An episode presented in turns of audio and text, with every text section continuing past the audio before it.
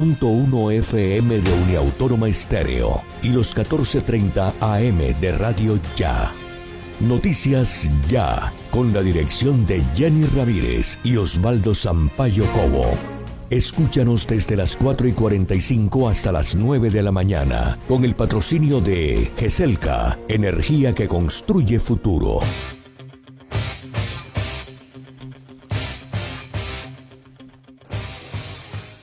Feliz amanecer amigos del Caribe colombiano. El día comienza con noticias. Ya saludos de Carlos Restrepo, Elvis Payares, Jenny Ramírez, todos nuestros corresponsales, periodistas. Un saludo muy especial a nuestros oyentes que hoy están con nosotros en la emisión con la que arrancamos este nuevo periodo. Hoy en, en Noticias ya estamos cumpliendo 36 años. Hoy es 15 de julio de 2021. Gracias a Dios hoy alcanzamos en Noticias ya los 36 años de servicio periodístico en Barranquilla y la región Caribe. A quienes nos acompañaron cuando partimos en 1985, gratitud perenne. A cada uno de los periodistas que han participado en este crucero, nuestro reconocimiento y al equipo que hoy nos acompaña, que Dios os los siga bendiciendo e inspirándolos también en la verdad a las empresas, a las entidades, a las fundaciones, a las fuentes que han creído en el trabajo de nuestros periodistas, muchas gracias. Y a ustedes oyentes en radio AMFM y televidentes en redes sociales, gracias por hacer posible el sueño de servir, informando mejor. Gracias a la dirección, al personal de la Universidad Autónoma, de su emisor Uniautónoma FM Estéreo. Gracias por abrirnos sus ondas y confiar en el periodismo de noticias ya. También a nuestros amigos de Radio Ya. A mi madrugadora y coequipera Jenny Ramírez, un abrazo y felicitaciones por esa acertada dirección y por apoyar en sus hombros este proceso en estos tiempos muy, pero muy difíciles, quizás los más difíciles de nuestras vidas, pero aquí estamos, como el primer día, con ánimo, con muchas ganas, con mucha pasión y siempre con este tema que nos ha caracterizado que es Ojo de Tigre, con el que nosotros innovamos la radio hace 36 años, la radio informativa, cambiando los temas musicales marciales por estas notas con las que siempre arrancamos el día. Vamos a encomendarnos al gran creador a esta hora de la mañana, cuando apenas comienza el día, cuando son las 4.47 minutos, encomendarnos al gran creador.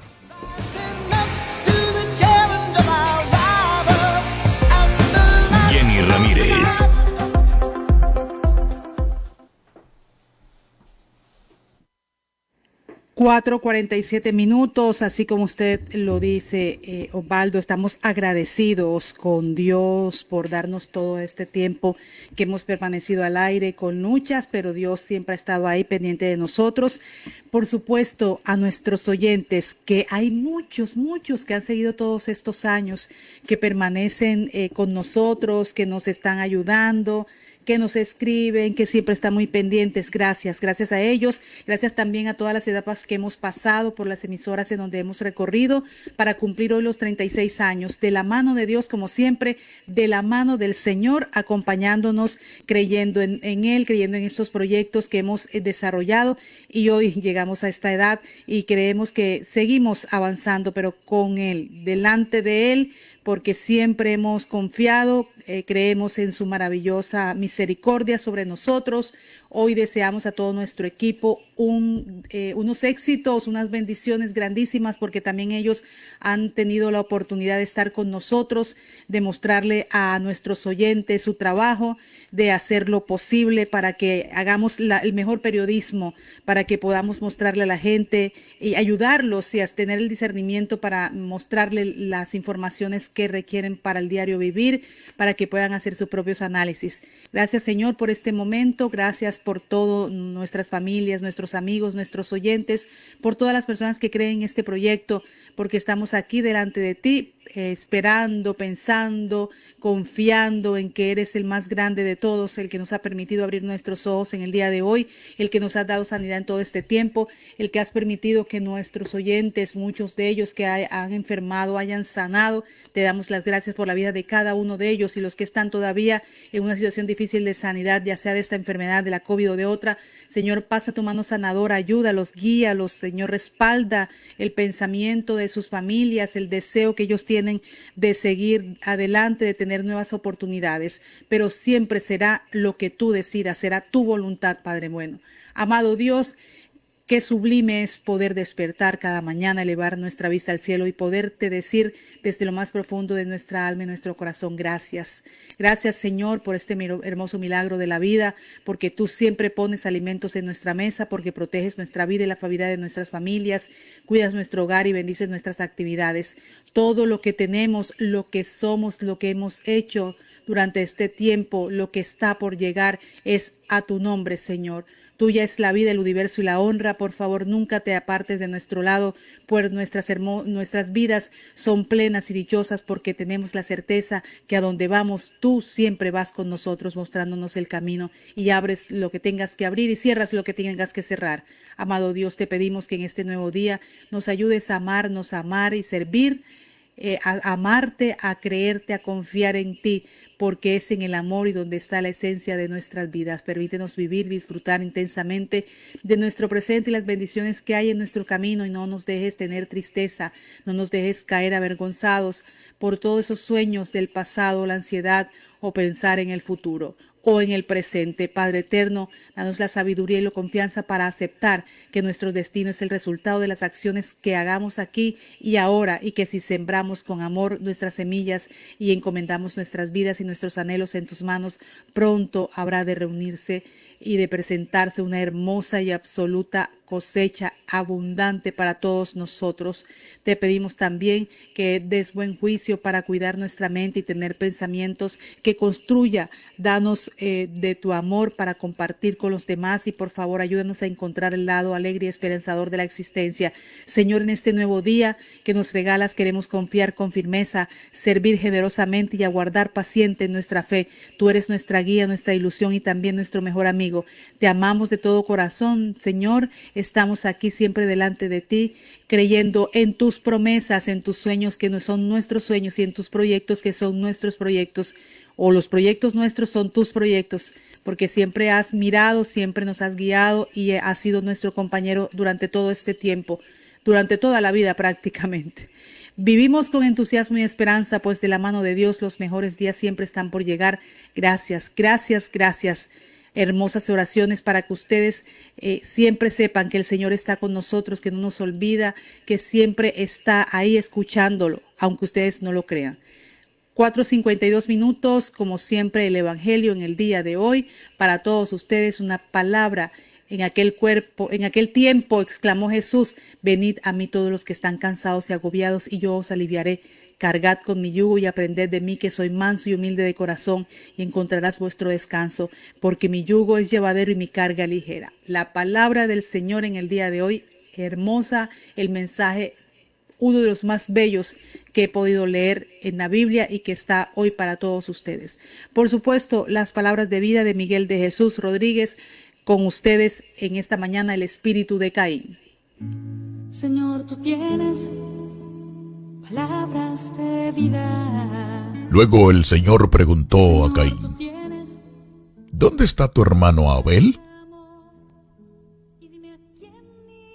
No lo sé, contestó Caín. ¿Acaso soy yo el guardián de mi hermano? Nosotros no vamos a resolver los problemas sociales o ecológicos de la Tierra pero podemos contribuir a disminuirlos. No podemos acabar con el hambre mundial, pero podemos dar un pan al vecino. No podemos llevar consuelo a millones de personas que viven sin esperanza, pero podemos hacer una oración y llevar palabras de ánimo al que trabaja a nuestro lado El egoísmo humano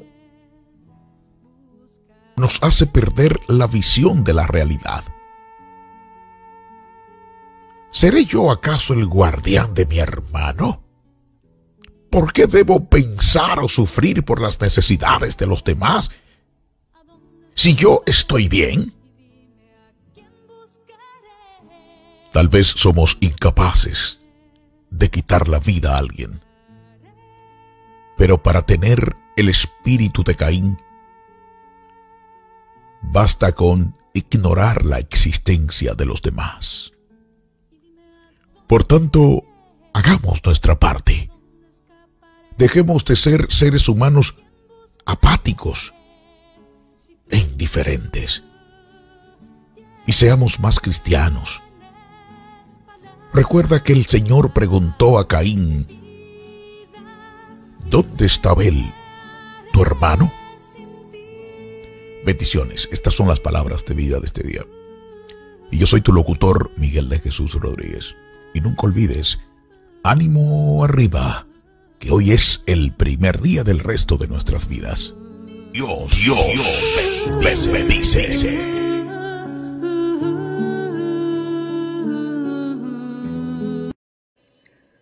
4.55 minutos, 4.55 minutos. Bienvenidos a todos. Gracias por estar con nosotros. Ya regresamos con nuestro avance. 15 de julio 2021. 36 años de noticias ya. Experiencia y vigencia. El periodismo en buenas manos.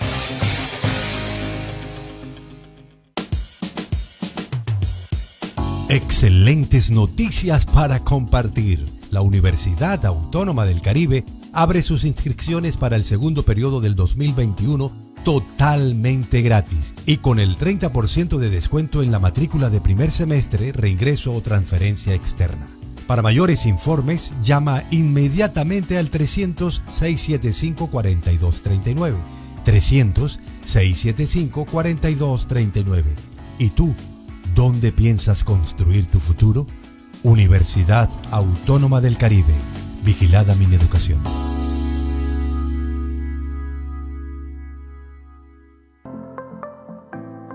Contribuyente, te informamos que hasta el 31 de agosto del 2021, cancelando el 100% del capital adeudado de tus impuestos, recibirás un 100% de descuento sobre los intereses moratorios en las vigencias 2020 y anteriores y un 7% de descuento sobre el capital vigencia actual hasta el 31 de julio del 2021. Ponte al día con tus obligaciones tributarias y trabajemos juntos por seguir avanzando en la construcción de un nuevo Puerto Colombia.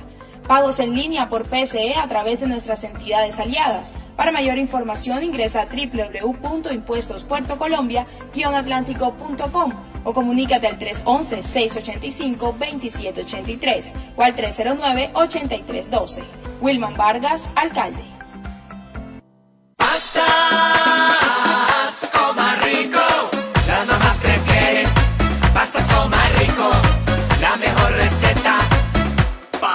bolsillo. En la tienda de la esquina, alegra tu familia. La ricura en pasta. Con pastas coma rico, vas a la fija. Pastas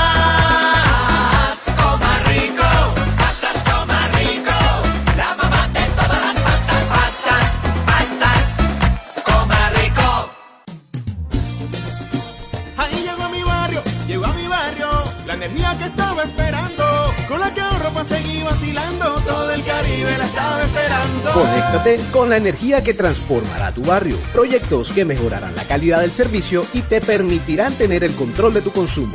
Sí a la energía que cambiará tu vida sin costo alguno. Y yo soy Pumpal con aire, me acompaña noche y día, porque con aire disfruto la vida. Aire. Energías sostenibles que contribuyen a una mejor calidad de vida. Ese es nuestro compromiso. Esa es nuestra pasión.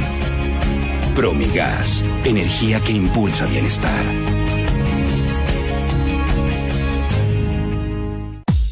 ZDM Jeanswear, siempre al mejor estilo y calidad. Cuando luces ZDM Jeanswear, atrapas todas las miradas. ZDM Jeanswear, calle 37, número 3880, piso 2, en Barranquilla. ZDM Jeanswear, te queda muy bien, muy bien.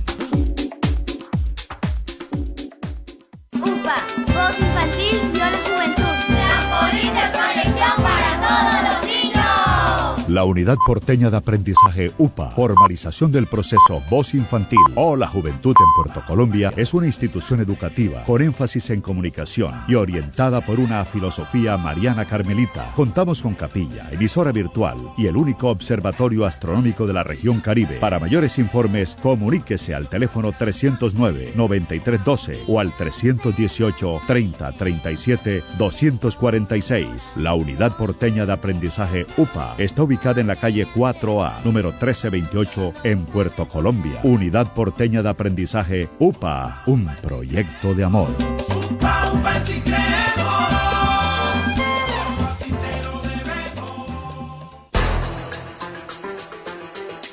Avance informativo. Bueno, a esta hora se prevé la llegada de la draga Atacola para atender la emergencia del canal de acceso al puerto de Barranquilla. Como ustedes saben, el calado es de 6.7 metros, más bajo en los últimos años, calado histórico, lo cual ha generado la parálisis de las operaciones del sector portuario. Asoportuaria asegura que las pérdidas aumentaron a 8 millones de dólares. A esta hora repetimos, la draga Atacola está previsto que llegue para comenzar con los trabajos de remoción de sedimentos en la zona de Bocas de Ceniza y así poder habilitar el canal de acceso a la zona portuaria a la cual se encuentra con un calado de 6.7 metros que ha generado la parálisis de las operaciones del sector portuario. Cor Magdalena indicó que la draga de la compañía Jean de Null, que viajó desde Jamaica, tiene una capacidad de dragado de 4.400 metros cúbicos con un diámetro de succión de 900 milímetros y una profundidad máxima de dragado de 28,5 metros. Vamos a estar pendientes entonces porque se estimaba que a esta hora, 5 de la mañana, 5 de la madrugada, eh, estaba proyectada que llegara la, la, draga. Vamos a estar confirmando con la DIMAR, con Cor Magdalena, para ver si ya llegó, si está llegando, si está próxima a llegar la draga. Todas las expectativas están puestas en la draga que va a trabajar durante dos semanas, repetimos, en el puerto de Barranquilla. Son las 5 un minuto, 5 un minuto. Mucha atención. Atlántico reporta 547 casos y 14 muertes por COVID-19. Este miércoles Barranquilla registró cinco personas fallecidas por el virus. El departamento reportó este miércoles 547 nuevos casos de COVID-19, 319 en Barranquilla y 228 en municipios, según el informe del Ministerio de Salud.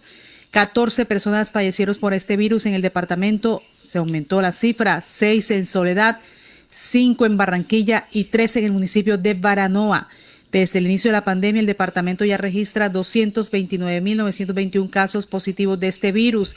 Y mire lo que pasó con un cartagenero que se sintió afectado cuando le dijeron que la vacuna de Pfizer de la segunda dosis iba a ser en tres meses. Pues este cartagenero interpuso una acción legal y le ganó una tutela al Ministerio de Salud para recibir la segunda dosis de Pfizer a los 21, 21 días argumentó que debía ser inmunizado porque su esposa cuenta con un solo pulmón y tenía que resultar, y, ella, y él creía que podía ser contagiada su esposa y Cartagena ya eh, superó la 500 mil dosis de vacuna aplicadas contra la COVID-19. Dentro de ese número de personas inmunizadas se encuentra Ernesto Camilo Brujés López, de 49 años de edad. El cartagenero de condición invidente, padre de cuatro hijos, llegó hasta instancias judiciales para que le fuera aplicada la segunda dosis del biológico Pfizer a los 21 días, como lo sugiere la misma compañía farmacéutica. El jueves 17 de junio, cuando dice él, explica qué fue lo que pasó, ¿Por qué instauró esta acción? Dice, me tocó por priorización ponerme la primera dosis de la, de, me acerqué a ese desarrollo cuando me iban a poner la primera dosis de Pfizer. Me dieron que había salido un decreto del Ministerio de Salud diciendo que la segunda dosis no se iba a poner los 21 días como venía sucediendo, sino a los 90 días. Que la próxima dosis fue, me tocaba era el 15 de septiembre aseguró, dejé que me pusieran la dosis porque era mi interés. Cuando llegué a mi casa, dije que iba a instaurar una tutela. Llamó a su hermano, que es médico, para que le facilitara toda la información. Le dijo a su esposa que la acompañara en el computador porque ella, él es invidente, como le habíamos mencionado. Empezó a bajar toda la información frente a Pfizer, la ficha técnica, lo que había dicho la Organización Mundial de la Salud y fui llenando los requisitos. El 19 de junio interpuso la tutela contra el Ministerio de Salud. El fallo salió a favor el martes 6 de julio en el Juzgado Cuarto Civil del Circuito de Cartagena de Indias que le ordena al Ministerio de Salud y Protección Social y la 9PS que en su término de 48 horas debían aplicarle la segunda dosis. No se sabe si eso es solamente para él o empieza la, gente a hacerlo y a colocarla para que también la vacuna sea a los 21 días, como dice la farmacéutica Pfizer. Así es, si la tutela es de incidencia personal o extensiva a todos, porque si la tutela favorece a uno, digo yo que iguales eh, favorecimientos para todos. Pero mucha atención, son las 5 cinco minutos. El alcalde Pumarejo y la empresa internacional de consultoría e ingeniería Royal Hawkoning DHB le presentaron una propuesta al sector portuario que contempla una terminal de aguas profundas y un plan de protección para las playas de la Siena de Mallorquín. Se trata de una hoja de ruta que es el resultado de un trabajo cuya meta es conjugar los dos componentes un sector portuario competitivo y la conservación ecoturística con el fin de hacerlos complementarios y que ambos se conviertan en propulsores del desarrollo de la ciudad. El objetivo principal del plan de ordenamiento de la zona marítima portuaria es hacer realidad la infraestructura que permita atender las necesidades actuales y futuras del sector portuario e industrial mediante un puerto de aguas profundas. Así es, Osvaldo. En las últimas horas el alcalde ha hablado al respecto, ha dicho eh, con respecto a lo que han dicho algunos dirigentes en torno al puerto de aguas profundas, que sería importante, dicen ellos, para poder resolver esta situación que se presenta reiterativamente en el puerto de Barranquilla. Puerto de aguas profundas y ecoturismo es lo que dice el alcalde, lo sé, es clave en propuesta del distrito y consultora internacional. La alcaldía y Royal Hosking de HB elaboraron este estudio que fue socializado al sector portuario ya. La propuesta para implementar este plan de ordenamiento de la zona marítima portuaria se constituye en un paso fundamental para comenzar el camino que le permita a Barranquilla acabar con las soluciones temporales a los problemas del canal navegable. Eso es lo que dice el alcalde Jaime Pumarejo al respecto. Con muchos de ustedes en que no fueran una, un enemigo de los puertos actuales y de la inversión actual en el sector portuario de Barranquilla, sino más bien un complemento. Y por eso yo creo que es importante lo que estamos haciendo aquí, porque esto es la manera de ver una terminal marítima que le presta servicios a todos los puertos de Barranquilla y que de esa manera complementa los servicios que ustedes tienen hoy y que les permite a ustedes seguir compitiendo en un escenario cada día más difícil. Y a Barranquilla le permite seguir creciendo, le permite generar empleo, le permite ser una ciudad o una plaza cada día más competitiva. Ahí está el alcalde de Barranquilla, Jaime Pumarejo, hablando sobre esta propuesta. Entonces, se trata de una hoja de ruta que es el resultado de un trabajo eh, cuya meta es conjugar los dos componentes, un sector portuario competitivo y la conservación turística, con el fin de hacerlos complementarios y que ambos se conviertan en propulsores del desarrollo de la ciudad. Así lo ha dicho el alcalde Jaime Pumarejo, quien junto a la empresa internacional de consultoría en ingeniería Royal Housing le presentó al sector portuario esta propuesta que contempla una terminal de aguas profundas y un plan de protección para la playa de la Ciénaga de Mallorquín. Hoy daremos seguimiento a esta noticia de los 14 municipios del Atlántico con menos de 50.000 habitantes que podrán agrupar todas sus etapas de inmunización. ¿Qué significa esto? Ya les vamos a contar en noticias ya. Mientras tanto, hoy sigue la vacunación de 35 a 39 años de edad sin agenda. También subieron los precios de los huevos y pollos. Se lo atribuyen a los bloqueos. En la inauguración al Monumento a la Paz, el alcalde Pumarejo y la gobernadora Elsa Noguera anunciaron un paso y un parque lineal en el barrio La Paz, al suroccidente de Barranquilla. La inversión, 8 mil millones de pesos en el paso y 15 mil millones para la segunda fase del Parque Bicentenario. Esto es importante. Los proyectos fueron anunciados por el alcalde y la gobernadora durante la inauguración de un monumento del artista Gino Márquez. La gobernadora del Departamento del Atlántico. Hoy trajimos una gran noticia para esta zona del suroccidente, como es el barrio La Paz y 7 de agosto. Anunciamos que dentro de nuestro programa Parques para la Gente incluiremos la segunda fase del Parque Bicentenario para que nuestra gente del suroccidente puedan disfrutar de un parque cada vez más grande y más bello para todos. Queremos felicitar de corazón a nuestro querido padre Cirilo y al maestro Gino Márquez por este regalo que le hacen nuevamente a Barranquilla, al suroccidente y concretamente al barrio La Paz. Un monumento dedicado al trabajo comunitario y solidario que sin duda nos deja grandes enseñanzas. Si todos trabajamos juntos, unidos, sumando esfuerzos, seremos capaces de conquistar las estrellas. Mire, Jenny, esto es importante lo que ha dicho la gobernadora, y es que el barrio La Paz, como lo dice el padre Cirilo, no es el mismo de hace 44 años, cuando el padre Cirilo Swing llegó a Barranquilla en pleno carnaval, en un domingo de carnaval. Ahora cuenta con vías pavimentadas, servicios públicos, un parque moderno, bibliotecas y una casa de atención al adulto mayor. Justamente ayer fue inaugurado, como ustedes saben, el monumento al trabajo comunitario y solidario a través de un acto solemne para conmemorar el futuro próximo de una sociedad unida. El alcalde destacó también, Jenny, que luego de que en el 2017 el Hospital San Camilo fue cerrado, el padre Cirilo Swing fue una pieza y ha sido y seguirá siendo fundamental para encontrar la forma de devolverle a la comunidad esta unidad de primer nivel de complejidad. Miren, en el caso de la gobernación del Atlántico, primero en el tema, como veníamos hablando, de este gran parque que se anunció para el suroccidente en el marco de esa inauguración del Monumento al Trabajo Comunitario, la gobernación del Atlántico anuncia la inversión de recursos por 15 mil millones de pesos para el proyecto del parque que contará con área de 33.589 metros cuadrados de espacio público nuevo y en los próximos días el equipo de Parques para la Gente va a instalar un comité de trabajo con el distrito y Edubar para la revisión de los diseños del proyecto y la implementación del plan que socializa eh, de manera comunitaria esta, esta, este proyecto, pero también ha dicho el alcalde de Barranquilla, el Paso San Camilo se construirá en el barrio La Paz para atención general y apoyos en salud mental. Recuerde que habíamos hablado de eso hace algunos meses con el padre Cirilo, que era la expectativa que tenían sobre este apoyo en salud mental. Más de 1.300 metros cuadrados dedicados a atención por especialista beneficiará a 40 mil barranquilleros de ocho barrios. Y dice el padre Cirilo Swing que es un sueño que se está cumpliendo y está muy contento, dice, cuando el padre Cirilo escuchó las palabras del alcalde Jaime Pumarejo se dibujó una sonrisa. Después del cierre del Hospital San Camilo en 2017, el líder del barrio La Paz buscó la forma de volver a contar con un centro de atención de primera calidad y hoy, gracias a lo que se ha hablado, será una realidad.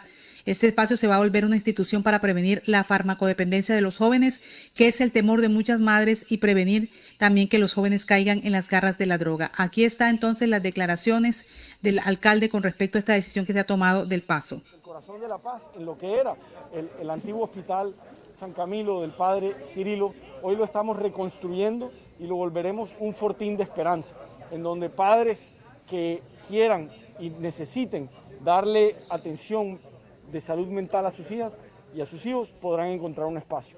Aquí pretendemos regenerar, pretendemos prevenir y al mismo tiempo pretendemos trabajar con las personas que necesiten eh, una ayuda, un complemento en su estabilidad mental. Ahí está el alcalde Jaime Pomarejo. Entonces, buenas noticias para el suroccidente. Por un lado, la gobernación anuncia esta construcción de este parque para la paz y el alcalde habla de este centro, de este paso eh, San Camilo que se está construyendo en el barrio La Paz, que se va a construir para atención general y apoyo en salud mental. 5 de la mañana, 13 minutos de prevención para Boris Eduardo Páez. Natalie Solano Llanos, una estudiante quinto semestre de microbiología de la Universidad Simón Bolívar, fue seleccionada para asistir junto con 14 jóvenes académicos a Washington, donde se reunieron con asesores del programa Cubes in Space de la NASA, la Agencia Espacial de Estados Unidos. Y capturaron en soledad a un profesor con pornografía. La policía haitiana también reveló cómo se planificó el crimen del presidente Moïse. Son las 5.13 minutos. Osvaldo, y también están hablando de la posible eh, integración, vinculación de Claude Joseph, que es el primer ministro de Haití, entre los sospechosos de planear este magnicidio. Las investigaciones preliminares del FBI y las autoridades haitianas vincularían a Claude Joseph como uno de los autores intelectuales de este asesinato. Detalles conocidos indican que las investigaciones del FBI y las autoridades haitianas apuntan al primer ministro Claudio Joseph como uno de los principales autores intelectuales del asesinato del presidente Juvenal Moisés. Inicialmente el plan habría sido secuestrar a Moisés para que el actual presidente encargado, Claudio Joseph, subiera al poder. El crimen se habría planeado desde noviembre de 2020 en la sede de CTU Security en Miami. En el edificio de CTU se habrían reunido seis personas claves. El presidente eh, Antonio Triago, el colombiano vinculado a CTU, Arcángel Pretel, uno de los haitianos estadounidenses detenidos, James Solage, el médico cristiano Emanuel Chanón, el hermano de un capitán retirado colombiano que es Jonathan Rivera García y un diplomático haitiano de apellido Ascar. Entonces se conocen más detalles sobre este caso, sobre esta situación y lo que están hablando es más, hay un ex militar que al parecer está diciendo cómo realizaron el magnicidio. 5-14 minutos, tendremos hoy niebla, el día nublado, todo el día nublado en Barranquilla, no saldrá el sol, según lo prevé el IDEAN, la temperatura está ahora 26 grados, la máxima al mediodía 31, no veremos el sol hoy según el IDEAN, y así será también el comportamiento del clima en el fin de semana, viernes y sábado, el domingo sí, y en la semana siguiente tendremos sol resplandeciente. Amanecerá a las 5 y 44, cae la tarde a las 6 y 26, humedad relativa 87%, no sopla brisa, eh, la precipitación 0 centímetros, 1010 la presión y la visibilidad reducida a 4.8 kilómetros clima para Barranquilla a esta hora. Eh, mucha atención, hay prevención para Boris. Errores y derrota anoche de Junior como si fuera un partido en cualquier cancha de Nueva Granada, un partido raro, bastante raro en el Metropolitano anoche. Junior frente a Libertad de Paraguay en Copa Sudamericana, perdió Junior en casa iba ganando los tres minutos 1 a 0, perdió 3-2, pero errores garrafales, yo creo que no lo hacen ni los muchachitos en los estadios de Sevillar, pero ya Boris nos estará contando.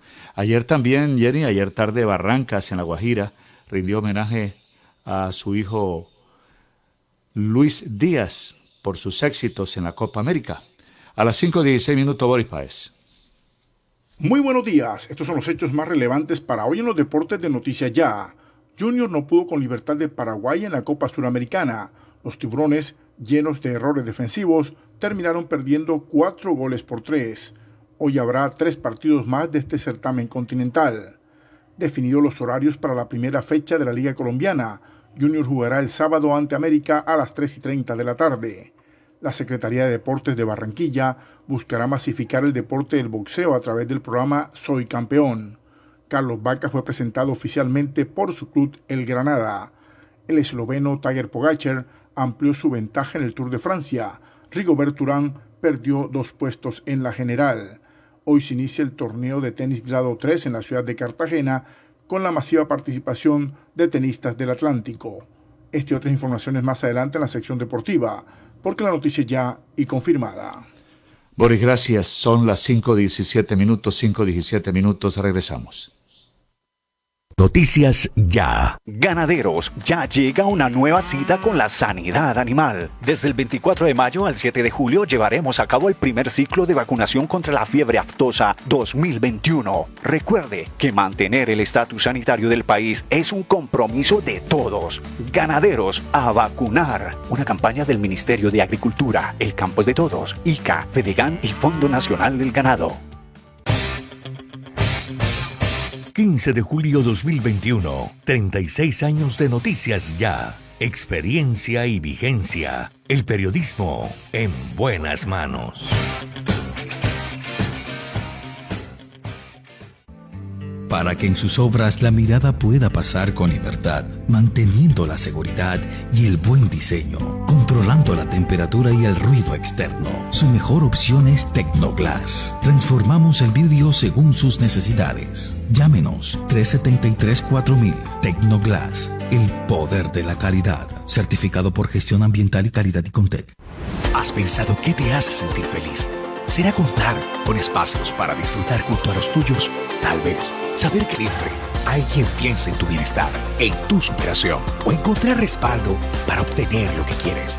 Quizá el motivo de tu felicidad es saber que cuentas con todo nuestro apoyo y experiencia. Para nosotros, hacerte feliz es nuestra razón de existir. Con Barranquilla, celebra 60 años creciendo juntos. Vigilado Super Subsidio. Laboratorio Porto Azul a una. Toma de muestras en la comodidad de tu hogar. Ampliamos nuestra cobertura a Villa Campestre, Puerto Colombia y Soledad con domicilio totalmente gratis. Agenda tu cita ahora. Contáctanos al 321-859-2178. Pruebas de laboratorio clínico rutinarias y especializadas. Pruebas COVID-19. Aplican condiciones y restricciones. Cuidamos la vida a cada instante. Laboratorio Porto Azul a una. Llegó el ganatón de premios Supergiro.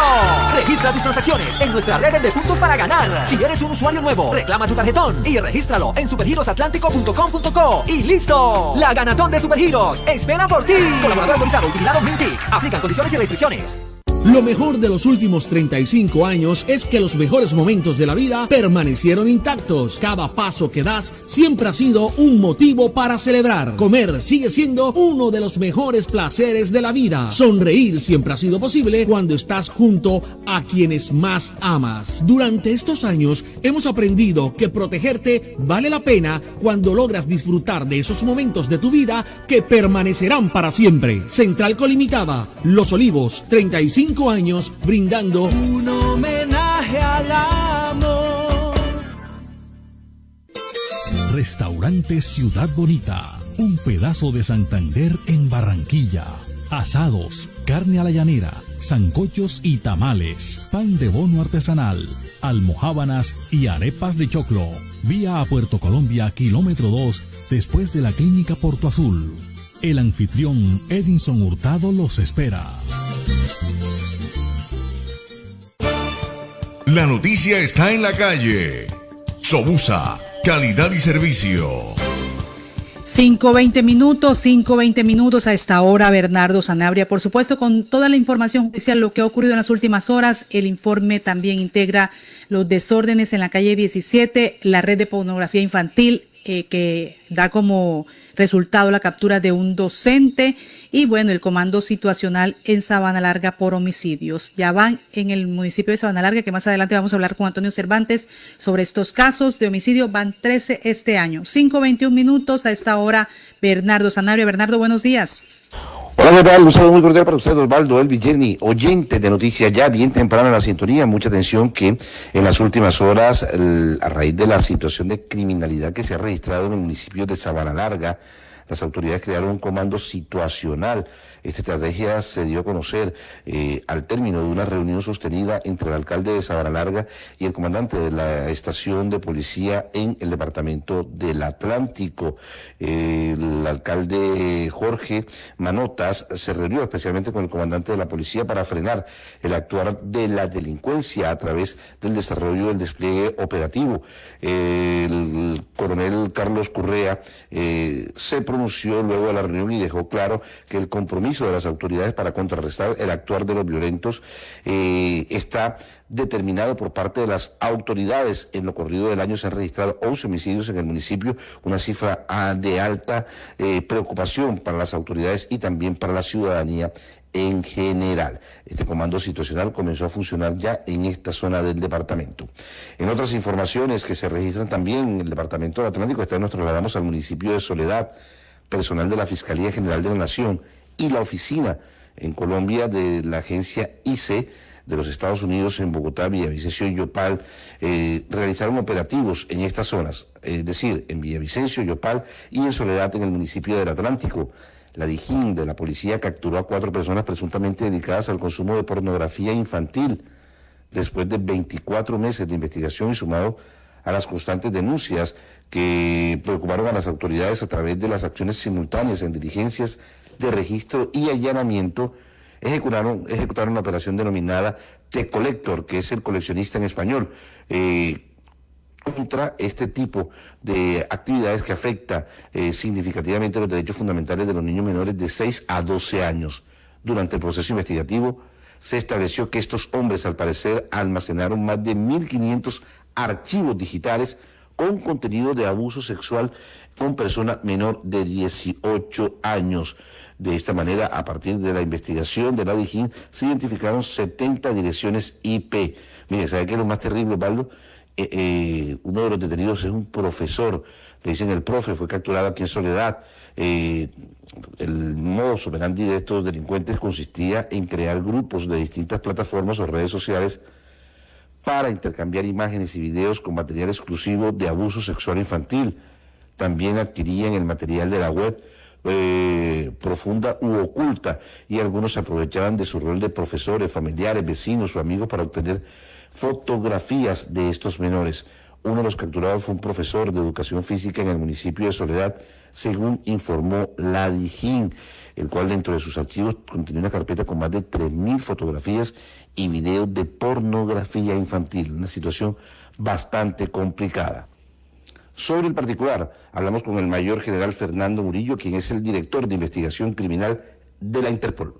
Con la Agencia Internacional de los Estados Unidos, dedicada a la investigación de delitos transnacionales, conocida como HSI, adelantan una operación denominada de colector en cuatro ciudades, como corresponde a Villavicencio, Bogotá, Yopal y al municipio de Soledad Atlántico en donde se logra la captura de cuatro personas de nacionalidad colombiana, dedicados al consumo de pornografía infantil.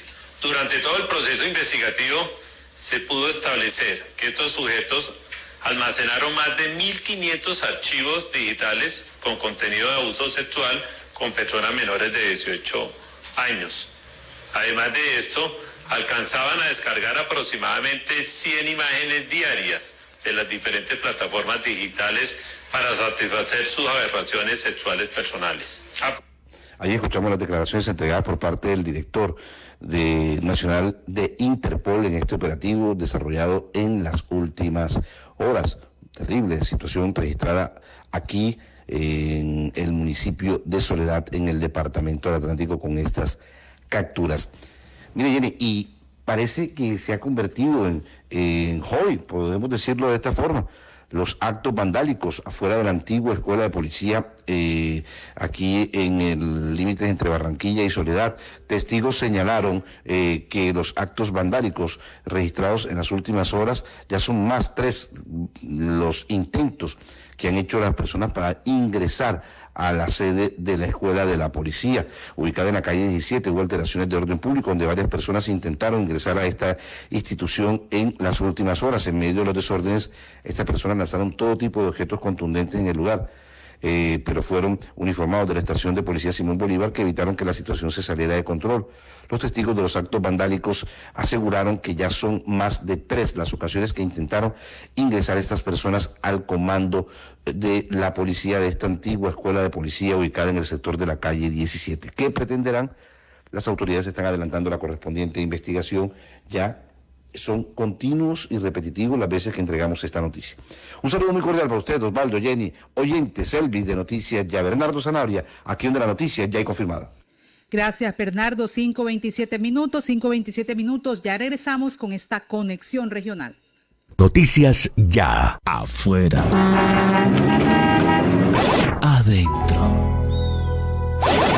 Si sus obras tienen ventanería y fachadas de aluminio y vidrio de CI Energía Solar, usted está adentro. Tecnología de punta, máxima calidad y precios competitivos nos distinguen. Llame al 366-4600 CI Energía Solar y es Windows. Certificado por gestión ambiental y calidad y Contec. Excelentes noticias para compartir. La Universidad Autónoma del Caribe abre sus inscripciones para el segundo periodo del 2021 totalmente gratis y con el 30% de descuento en la matrícula de primer semestre, reingreso o transferencia externa. Para mayores informes, llama inmediatamente al 300-675-4239. 300-675-4239. ¿Y tú, dónde piensas construir tu futuro? Universidad Autónoma del Caribe. Vigilada mi educación.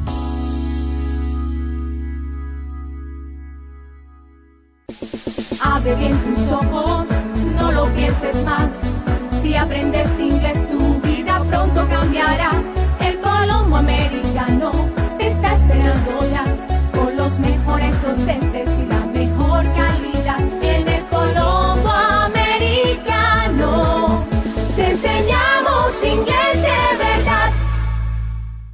Jardín Central de Flores. Exprese sus sentimientos con flores. Las flores que hablan. Las más bonitas y más frescas en Jardín Central de Flores. Pedidos a domicilio 362-0942 y 346-6563. Jardín Central de Flores.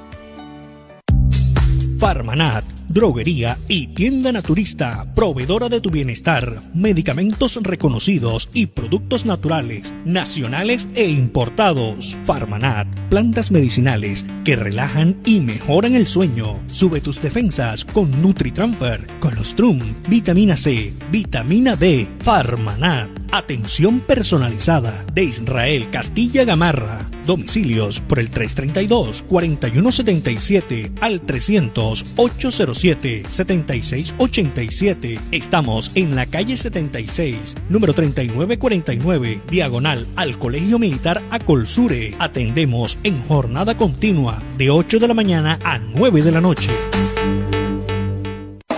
Calcio 28, suplemento dietario. El calcio es esencial para el crecimiento y la formación de huesos. Ayuda a mantener su fortaleza y densidad. Previene la osteopenia y la osteoporosis. Calcio 28, ahora adicionado con vitamina C y vitamina D3, con más contenido de calcio. Ahora en suspensión. Haga sus pedidos al 304-637-2186 o acérquese a la carrera 45, número 7561, local 1, www.distribuidoradisher.com. Calcio 28, registro sanitario, SD 2016-0003-3741. No se deje engañar con imitaciones, tapa de caja y frasco contramarcadas y marca de agua en la etiqueta. Calcio 28, el original. Pídalo también en su droguería más cercana. La Corporación Educativa Formar te invita a ser un técnico laboral con conocimientos enfocados en principios prácticos de alta competencia, formándote como una persona de éxito para el mundo laboral empresarial en el área administrativa. Conexión Regional en Noticias Ya. 5.31 minutos, 5.31 minutos, comenzamos a hacer este recorrido por los municipios del Departamento del Atlántico, pero antes le agradecemos a Antonio Cervantes, eh, que siempre ha estado con nosotros durante todos estos años, eh, formando, construyendo estos 36 años de noticias ya con su trabajo, con su labor, apoyándonos y también llevándole toda la información a los atlanticenses de su municipio y de todo lo que ocurre. Y también de él son las efemérides que puede eh, estar construyendo Elvis Y bueno, agradecemos tanto el apoyo, la solidaridad y también todo el trabajo que hace día a día Antonio Cervantes desde el municipio de Sabana Larga. Antonio, preocupante situación. Eh, se instaló un comando situacional, es lo que creen las autoridades que puede ganar el pulso a la delincuencia en el municipio de Sabana Larga ante estos hechos de asesinato. Ya van 11 en lo que va corrido este año, es lo que dicen las autoridades. Antonio Cervantes, adelante desde el centro del Departamento del Atlántico. Buenos días. Buenos días, Jenny. Buenos días a todos nuestros amables oyentes y deseándoles feliz cumpleaños a todos ustedes como directores de este importante medio de comunicación. Noticias Ya, que nació en el año de 1985. 36 años en los cuales se ha paseado por muchas emisoras en la ciudad de Barranquilla hasta llegar hoy a Noti Ya, gracias a ese tesón, a esa forma como Osvaldo Zampayo ha llevado este noticiero. Y recordamos a muchos de los amigos que han estado con nosotros en estos 36 años de Noticia Ya. Para ellos, un abrazo desde aquí, desde la provincia, desde aquí, desde el corazón del departamento del Atlántico. Hay que decir que en las últimas horas, eh, la Secretaría de Salud del municipio de Sabanarga ha reportado 34 nuevos casos en este municipio. En UCI hay 14 personas han fallecido 240, recuperadas 7.518. Igualmente que decir que se encuentran hospitalizados en salas de, de COVID 11 personas. Y se están haciendo los esfuerzos por parte de la Administración Municipal, igualmente de la Secretaría de Salud, vacunando a todas aquellas personas que se acercan al Hospital Departamental de Sabana, incluso llevando las vacunas casa a casa a los diferentes barrios de nuestra población.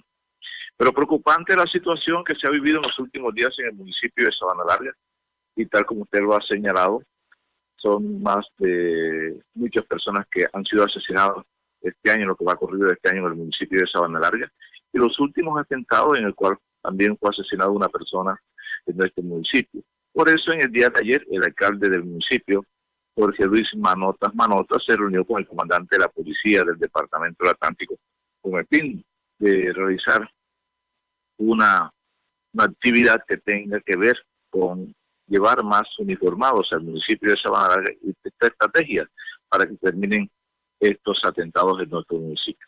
El comandante de la policía del Departamento del Atlántico así habló para todos nuestros amables oyentes sobre la situación del municipio de Sabana Bueno, nos permitimos informar aquí a nuestro municipio que el Comando Departamento ha venido mostrando resultados de contención del homicidio mediante las capturas y armamentos que ha logrado en días anteriores. De hecho, en las tres últimas eh, semanas se ha logrado la captura mediante allanamientos de varios de estos ciudadanos vinculados como dinamizadores de homicidios en el municipio, por ser expendedores de drogas, por estar inmersos en este tipo de, de empresa criminal, donde en medio de su confrontamiento se han generado personas afectadas y también inocentes, han sido vulnerados en cuanto a su derecho a la vida. En este momento y en ese presente estamos en coordinación con nuestro alcalde del municipio y tomamos la decisión de generar en esta semana una respuesta superior a la que ya teníamos, de generar un comando situacional, donde vamos a articular con la mayor fortaleza y la mayor capacidad a nuestro GOES, las unidades de investigación criminal, las unidades de inteligencia y por supuesto en articulación con nuestra Fiscalía para llegar a buen término en aumentar el esclarecimiento de estos fenómenos criminales. Vamos a mitigar, vamos a contener el homicidio y necesitamos en especial el cruce de información de nuestra comunidad, que al presente ha sido de extrema calidad y valioso para el esclarecimiento y llegar así a buen abonado a las capturas de estos ciudadanos que nos están afectando el bienestar. Vamos a aumentar los cuadrantes en el municipio de Sabana Larga, pero para eso también necesitamos la colaboración de la comunidad, dijo el comandante de la policía del, Departamento del Atlántico, luego de este Consejo de Seguridad, y manifestó que desde ayer se iniciaron eh, las investigaciones con el fin de esclarecer estos hechos lamentables que se han presentado en el municipio de Sabana Larga. Vamos a reforzar la vigilancia, vamos a, reforzar los cuadrantes y todo esto. Y también hacer el comando citacional con el fin de acabar con estos hechos violentos que se han presentado en las últimas horas en el municipio de Sabana terminó diciendo el comandante de la policía del departamento del Atlántico. También el alcalde agradeció la presencia del comandante de la policía, el de la fiscalía y todos los entes de seguridad que llegaron ayer a nuestro municipio con el fin de tratar de cerca la situación que se está viviendo en esta municipalidad. La información que se genera desde aquí, desde el corazón del Departamento del Atlántico, Antonio Cervantes Mesa, porque la noticia ya y confirmada. Noticias Ya. Ganaderos, ya llega una nueva cita con la sanidad animal. Desde el 24 de mayo al 7 de julio llevaremos a cabo el primer ciclo de vacunación contra la fiebre aftosa 2021. Recuerde que mantener el estatus sanitario del país es un compromiso de todos. Ganaderos, a vacunar. Una campaña del Ministerio de Agricultura, el Campo es de Todos, ICA, FEDEGAN y Fondo Nacional del Ganado.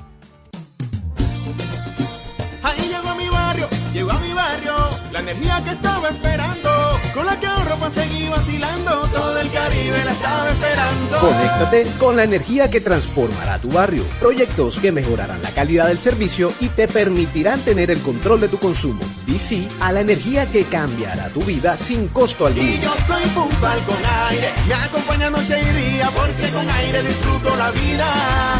Aire.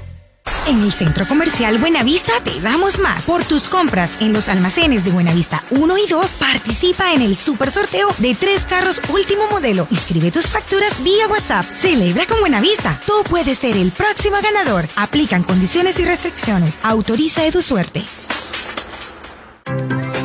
Conexión Regional en Noticias Ya. 5.38 minutos. Seguimos en el municipio de Baranoa con María Isabel Zurita, pero déjeme decirle que dentro de estas estadísticas presentadas por el Ministerio de Salud en las últimas horas aparece este municipio con un número de muertos que, nos preocupa. Tres personas fallecidas en las 24 horas que nos reporta este informe del Ministerio, 14 en total, 6 en Soledad, 5 en Barranquilla y estos casos en el municipio de Baranoa y el total de contagios presentados en las últimas horas 547 eh, que se reportan en todo el departamento del Atlántico, de los cuales 319 corresponden a Barranquilla, 228 en municipios del Atlántico para contagiados. 538, Marisabel Zurita desde Baranoa, buenos días.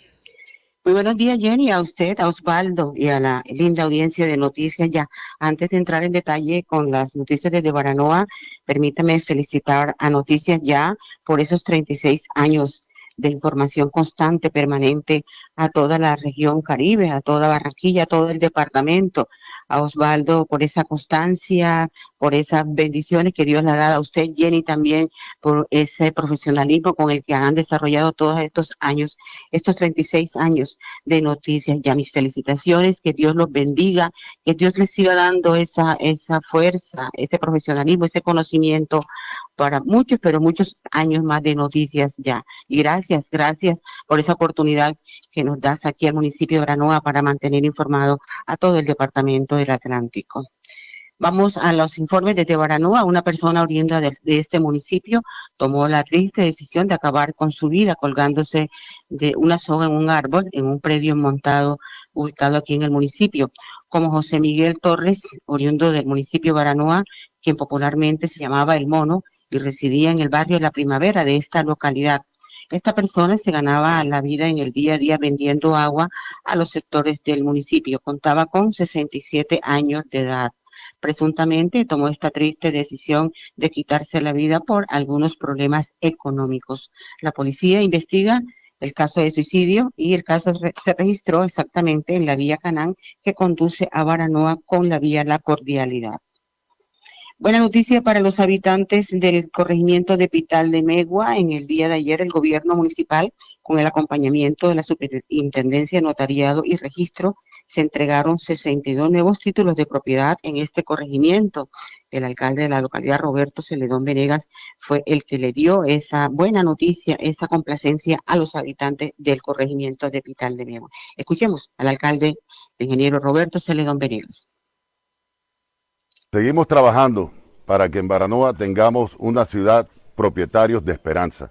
Hoy estamos en el corregimiento de Pital de Megua entregando 62 escrituras debidamente registradas en la Oficina de Instrumentos, de Instrumentos Públicos, entregando la escritura con su certificado de tradición, que hacen de 62 familias pitaleras felices propietarios de sus casas, donde muchos vivían hace más de 40 años y que no tenían un título de propiedad que los hiciera tener la certeza jurídica de la propiedad de sus viviendas. Es una felicidad de entregarle hoy 62 escrituras más aquí en Pital que se suman a las 252 que entregamos en el casco urbano de Baranoa. Esto nos llena de esperanza, de optimismo para seguir trabajando. Seguimos trabajando para que más baranueros sean propietarios de esperanza. Era el ingeniero Roberto Celedón Venegas, alcalde del municipio de Baranoa, entregando estos títulos de propiedad habitantes del corrimiento de Pital de Megua. Hoy duermen tranquilos en sus propiedades, puesto que ya cuentan con estos títulos, agregándole a los 245 títulos que fueron entregados en el mes de marzo en el casco urbano del municipio de Baranoa. Hechos judiciales en esta localidad, en operativo realizado por la policía escrita al municipio, se dio captura a dos personas sindicadas por los delitos de tráfico, porte, fabricación y distribución de sustancias psicoactivas. El primer operativo se dio en el barrio el, el, Pradito de esta localidad. Allí fue capturado el Carlos Antonio Jiménez con 22 bolsas de base de coca. Y un segundo operativo fue eh, realizado en el barrio, el barrio la primavera de esta localidad. Allí se privó de la libertad a Luis Vargas Zapata, quien se le halló 24 gramos de base de coca. Los capturados se pusieron a disposición de las autoridades competentes. Casos COVID en el municipio de Baranoa, como usted decía, Jenny, al principio, si preocupada Baranoa, se incrementan los casos activos, pero también los fallecidos en este municipio. En este momento contamos con 194 casos activos a corte de 14 de julio en casa se encuentran 184 personas contagiadas de la COVID-19 en Hospital 7 y en unidad de cuidados intensivos que veníamos gloriosos porque no había personas en unidad de cuidados intensivos, sin embargo en este momento se encuentran tres personas en, allí en unidad de cuidados intensivos. Los, los fallecidos se aumentan a 224 fallecidos por la COVID-19 con las mm, tres personas que fallecieron en el día de ayer, fallecidos en el municipio de Baranoa. Triste noticia porque siguen falleciendo personas en este municipio y se siguen aumentando los casos por la COVID-19 también en esta localidad. Este fue el informe desde Baranoa. Les habló María Isabel Zurita porque la noticia es ya y confirmada. Buen día. Noticias ya. ¿Hora de entregar, cambiar o renovar la dotación de tu empresa? No te preocupes, Gleb Márquez tiene todo lo que necesitas para uniformarte. Prendas corporativas, colegios, personalizadas, telas de calidad, diseños modernos y excelentes servicios. Llámanos, estamos esperando para atenderte. 312-1582, 304-394-4432 o al 301-641-3654. Gleb Márquez Dotaciones.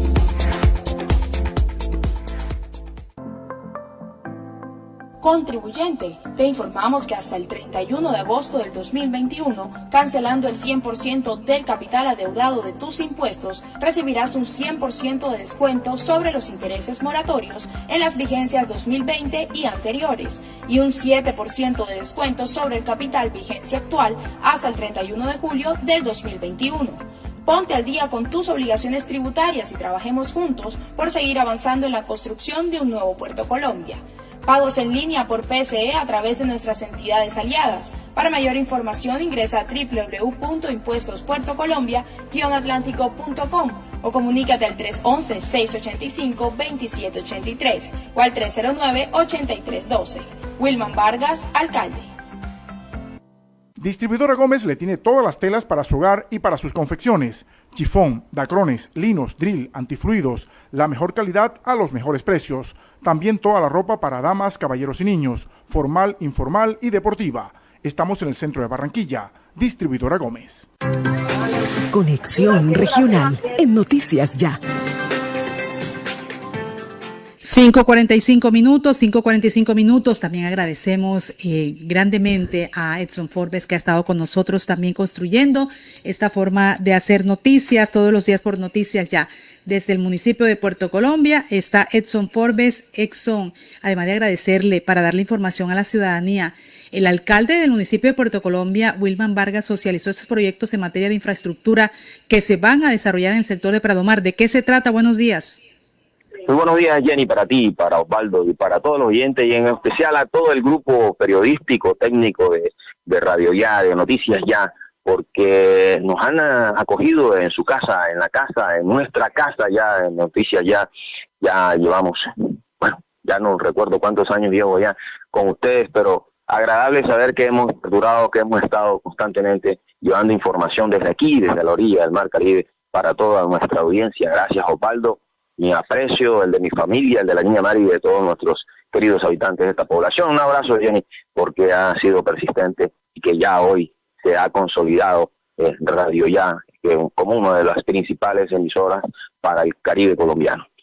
Eh, Jenny, hay que decir cosas importantes como que en los últimos días no se han reportado fallecimientos por casos de COVID en el municipio de Puerto Colombia y eso nos tiene eh, bastante tranquilos a pesar de todo eh, las situaciones que hemos vivido, eh, playas eh, totalmente llenas, eh, la, la, visita de los bañistas turistas, además de, de que venimos de, de, que se hayan realizado las fiestas de Santa Isabel de Portugal, además de eso, estamos en plenas fiestas de la patrona de los porteños, de los conductores, de las fiestas patronales del municipio de Puerto Colombia, como es la Virgen del Carmen, y precisamente hoy eh, a las 5 de la mañana una bonita arborada y que se encuentran los vehículos y motos y motocicletas eh, recorriendo algunas calles de la población. Van a llegar hacia las 6 de la mañana hasta el rompoy del malecón eh, de Puerto Colombia, ahí en el sector de las playas de Miramar, para celebrar la solemne misa de bendición de vehículos y de motocicletas.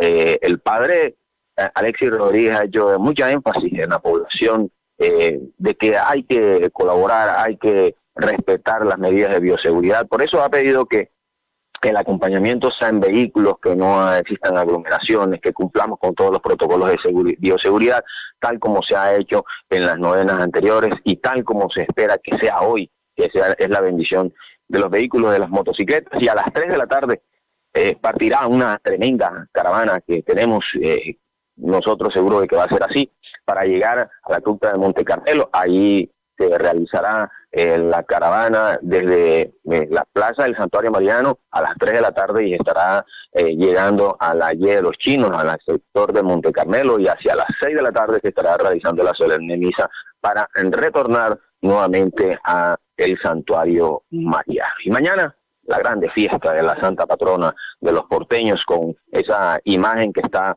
siendo cuidada por la iglesia que tiene más de 120 años de existencia y que es de madera y que ya es una réplica, la réplica es la que están sacando, pero esta grande imagen sigue siendo guardada. En el municipio de Puerto Colombia, en las últimas horas, el alcalde Wilman Vargas socializó inversiones por más de 2.500 millones de pesos para pavimentar unos unas entre calles y carreras desde el sector de la carrera 20 hasta la 12 con la calle 2 y la calle 3. Esto es todo el sector de Prado Mar y Miramar. La socialización se realizó con eh, los habitantes del sector en el Hotel El Prado Mar. Además de eso, el secretario de Tránsito y Transporte indicó de que se realizarán inversiones en materia de reductores, en materia de señalización de movilidad por el orden de los 40 millones de pesos. Esperemos que todas estas obras, que son complementarias a todo el trabajo que se viene haciendo, fortalezcan el sector turístico porque de una u otra manera se necesitan esas vías, se necesitan esas calles pavimentadas y, ¿por qué no? Ojalá el señor alcalde dentro de ese paquete de recursos ingrese un puente que se cayó en el sector del barrio eh, Costa Azul y Loma de Oro, un puente que ya tiene por lo menos un año de haberse caído y que aún no ha sido levantado desde la orilla del Caribe. Exxon por Castillo, porque la noticia es confirmada. Conexión Regional en Noticias Ya. 5.50 minutos, 5.50 minutos. Bueno, más adelante vamos a tener más conexión regional con Hugo Rivera.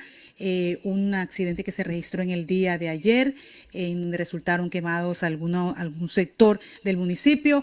5.50 minutos, ya regresamos con nuestra información deportiva. Noticias ya.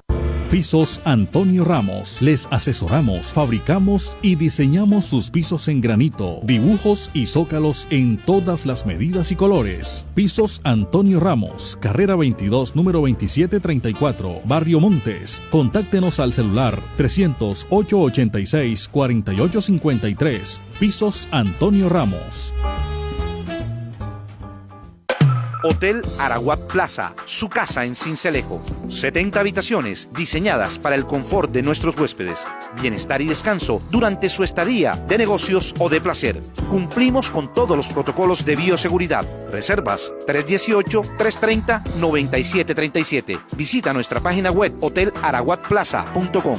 Araguat Plaza, su casa en Cincelejo.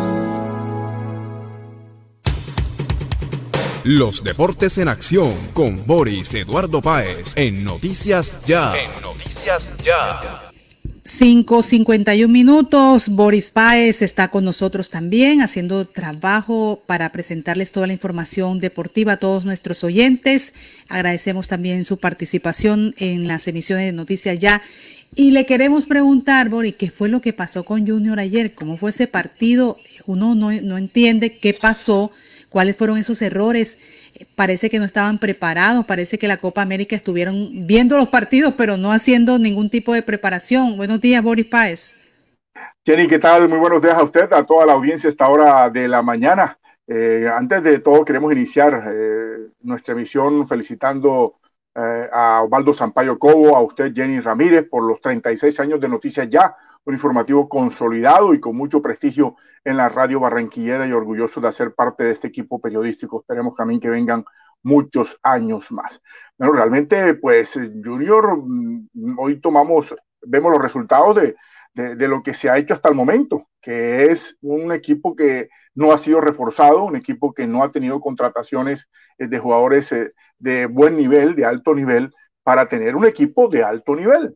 Entonces se tiene unas contrataciones de mediano nivel y eso fue lo que se vio ayer y lastimosamente eh, con muchos errores defensivos que llevaron al traste al conjunto barranquero para que iniciara con el pie izquierdo, iniciara muy mal esta competencia de Copa Suramericana. Los tribunales mostraron un equipo lleno de errores en defensa que le costaron la derrota anoche en el Estadio Metropolitano, cuatro goles por tres ante Libertad de Paraguay. Los junioristas abrieron el marcador, sin embargo, por intermedio de Carmelo Valencia, el veterano, pero seguidamente y en menos de tres minutos los paraguayos marcaron dos tantos y voltearon la pizarra 2 por 1. Sin embargo, el Junior reaccionó y con un gol de Marlon Piedradita y otro de media distancia de Freddy Nestroza, los tiburones se fueron al término del primer tiempo con un marcador favorable 3 por 2. En la segunda etapa, dos costosos errores de Sebastián Viera, el primero dando un rebote para que anotara el joven de solo 17 años, Enciso, y el siguiente al darle una pelota comprometida a Larry Vázquez, quien tampoco supo defenderla.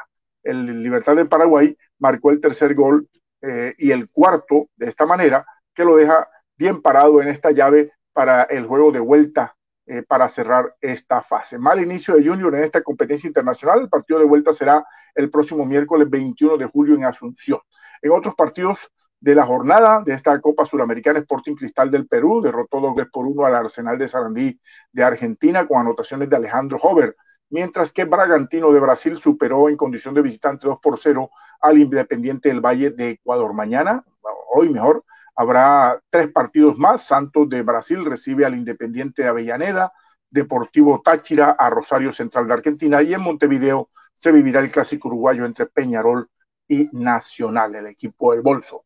Mucha atención, la DIMAYOR dio a conocer la programación de la primera fecha de la Liga de Fútbol Colombiano de este semestre, que volverá a contar con 20 equipos luego de jugarse eh, con 19 la primera parte del año. El campeonato comenzará el próximo viernes con el juego entre Independiente Medellín y las Águilas Doradas. América y Junior se enfrentarán el sábado en Cali, en uno de los clásicos de la fecha programada eh, para este día sábado. El viernes entonces, recordemos, 8 de la noche, Medellín jugará con las Águilas Doradas y el sábado eh, América enfrentará a Junior 3 y 30 de la tarde en el Estadio Pascual Guerrero. Ese mismo día, sábado, 5 y 40 de la tarde, Quindío se la verá con Jaguares.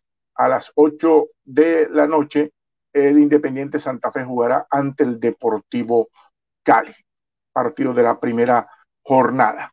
Y esta es una buena noticia. Hoy jueves se dará a conocer la estrategia del distrito para potenciar el boxeo en, cientos de, de, niños y niñas y jóvenes con el lanzamiento del programa Soy Campeón, iniciativa que será socializada hoy desde las 4 de la tarde en el Parque San Pío del barrio El Bosque, eh, exactamente calle 73A con la carrera 8. El evento contará con la presencia del alcalde Jaime Pumarejo, quien estará acompañado por el secretario de Deportes Gabriel Verdugo y un invitado de lujo, como lo es el ex campeón mundial del peso mosca de la Asociación Mundial de Boxeo, Fidel Baza. Vamos a ver qué pasa, muy buena estrategia, esperemos, para eh, fomentar el boxeo que se necesita y una, también una buena organización en el tema de la Liga de Boxeo del Atlántico. Con una alegría manifiesta, el porteño Carlos Vaca se dirigió a la afición de su nuevo equipo, el Granada, de la primera división del fútbol español. En la rueda de prensa, Vaca habló de su deseo de vincularse al Junior, pero primero se dio lo, del equipo Granada, donde espera mostrar sus condiciones de goleador. Aquí está el atacante colombiano hablando a esta hora en Noticias Ya. Carlos Vaca. Bueno, siempre lo he dicho, que mi máxima ilusión es terminar mi carrera en, el Junior. Tuve la posibilidad hace, hace poco, pero bueno, las cosas de Dios siempre tienen su momento. Dios no lo quiso así y hay que aceptar siempre su voluntad. Y la voluntad del Señor era que estuviera en este gran proyecto como lo es el Granada. Y acá estamos con la máxima ilusión, las máximas ganas y el deseo de, aportar y de, y de seguir creciendo juntos, porque a pesar de que, de que hay una edad, de que hay experiencia, cada día aprendo algo. Y estoy acá para seguir creciendo y para seguir aportando. Carlos Vaca se encontrará en el Granada con otro colombiano, el delantero Samario Luis Suárez, quien ya venía actuando en este equipo. El ciclista esloveno Tiger Pogachar ganó la decimaséptima etapa del Tour de Francia y amplió su ventaja en la clasificación general. La gran decepción de la jornada fue el colombiano Rigoberto Urán, quien perdió tiempo y además salió del podio de la clasificación, superado ahora por el danés eh, Vingegaard, quien es el segundo, y el ecuatoriano Richard Carapaz, que es tercero. Urán cayó al cuarto lugar. Hoy habrá eh, etapa de alta montaña nuevamente. Hoy se inicia el torneo de tenis grado 3 en la ciudad de Cartagena. Para el certamen viajó un buen número de tenistas del Atlántico en busca de la gloria. El torneo se hará en las categorías entre los 12 y los 18 años y una de las favoritas para la categoría de los 14 años es la barranquera Nicole Contreras, quien se mostró bastante motivada para enfrentar este certamen. Aquí está Nicole Contreras a esta hora de la mañana aquí en Noticias Ya. Último mes con el mejor rendimiento tengo grandes expectativas de poder llegar a la final y ganar. Siempre voy a tener contrincantes fuertes como contrincantes de Bogotá, de Medellín, pero para eso nos estamos preparando y, no tener las mejores expectativas y con la mejor actitud vamos. Bueno, ¿qué crees que es lo mejor de ti como tenista? ¿Cuál es tu principal, tu, fuerte? Para mí mi principal fortaleza a nivel tenístico sería mi derecha, ya que es consistente y es y tiene potencia y de como y la otra sería mi mentalidad ya que siendo una persona que nunca tira, nunca tira la toalla y siempre persiste en lo que hace. Está Nicole eh, Contreras, que hoy estará debutando ante la bogotana Carolina Martínez. Otra de las cartas importantes del Departamento del Atlántico es Daniela Franco, que se medirá a Isabela Céspedes en la cancha 8 del complejo de raquetas de Cartagena. Y anoche cerramos con la victoria del equipo de los Bucks de Milwaukee eh, para igualar la serie de playoffs del baloncesto de la NBA a dos juegos. Derrotaron a los eh, Soles de Miami 109 por 103. El próximo juego será el sábado. El primero que gane cuatro partidos será el campeón del baloncesto de la NBA. Seis de la mañana en punto. Hasta aquí la acción de los deportes en Noticias Ya. Que tengan todos un feliz día y cuídense mucho. Al aire. Noticias Ya. 94.1 FM de Uniautónoma Estéreo. Y 14.30 AM en Radio Ya. Escúchenos en simultánea por www.noticiasya.com.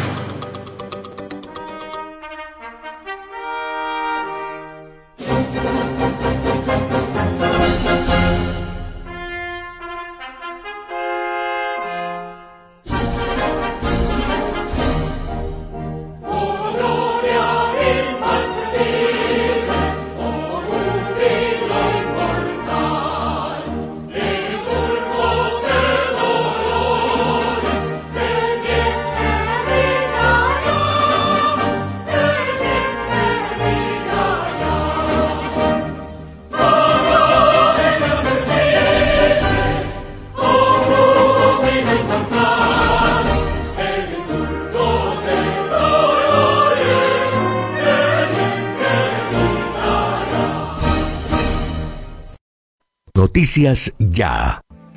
Para que en sus obras la mirada pueda pasar con libertad, manteniendo la seguridad y el buen diseño, controlando la temperatura y el ruido externo. Su mejor opción es Tecnoglass. Transformamos el vidrio según sus necesidades. Llámenos 373-4000 Tecnoglass, el poder de la calidad. Certificado por gestión ambiental y calidad y Contec.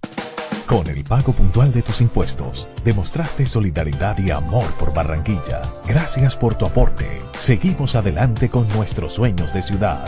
Alcaldía de Barranquilla. Soy Barranquilla.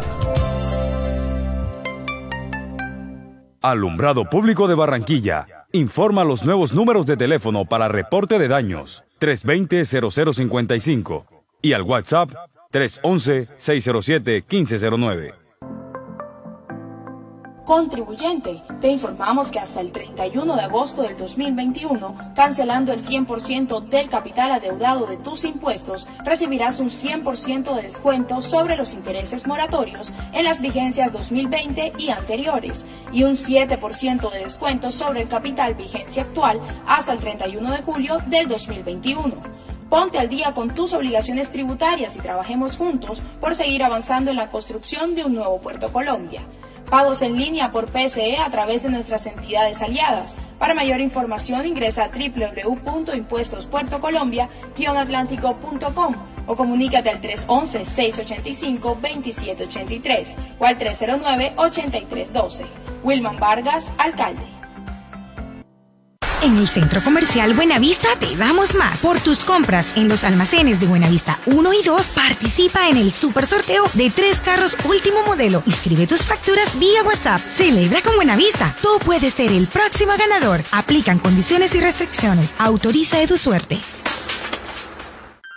Desde este jueves 15 de julio comienza el Festival de las Sopas Tradicionales. Variedad, platos típicos y una sazón que vale la pena repetir una y otra vez. Te esperamos en familia en el restaurante Concepción de nuestra unidad Prado. Recuerda que estamos ubicados en la calle 70, número 5621, frente a la iglesia Inmaculada Concepción. Más información al 318-734-6869. En Cajacopi es posible disfrutar más. Vigilado Super Subsidio.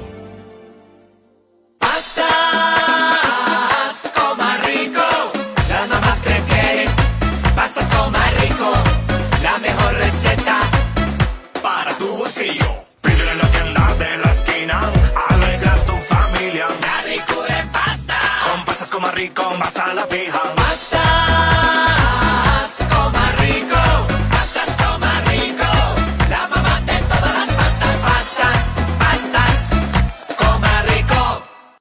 Es responsabilidad de todos cuidar nuestra salud y la de las personas que nos rodean. Con la cultura del autocuidado mitigamos el virus del COVID-19. Usa siempre el tapabocas, lava frecuentemente tus manos, mantén una distancia segura y vacúnate cuando corresponda. Con mayores cuidados salvamos vidas. Alcaldía de Soledad, gran pacto social.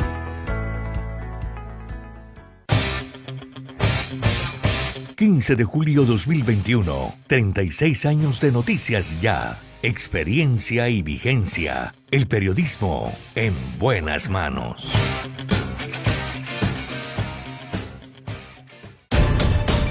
El sistema informativo de la hora.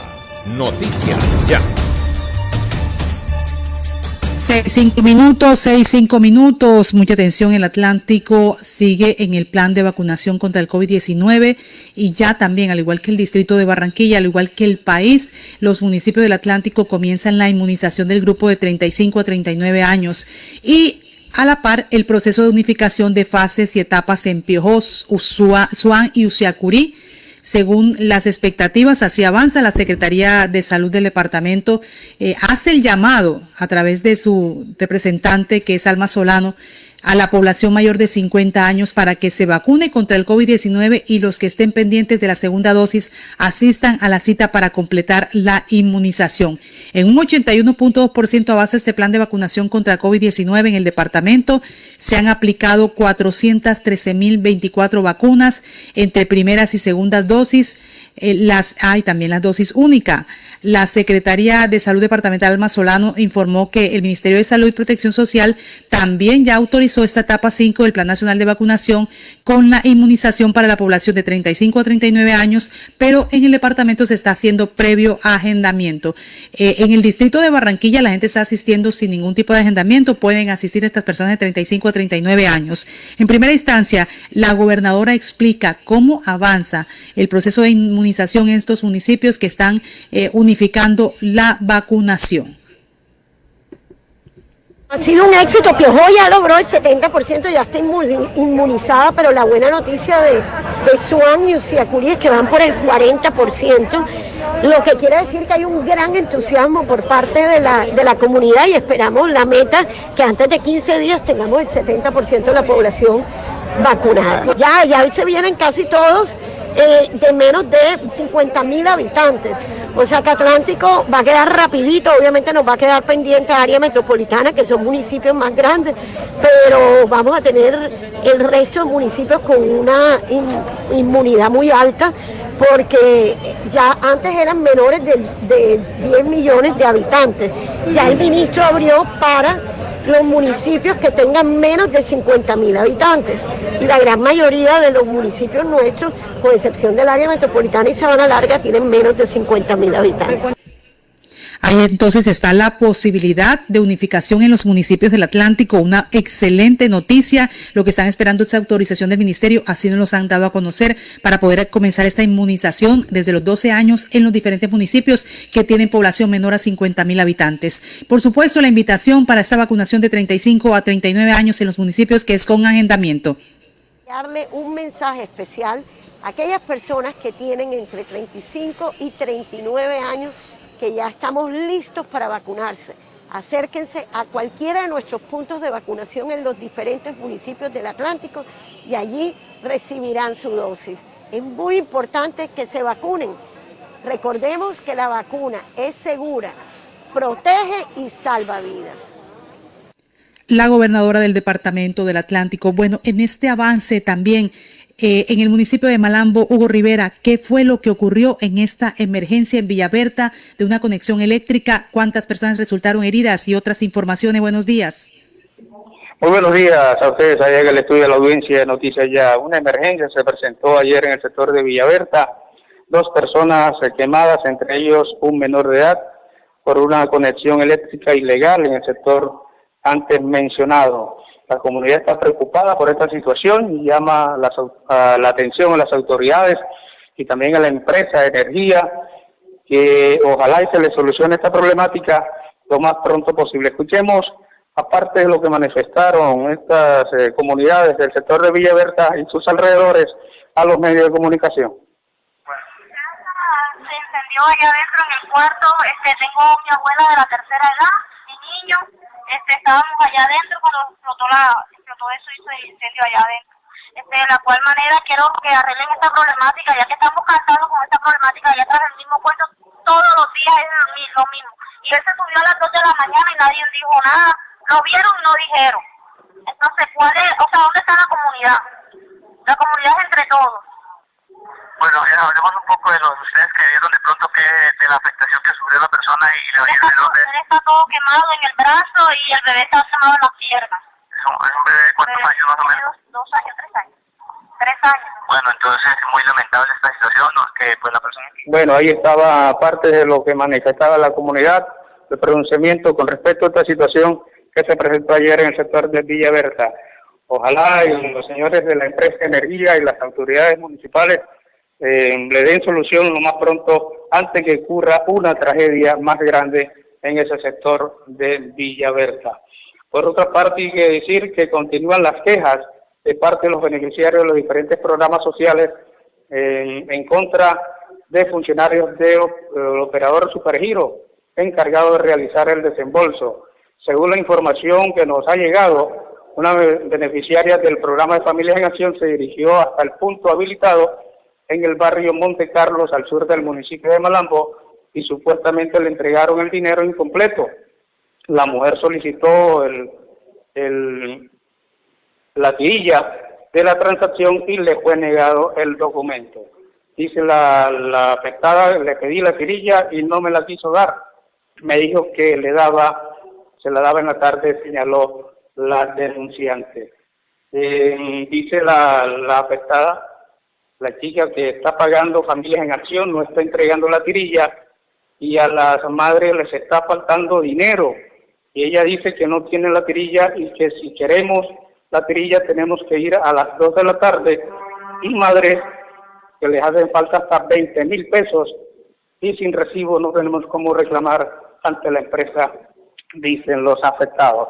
Así que esto es un llamado también a la gerencia o a los representantes de la empresa Supergiros, que no es la primera vez que se presenta esta situación, ya desde hace rato la comunidad viene quejándose de esta situación, pero no se han tomado los correctivos. Ojalá los eh, funcionarios de esta empresa, estos operadores de Supergiros en el municipio de Malambo, ojalá se tomen los correctivos para que no se sigan presentando estas situaciones. Esta es la información desde el municipio de Malambo, Rivera, porque la noticia ya es confirmada. Gracias, Hugo, por esa información desde el municipio de Malambo. También ha sido uno de nuestros colaboradores en estos 36 años. 6, minutos. Mire, esta noticia, el cartagenero que le gana la tutela al Ministerio de Salud para recibir la segunda dosis de Pfizer a los 21 días, argumentando que debía ser inmunizado porque su esposa cuenta con un solo pulmón y tenía, que, y tenía miedo que resultara contagiada. Es una persona invidente que instauró esta tutela y que hoy obliga al Ministerio de Salud a que le pongan a los 21 días su vacuna. 6, 12 minutos, ya regresamos. Este fue el sistema informativo de la hora en Radio Ya. Noticias Ya. Ahí llegó a mi barrio, llegó a mi barrio, la energía que estaba esperando, con la que ahorro para seguir vacilando, todo el Caribe la estaba esperando. Conéctate con la energía que transformará tu barrio. Proyectos que mejorarán la calidad del servicio y te permitirán tener el control de tu consumo. DC a la energía que cambiará tu vida sin costo alguno. Y yo soy Pumpal con aire, me acompaña noche y día, porque con aire disfruto la vida. Aire. En Gases del Caribe nuestros canales están más cerca de ti. Para consultas y solicitudes, ahora puedes comunicarte a la nueva línea de atención 322-7000. Recuerda, 322-7000. Si necesitas reportar daños o emergencias, marca 164 desde celular o fijo. En Gases del Caribe estamos contigo. Vigilado Superservicios. Un país avanza cuando se desarrolla kilómetro a kilómetro con energía cada vez que un nuevo proyecto es puesto en servicio, cada vez que una infraestructura llega a su punto de destino, cada vez que Transelca avanza de un punto a otro, lo hacemos todos. Transelca, filial del grupo empresarial ISA, más de una década contribuyendo al desarrollo del Caribe.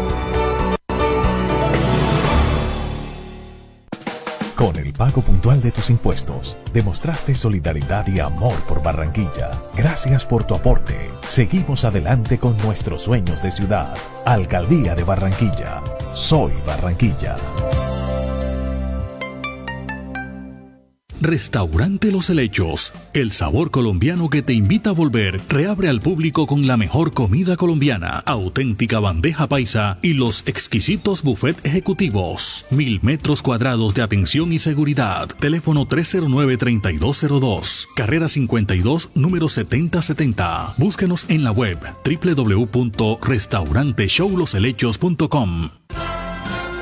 Laboratorio Porto Azul a una. Toma de muestras en la comodidad de tu hogar. Ampliamos nuestra cobertura a Villa Campestre, Puerto Colombia y Soledad, con domicilio totalmente gratis. Agenda tu cita ahora. Contáctanos al 321-859-2178. Pruebas de laboratorio clínico rutinarias y especializadas. Pruebas COVID-19. Aplican condiciones y restricciones. Cuidamos la vida a cada instante. Laboratorio Porto Azul a una.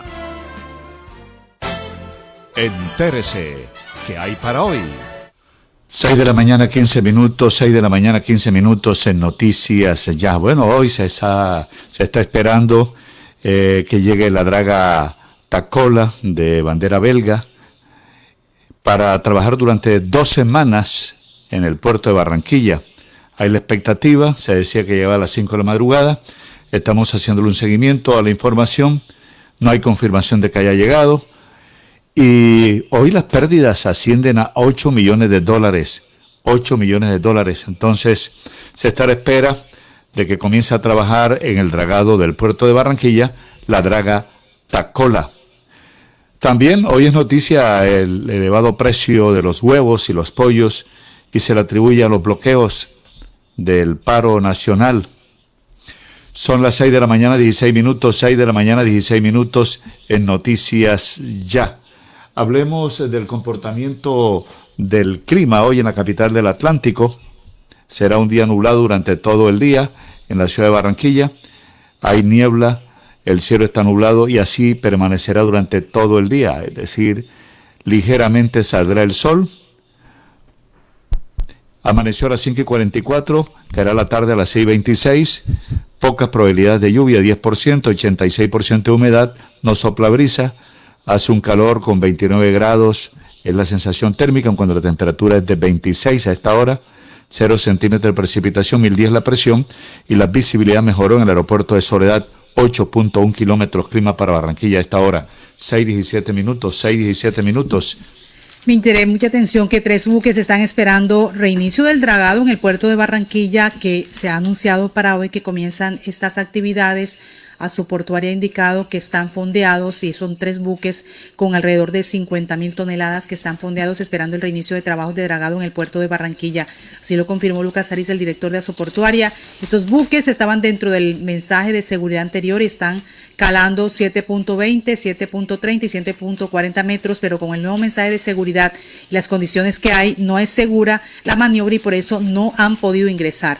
Hoy se tiene previsto la llegada de la draga Tacola proveniente de Jamaica para el reinicio de trabajos del dragado de Puerto de Barranquilla, donde el calado es de 6.7 metros de profundidad. Y mucha atención que hoy también hay mejoras técnicas en redes y sectores de Alto del Prado, San José y Soledad. Lo envía la empresa Aire, sectores del barrio Alto del Prado de Barranquilla. Este jueves 15 de julio la empresa Aire va a desarrollar trabajos de mantenimiento para cambios de elementos de red entre las 6 y 40 de la mañana y las 5 de la tarde.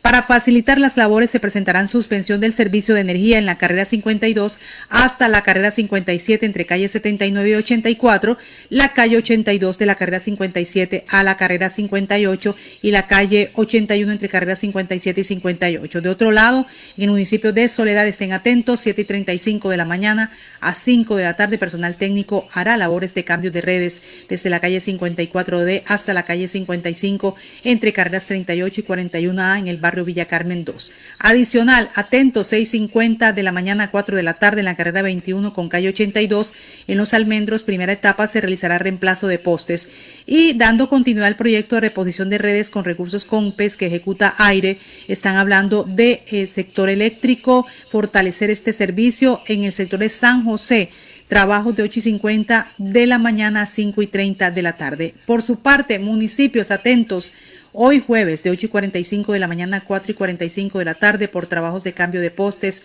poda de árboles y cambio de elementos de red, se van a presentar suspensión del servicio en corregimientos como Colombia y La Peña, que es Sabana Larga, y sectores y fincas aledañas a la carretera La Guada desde el kilómetro 2 hasta el kilómetro 3, finalmente entre 9 de la mañana y 4 y 45 de la tarde por trabajos de poda de árboles, cambio de postes y de elementos de red, se van a presentar suspensiones del servicio de energía en el sector de Playa Mendoza del municipio de Tubará.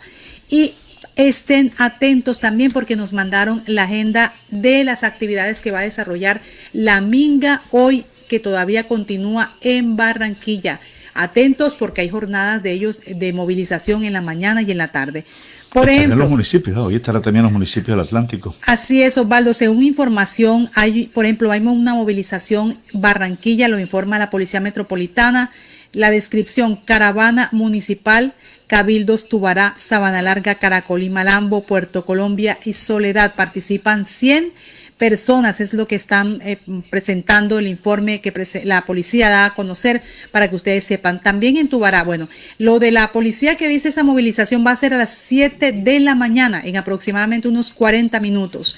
Y también por parte de la policía en el departamento del Atlántico habla del municipio de Tubará, que será a las 7 y 30 la marcha llegada de la Minga Caribe al corregimiento de Cuatro Bocas, donde realizará una estación por aproximadamente 10 minutos. Posteriormente se desplazará al municipio de Tubará, donde realizará un recorrido por las calles principales de la y la plaza central. Ahí van a participar 150 personas y hay actividades. También jornada eh, de protesta para el 15 de julio hoy, horas de la tarde. Lo que nos llega por parte de la policía en el departamento, atento, Sabana Larga, de las 12 del día, hay una marcha.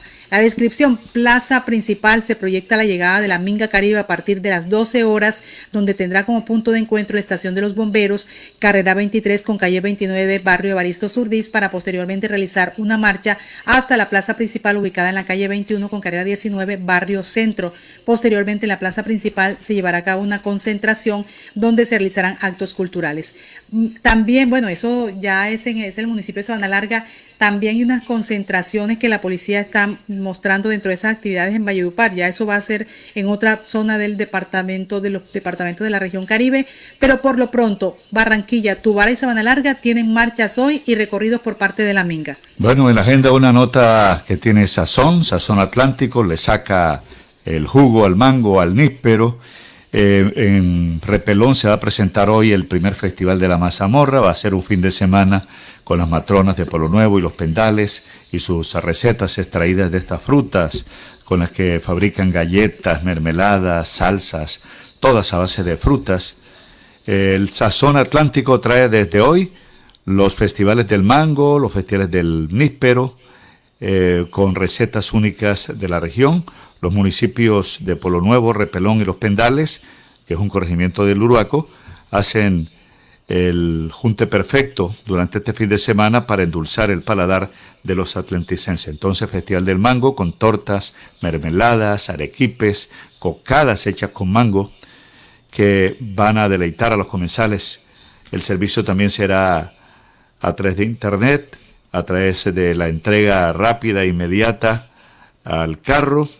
El Festival del Níspero será en Polo Nuevo, con cultivadores, con cocineras tradicionales, que alistan galletas, flanes, vinos, mermeladas, chimichurri de níspero, y también las cocineras que se están preparando para estos días tan especiales del fin de semana y puente festivo del 20 de julio con cocadas de mango y también los tradicionales bollos y cocadas. Son las 6.23 minutos. Elvis Payares Matute, ¿qué más hay para la agenda de hoy? Elvis Payares Matute. Buenos días, Osvaldo, Jenny, todos los oyentes de noticias ya a través de los 94.1 Uniautónoma Estéreo, a través de Radio Ya 1430 AM. En estos 36 años de vida periodística, felicitaciones para usted, Osvaldo, para usted, Jenny, por estos 36 años por este eh, esfuerzo, por esta pasión y amor que se le pone a cada emisión de noticias, ya de los cuales, gracias a Dios, por haberme permitido estar con ustedes, por estar durante estos últimos 15 años de noticias ya. Bueno, hechos que son noticia en el día de hoy. Primeros empresarios condenados por reventa de boletas de la Selección Colombia. La Fiscalía estableció que empresarios habrían eh, buscado apropiarse irregularmente de boletas de la Selección Colombia para la eliminatoria al Mundial de Rusia 2018 y más de 3.353 entradas fueron revendidas. Tras llevar el caso ante los jueces, el ente investigador consiguió las primeras dos condenas por este caso. Se trata de los ex directivos de Ticket Shop, César Carreño e Iván Darío Arce. Es noticia hoy también que según FENAVI, el precio del huevo podría llegar a los mil pesos a causa de los bloqueos generados por el paro nacional. La pregunta es, la que mucha gente se hace, si ya no hay bloqueos, ¿por qué sigue aumentando el precio de los huevos? En, eh, uno de los efectos negativos que generó el paro nacional fue la escasez de alimentos de la canasta básica familiar como el pollo y el huevo. Los bloqueos en vías principales del país dificultaron la llegada de este y otros productos perecederos a las centrales mayoristas de muchas ciudades, generando un considerable aumento en los precios de este recurso. De acuerdo con el DANE, entre mayo y junio el precio del pollo tuvo un alza del 12%, mientras que el del huevo incrementó en un 17% durante este mismo periodo, esto a causa de los bloqueos. Según la Federación Nacional de Avicultores de Colombia, FENAVI, se presentaron más de 2.000 bloqueos que no permitieron la circulación del alimento para las granjas de eh, productoras avícolas, así como para transportar las gallinas y el huevo fuera de dichas fincas. Es noticia hoy que un cartagenero le gana tutela al Ministerio de Salud para recibir la segunda dosis de Pfizer a los 21 días. Cartagena superó los 500 mil dosis de vacunas aplicadas contra el COVID-19. Dentro de ese número de personas inmunizadas se encuentra Ernesto Camilo Brujés López, de 49 años de edad. Este cartagenero, de condición invidente, padre de cuatro hijos, llegó hasta instancias judiciales para que le fuera aplicada la segunda dosis del biológico Pfizer a los 21 días, como lo sugiere la misma compañía farmacéutica. El jueves 17 de junio, cuando me tocó por priorización ponerme la primera dosis, me acerqué a Se Desarrolló cuando me iban a poner la primera dosis de Pfizer. Me dijeron que había salido un decreto del Ministerio de Salud diciendo que la segunda dosis no se iba a poner a los 21 días como venía sucediendo, sino a los 90 días que la próxima dosis me tocaba el 15 de septiembre, contó Brujés. Aseguró que dejó que le pusieran la dosis porque era su interés. Cuando llegó a su casa dijo que iba a instaurar una tutela y así lo hizo y ganó la tutela. Tendrán que aplicarle la segunda dosis 21 días después. Centrales obreras y gobierno logran acuerdo para incremento salarial estatal. Tras 15 reuniones, los líderes sindicales anunciaron el acuerdo de incremento de salario de un punto por encima del IPC. Las centrales obreras y el gobierno nacional llegaron a un acuerdo de un aumento salarial en el marco de la negociación de la Mesa Nacional Estatal que se realizó en Bogotá. Tras 15 reuniones en las que participaron las diferentes organizaciones sindicales, se llega a un acuerdo a través del diálogo tras definir un incremento en el salario de los, de los funcionarios del Estado y trabajadores oficiales del país. Eh, se lograron unos acuerdos para que en 2022 haya un aumento del IPC más 1.64%, que hace que se mantenga el aumento del salario como ha ocurrido en las pasadas negociaciones. Los oyentes que a esta hora reportan su sintonía, saludos para Fabiola Cárdenas Bolaños, dice bendiciones a la mesa de trabajo y a los oyentes. Katy Blum Pupo, dice Osvaldo, Jenny, eh, Elvis y todos eh, quienes conforman la mesa periodística de Noticias Ya reciban un abrazo. Felicitaciones por sus 36 años de labor, que sigan siendo ecuánimes e integrales en la información de cada día. Felicitaciones a todos los que están informando dentro y fuera del estudio. Dios los bendiga y que sean muchos años más informando. También nos reporta sintonía Alexander Iglesias Acevedo. Buenos días, Jenny, Elvis, eh, Osvaldo. Feliz cumpleaños por los 36 años al aire de Noticias Ya. Que sigan cumpliendo muchos más. Saludos desde Cali. También nos reporta sintonía eh, a esta hora Edinson Hurtado. Buenos días especialmente al profesor Osvaldo y Jenny a su mesa de trabajo por sus 36 años de entrega de información en contexto a la comunidad del Departamento del Atlántico. Felicitaciones. Saludos también de Aurelio César Laforí Rodríguez, nos reporta sintonía. Igualmente Viviana Martínez Herrera dice felicitaciones, los adoro muchos años siendo un ejemplo de profesionalismo al trabajo. Eh, aunque hay buenas y malas noticias, con ustedes me siento relajada, los escucho, sin angustia, sin estrés, me dicen la verdad y no son parte ni de allá ni de acá. Por eso diariamente les dejo entrar a mi casa. Gracias, bendiciones. Bendiciones mil a cada uno y todos los que están delante y detrás del micrófono. Saludos para Nelsi Tapias también, nos dice buenos días. Igualmente Cielo Escobar Molinelo, Nubia Pinilla también nos reporta a esta hora su sintonía. Manuel Julián Rolón Torres. Bendiciones de nuestro Padre Celestial para todo el equipo de trabajo y todos los oyentes. Yadi Paz Hernández dice buenos días, bendiciones para felicitar a mi padre Álvaro Hernández Polo que está de cumpleaños hoy también. Gracias. La pastora Marta Escobar Guete, Dios bendiga el equipo de Noticias Ya, excelente día reportando hoy desde San Cristóbal, Bolívar. Saludos también para Jorge del Gordo, Romualdo Olmos Rojas, buenos días, feliz día, que Dios siempre esté con ustedes. Los oyentes a esta hora reportando su sintonía, saludos también a esta hora para Gilberto Manuel Fonseca Medina, Walter Ortegón Bolívar, Carlos Moncada de la Hoz, Isabel Núñez, Santander Jiménez Blanco también, y bueno, muchos oyentes más que a esta hora se unen a la sintonía de noticias ya. A las 6 y 30 de la mañana vamos a conocer las efemérides, un día como hoy. Las efemérides de hoy en Noticias Ya.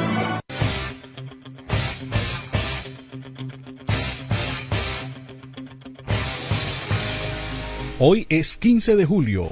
Un día como hoy de 1985 fue el parto de Noticias Ya, que nace a la luz pública en Radio Piloto con Jaime Rueda Domínguez, Dorian Fayad, Rodolfo Mejía, Dubis Coronado, Tony Lemus, Francis Salcedo y Osvaldo Sampaio Cobo. Luego se fueron uniendo grandes compañeros como José Bolaños de la Hoz, Divaluz Acuña, Marley Blanco. Durante este tiempo ha estado en varias emisoras hasta llegar a donde estamos ahora.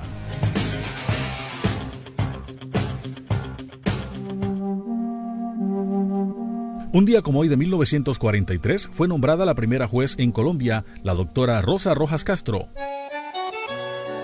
En 1954 nació Mario Alberto Kempes, futbolista argentino. Ganó Copa Mundial de 1978, en donde fue máximo goleador.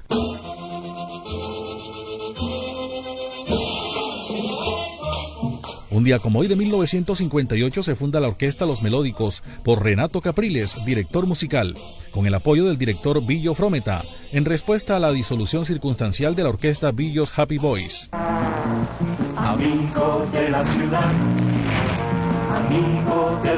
Un día como hoy de 1970 se presentó el primer Renault 4, ensamblado en Colombia por Sofasa, conocido como el Amigo Fiel. Un día como hoy de 2003, el gobierno colombiano, representado por Luis Carlos Restrepo, alto comisionado para la paz, y las Autodefensas Unidas de Colombia, suscribieron el acuerdo conocido como Santa Fe de Ralito.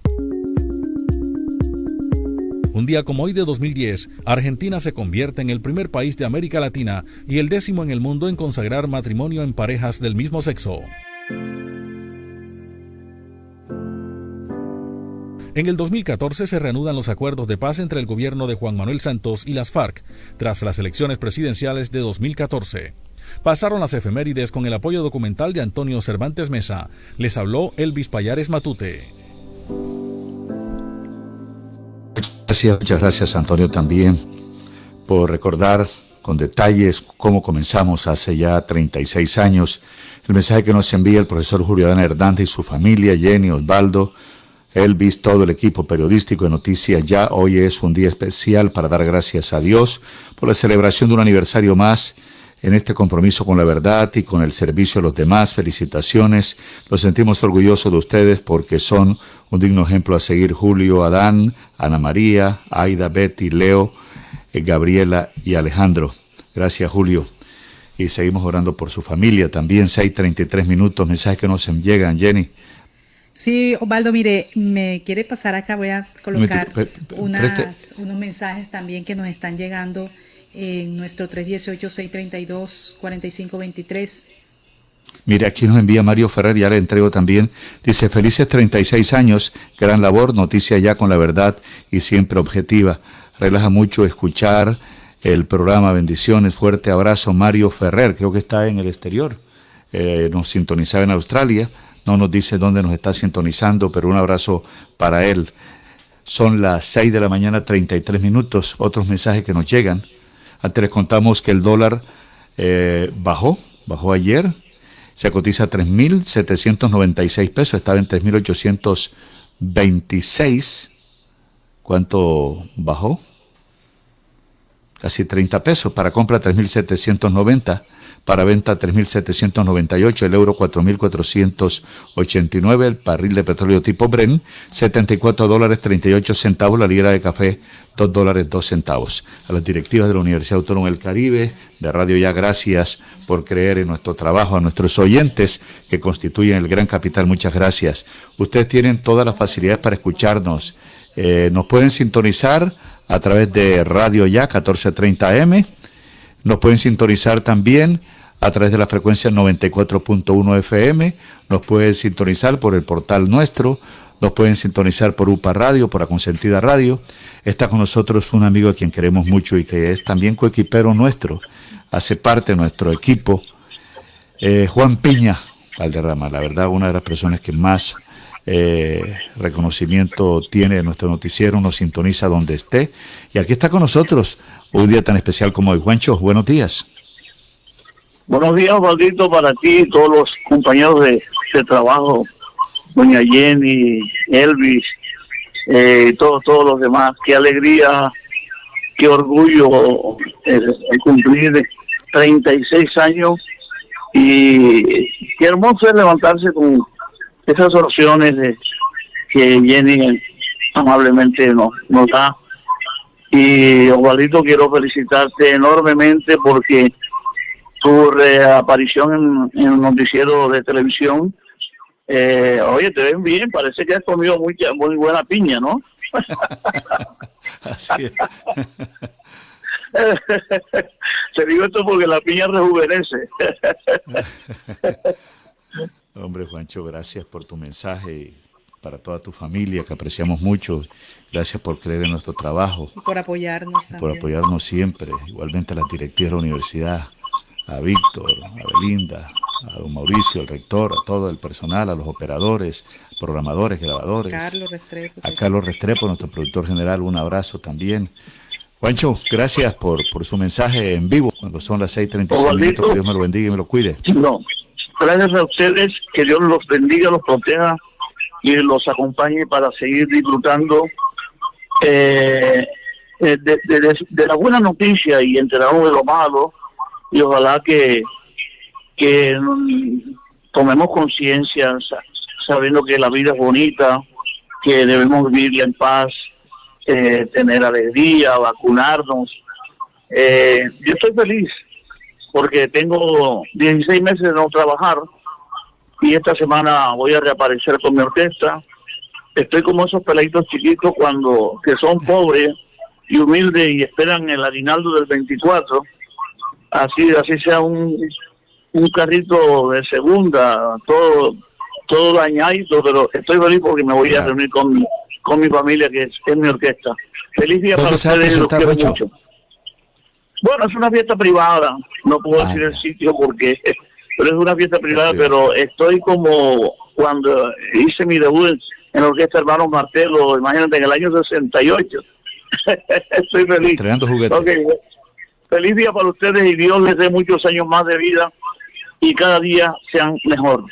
Bueno, así, así será, gracias a Dios, y que se reactive también el espectáculo para que también tantos músicos, artistas, cantantes, ejecutantes, compositores tengan otra oportunidad más también de mostrar y de alegrarnos la vida como lo hacen nuestros artistas. 6.37 minutos, mensaje Jenny que nos llega. Osvaldo, sí, mensajes a esta hora y esto es una oración y por eso a me, a mí me encanta. Disculpen ustedes, pero así es. Dice, gracias Padre Celestial por permitir que este grupo de periodistas llegue hoy a sus 36 años más de vida para que sigan informando a todos sus oyentes de buenas y nuevas noticias y lo que está sucediendo en el mundo local e internacional a todos y a todas del grupo de la mesa de trabajo les deseo un feliz día lleno de mucha salud, eh, como es su director Osvaldo Zampayo, Cobo, Jenny Ramírez, Divaluz Acuña, Elvis Payares, Antonio Cervantes, Boris Páez, Son Forbes, Hugo Rivera. Soy una fiel oyente de ustedes desde que estaba en la emisora Radio Piloto y estaba Osvaldo y Jaime Rueda Domínguez. Luego se fueron para Mar Caribe, que estaba en la 43 esquina con la 72. Después para La Voz de Acosa y ahora en, y ahora en Radio Une Autónoma y Radio Ya. Para mí, para los oyentes, el mejor deseo es que siempre estén al, al aire, porque es uno de los noticieros serios e imparciales eh, mil, mil felicitaciones para todos y que Dios nos dé larga vida para seguir escuchándolos. Zenit Bravo, Barrios, Villa Blanca, bendiciones y felicitaciones. También otro que nos lleva, por ejemplo, Katy Blum, que todos los días dice, cuando no estamos al aire por mi autónoma, nos dice, ¿qué pasó? Enseguida nos escribe. Ella está muy atenta también y dice, espero mañana el pudín en la celebración de noticias ya, hay que celebrar en grande. Eso es lo que hacemos con nuestros oyentes. También eh, están, bueno, oyentes que también tienen alguna, han enviado, Argemiro Pérez, que nos llamó tempranísimo a decirle, aquí estoy. Pues bien, estamos muy contentos con todos esos mensajes que nos envían.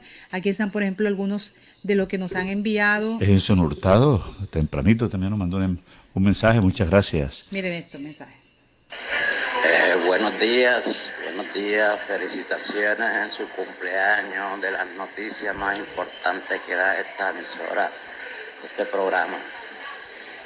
Tenga un feliz día. Osvaldo, Jenny y todo su combo. Parte de acá de Juan Ávila, barrio Los Almendros. Gracias. Qué detalle tan hermoso el de Juan y el de todos los oyentes que expresan eh, su sintonía, su audiencia, su atención y valoran el trabajo que hacen cada uno de nuestros periodistas. ¿Qué más mensajes? Más oyentes. Mi nombre es Alice Mercado, de, los llamo desde el barrio Laya. En este día, en este aniversario, les deseo eh, muchas, muchas bendiciones. Eh, Parece que fuera una labor sencilla, pero es una labor de disciplina lo que ustedes hacen, eh, de tenernos informados eh, aquí a nuestra ciudad y fuera, en los perímetros y, y hasta en otras partes del mundo que sé que los escuchan. Entonces les deseo mil bendiciones y que este día sea especial porque los aniversarios eh, hay que festejarlo, porque es el esfuerzo, el sacrificio y la entrega a una labor como es la de ustedes. Y desde el barrio Laya le mandamos muchas, muchas bendiciones. Bueno, ahí están nuestros oyentes con nosotros enviándonos estos mensajes. 6:41 minutos, 6:41 minutos. Mire, Jorge Cabarca, que es profesor, dice, se dice fácil, 36 años, pero detrás existen muchas vivencias, situaciones y un montón de noticias. Felices 36 años y que vengan muchísimos más. Que Dios se los bendiga y los cuide grandemente. Muchas gracias al profesor Jorge Cabarcas. Acá Elvis Payares también está enviándonos una nota a Jenny. Vamos a ver qué dice Elvis. Dice, está conectado Jorge Alberto Valencia. Sí, ya. Osvaldo, mire, también le quiero decir antes eh, de irnos a esta información eh, del, de la academia, que es tan importante para nosotros, para todos nuestros oyentes, estamos anunciando que ha llegado a Colombia el nuevo lote de vacuna de Pfizer. Son 132.210 nuevas dosis que se destinarán para segunda dosis, de acuerdo con lo que ha dicho el director de promoción y prevención, Gerson Vermont. ¿Se acuerdan que en Bogotá estaban eh, un poco eh, fallando las segundas dosis? En algunos municipios del Atlántico nos dijeron ayer también, nos llamaron para eso. Pues bien, en la tarde llegó al país un nuevo lote de dosis de vacuna del laboratorio Pfizer que se alcanzaron a través del acuerdo bilateral con esa casa farmacéutica. Entonces se trata de 132.210 dosis que de acuerdo con Gerson Vermont, el director de promoción y prevención del Ministerio de Salud y Protección Social, serán utilizadas para completar la segunda dosis de resoluciones anteriores distribuidas en todo el país. Gerson Vermont, el representante del gobierno, del Ministerio de Salud, hablando sobre la llegada y la distribución de este nuevo lote de vacunas de Pfizer. El día de hoy llegan al país 132 mil vacunas de Pfizer. Estas serán utilizadas para complementar las segundas dosis de resoluciones anteriores distribuidas en todo el país. Cabe recordar que este biológico hoy en Colombia solo podrá ser utilizada, como lo digo, en segundas dosis, esquemas completos, en mujeres embarazadas después de la semana 12 y en niños con comorbilidades. Pedimos a los territorios no utilizar primeras dosis de Pfizer hasta que lleguen nuevamente lotes importantes que podamos garantizar para iniciar nuevos eh, esquemas de, de inmunización. Ahí está Gerson Bermúdez, el director de promoción y prevención del Ministerio de Salud. Bien, un abrazo para el colega y también gestor cultural Fabio Ortiz, nos está sintonizando a esta hora, gracias. Nos envía también una nota que vamos a estar leyendo más adelante, esta semana nefasta para el periodismo del Atlántico y la región Caribe y habla también de las personas fallecidas por COVID, colegas nuestros que se nos fueron, como Hugo Severiche, camarógrafo, Elmer Correa, periodista, Isaac Blanco, periodista virtual, Juan Enrique Pérez, de la radio comunitaria, José Barraza, colega periodista, Carlos Santiago Barroso, productor audiovisual, en fin, tiene una nota interesante que vamos a leer. 6.44 minutos, son las 6 de la mañana, 44 minutos. Gracias a los oyentes que ponderan en estos 36 años la verdad, la credibilidad, la disciplina, el trabajo en equipo de Noticias Ya. 6.44 minutos. Noticias Ya. Excelentes noticias para compartir. La Universidad Autónoma del Caribe abre sus inscripciones para el segundo periodo del 2021 totalmente gratis y con el 30% de descuento en la matrícula de primer semestre, reingreso o transferencia externa. Para mayores informes, llama inmediatamente al 300-675-4239. 300-675-4239. ¿Y tú, dónde piensas construir tu futuro? Universidad Autónoma del Caribe. Vigilada mi educación.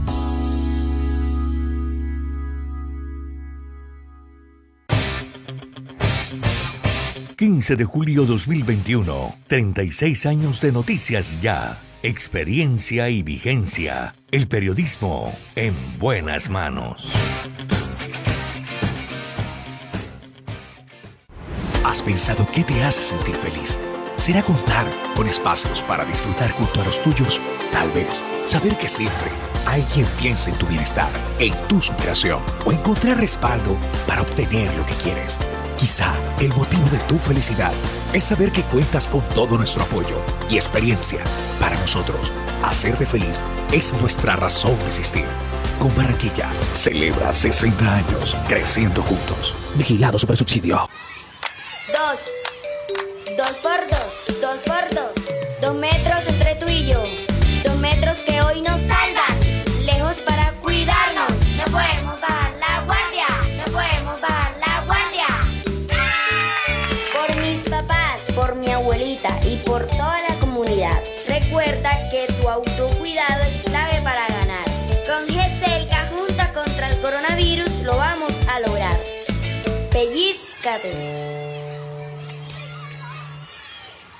Si necesitas polarizar tu carro, instalar el sistema de bloqueo, alarma o elevavidrios y no quieres salir de casa, Speedway tiene para ti su servicio personalizado y a domicilio. Sí, a domicilio. Solo llámanos y llevaremos hasta tu casa nuestro servicio garantizado Speedway, tan exclusivo como tú. Es responsabilidad de todos cuidar nuestra salud y la de las personas que nos rodean. Con la cultura del autocuidado mitigamos el virus del COVID-19. Usa siempre el tapabocas, lava frecuentemente tus manos, mantén una distancia segura y vacúnate cuando corresponda. Con mayores cuidados salvamos vidas. Alcaldía de Soledad, gran pacto social.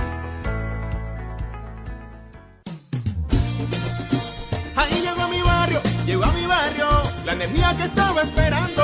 Con la que ahorro para seguir vacilando. Todo el Caribe la estaba esperando. Conéctate con la energía que transformará tu barrio. Proyectos que mejorarán la calidad del servicio y te permitirán tener el control de tu consumo. DC a la energía que cambiará tu vida sin costo alguno. Y yo soy puntual con aire. Me acompaña noche y día porque con aire disfruto la vida. Aire.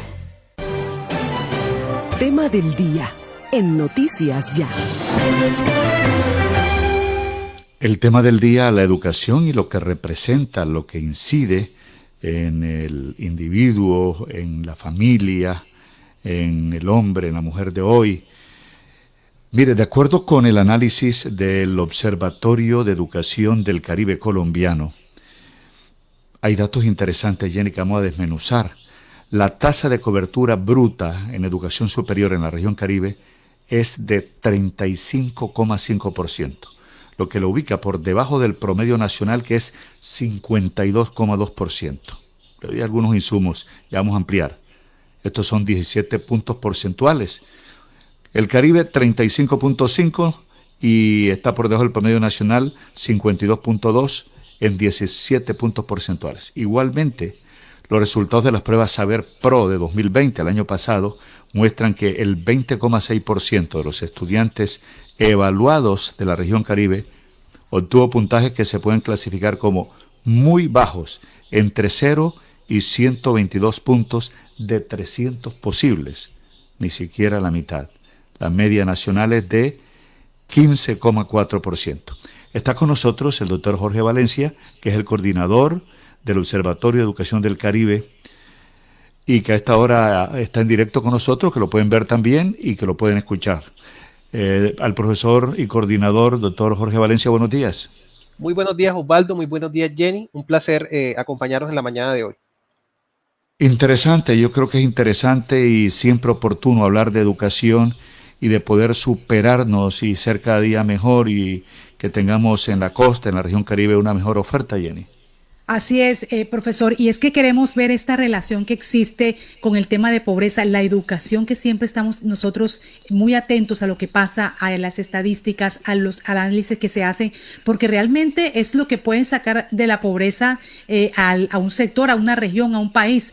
¿Cómo estamos en estos indicadores? y estamos hablando de educación superior, sobre todo ahora cuando se abre la posibilidad de esta presentación o de esta de esta presencialidad. De esa educación superior, profesor. Buenos días. Sí, no, y este aspecto, Jenny, yo le complemento, no solamente es cobertura, sino también calidad, en cuanto a cobertura y calidad.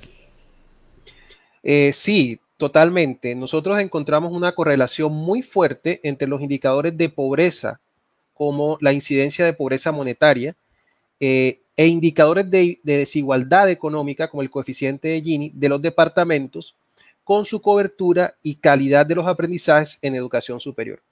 Atlántico, por ejemplo, que es el departamento de la región que tiene mejores indicadores en cuanto a lo que sería pobreza e igualdad, su tasa de cobertura en educación superior es del 54%, en Bolívar es del 37.5%, en Cesar del 31%, en Sucre del 30.7%, y cuando empezamos a llegar a departamentos que tienen mayor incidencia de pobreza monetaria, como la Magdalena, Magdalena, la Córdoba, la Guajira, estamos hablando que ya esa cobertura en educación es menos del 30%. En estos departamentos eh, estaríamos diciendo que solamente uno de cada tres jóvenes entre 17 y 21 años estaría accediendo a programas de educación superior. Y esa misma correlación la encontramos en cuanto a los indicadores de calidad. Nos preocupa especialmente el departamento de La Guajira porque en este, eh, en este departamento, valga la redundancia, el 40.7% de los estudiantes que se evaluaron en 2020 obtuvo estos puntajes que se pueden considerar bajos en el contexto de la prueba Saber Pro. Eso nos dice que una gran proporción de sus estudiantes graduados no alcanzaron el mínimo de competencias necesarias para promover de manera efectiva el desarrollo de ese departamento. Eh, igualmente, en la región en general y todos eh, los departamentos que la conforman tuvieron un porcentaje eh, alto en el contexto nacional en ese indicador de estudiantes que no alcanzan los logros mínimos. en comparación, si cotejamos con los resultados eh, del promedio nacional o los resultados, por ejemplo, en, en universidades del interior del país. ¿Por qué estos resultados? Bueno, aquí también nos preocupa algo y es que las universidades, hablando como un todo del sistema de educación superior de la región, están bastante rezagadas con respecto al país. Cuando miramos los indicadores de Saber Pro, encontramos que solo hay una universidad del Caribe dentro de las primeras 10 de Colombia y otra que está dentro de las primeras 40. Eso quiere decir que solamente tenemos dos universidades en la región que están dentro de las primeras 50 a nivel nacional.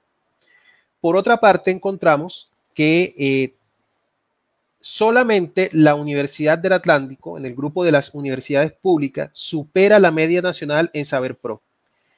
El resto de universidades públicas se encuentran por debajo de ese promedio y especialmente ese tema hay que tenerlo con mucho cuidado porque la matrícula de las universidades públicas, por ejemplo, en departamentos como La Guajira, alcanza el 90%. Por tanto, tenemos un rezago marcado no solamente en cobertura, sino también, evidentemente, en la calidad de la formación que se está brindando en este momento en el sistema de educación superior regional. Profesor Jorge Valencia, coordinador del Observatorio de Educación de la región Caribe. Por ejemplo, yo quiero analizar esta parte de los estudiantes que no acceden a la educación superior por falta de oferta, por las condiciones económicas de los mismos porque también van a, la, universidad y se, retiran. ¿Qué es lo que pasa para los estudiantes? ¿Cuál es el análisis para ellos? Para ellos, primero hay que hacer todo lo que sea posible para aumentar los cupos, la posibilidad de poderlo atender o de poderlos atender en la educación superior. Eso implica que tanto las universidades públicas como las privadas tienen que hacer esfuerzos por ampliar su oferta, ya sea abriendo nuevos programas en sus sedes o con mayor impacto descentralizando su oferta.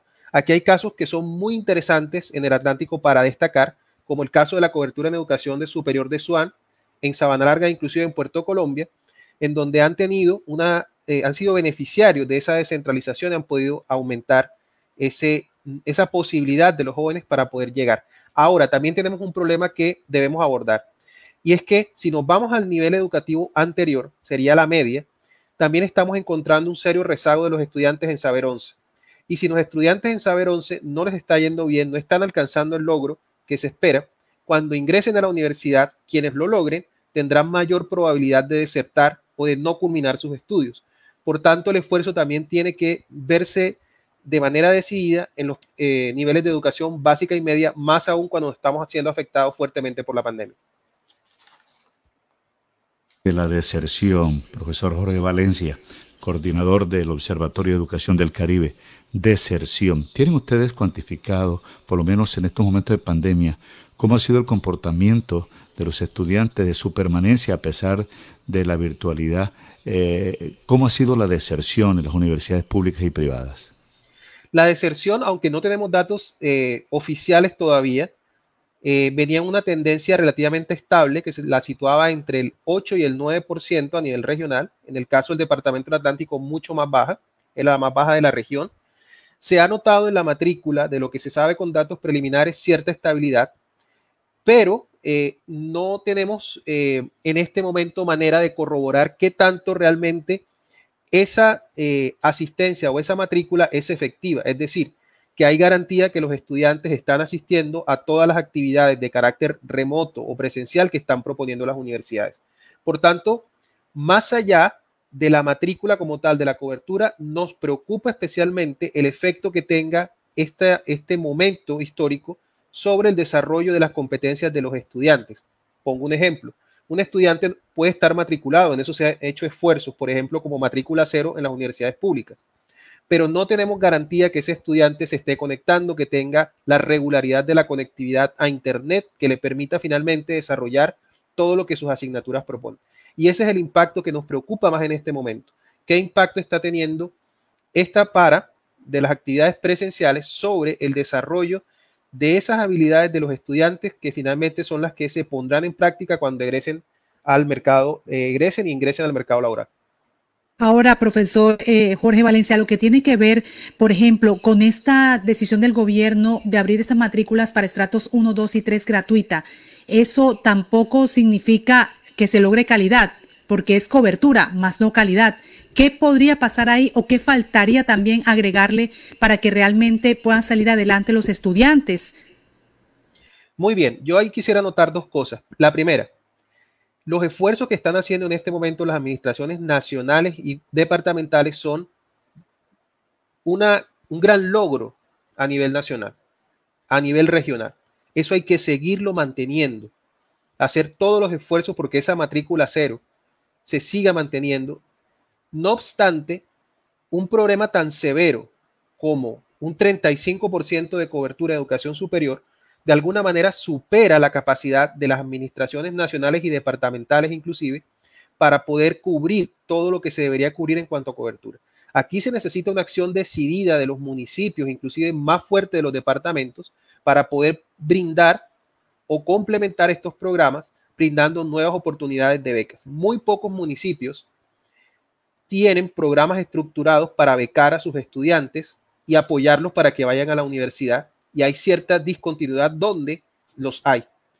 Hay también a nivel regional muy pocos programas que apoyen, por ejemplo, al programa Generación E.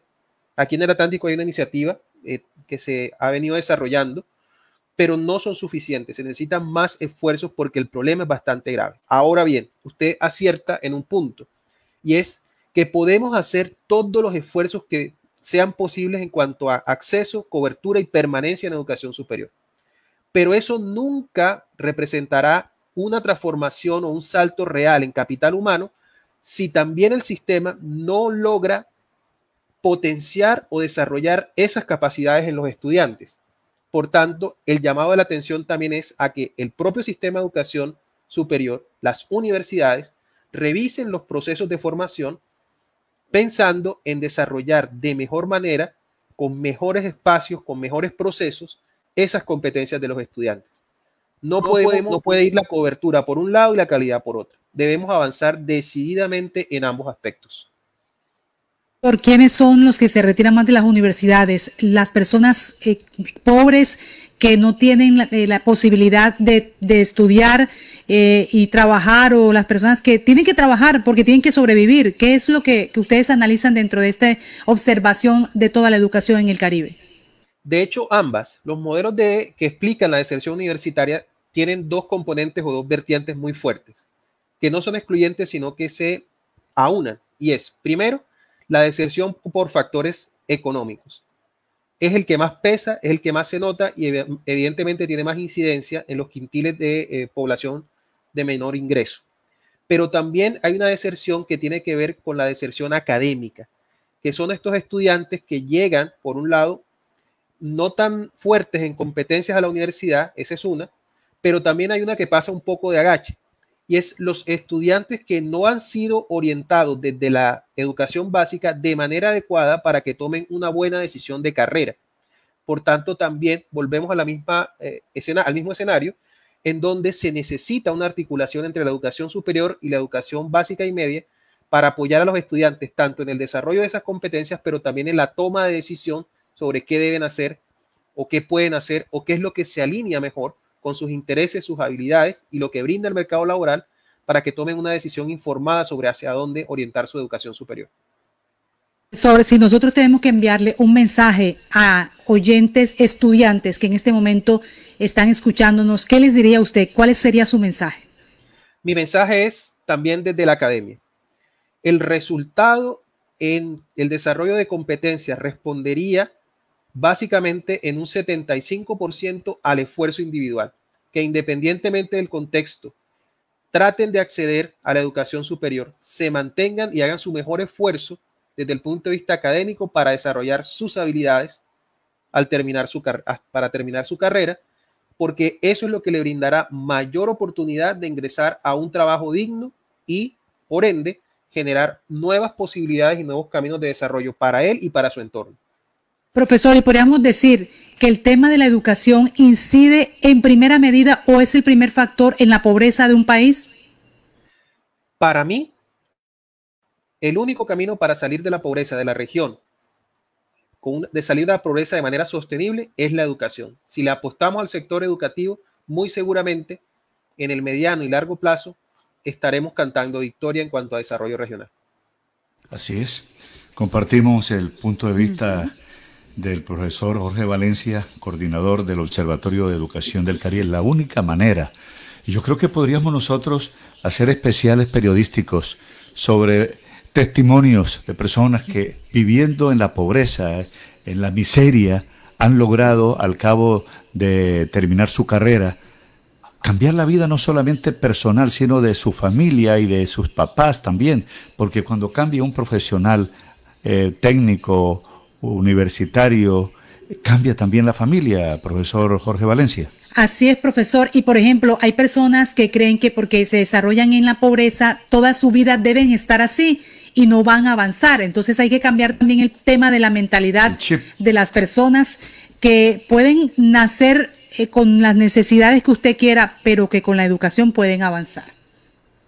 Totalmente, de acuerdo. De hecho, es mi caso personal. Yo soy eh, nacido en un barrio, estrato 2 de Barranquilla. Hice toda mi educación en instituciones educativas públicas. Estudié en la Universidad Atlántico, soy egresado de Atlántico y he hecho todos mis estudios de posgrado a nivel, eh, eh, perdón, en instituciones privadas y precisamente hoy puedo decir que solo a través de esa insistencia en la educación por parte de mi familia pude transformar mi realidad. Mire qué lindo. ¿eh? Hermoso ese, ese mensaje. Él, él, fíjense que le preguntamos en términos generales, pero es un ejemplo y como él, usted, usted, usted que me está escuchando. Todo es posible. Sí, sí, sí, es la única manera de salir de la pobreza, es la única. Yo no creo que haya otra manera, no la hay, no la hay otra manera, por lo menos de una manera decente. Eh, una manera honesta, una manera íntegra. Profesor Jorge Valencia, coordinador del Observatorio de Educación del Caribe, hombre, muy, muchas gracias y gracias por compartir esta información y estas estadísticas. Yo diría que más que estadísticas, esta reflexión. Muchas gracias a ustedes por la invitación y un saludo especial a toda su audiencia. La mañana cuatro minutos, siete cuatro minutos en Noticias Ya. Confirmado. Noticias Ya. Periodismo útil. En buenas manos. Afuera. Adentro. Si sus obras tienen ventanería y fachadas de aluminio y vidrio de CI Energía Solar, usted está adentro. Tecnología de punta, máxima calidad y precios competitivos nos distinguen. Llame al 366-4600 CI Energía Solar y es Windows. Certificado por gestión ambiental y calidad y contel. Alumbrado Público de Barranquilla. Informa los nuevos números de teléfono para reporte de daños. 320-0055 y al WhatsApp 311-607-1509. Alianza de Medios, TVNet, su canal 8 y Noticias Ya te unen para ofrecerles la mejor información de lunes a viernes de 7 a 9 de la mañana. TVNet y Noticias Ya, más que televisión por cable. Ganaderos, ya llega una nueva cita con la sanidad animal. Desde el 24 de mayo al 7 de julio llevaremos a cabo el primer ciclo de vacunación contra la fiebre aftosa 2021. Recuerde que mantener el estatus sanitario del país es un compromiso de todos. Ganaderos, a vacunar. Una campaña del Ministerio de Agricultura, El Campo es de Todos, ICA, FEDEGAN y Fondo Nacional del Ganado. Llegó el sabor de la confianza McPollo a Villacampestre. Encuentra el nuevo almacén McPollo en la carrera 25, número 3, 174 LC 103. Disfruta del pollo fresco, pollo campesino, salsamentaria de pollo y mucho más. No salgas de casa. Puedes pedir tu domicilio a los números 387-4910, 387-4930 o pedir desde tu celular descargando la app McPollo. En el Centro Comercial Buenavista te damos más. Por tus compras en los almacenes de Buenavista 1 y 2, participa en el super sorteo de tres carros último modelo. Inscribe tus facturas vía WhatsApp. Celebra con Buenavista. Tú puedes ser el próximo ganador. Aplican condiciones y restricciones. Autoriza de tu suerte. Un país avanza cuando se desarrolla kilómetro a kilómetro con energía. Cada vez que un nuevo proyecto es puesto en servicio, Cada vez que una infraestructura llega a su punto de destino, cada vez que Transelca avanza de un punto a otro, lo hacemos todos. Transelca, filial del grupo empresarial ISA, más de una década contribuyendo al desarrollo del Caribe.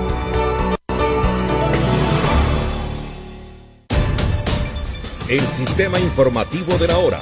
Noticias ya. Siete, siete minutos a esta hora nuestro avance de noticias con eh, Bernardo Sanabria, toda la información judicial, los hechos que han ocurrido, la preocupación en Sabana Larga y también la captura de una persona en el municipio de Soledad por pornografía infantil. Adelante, Bernardo.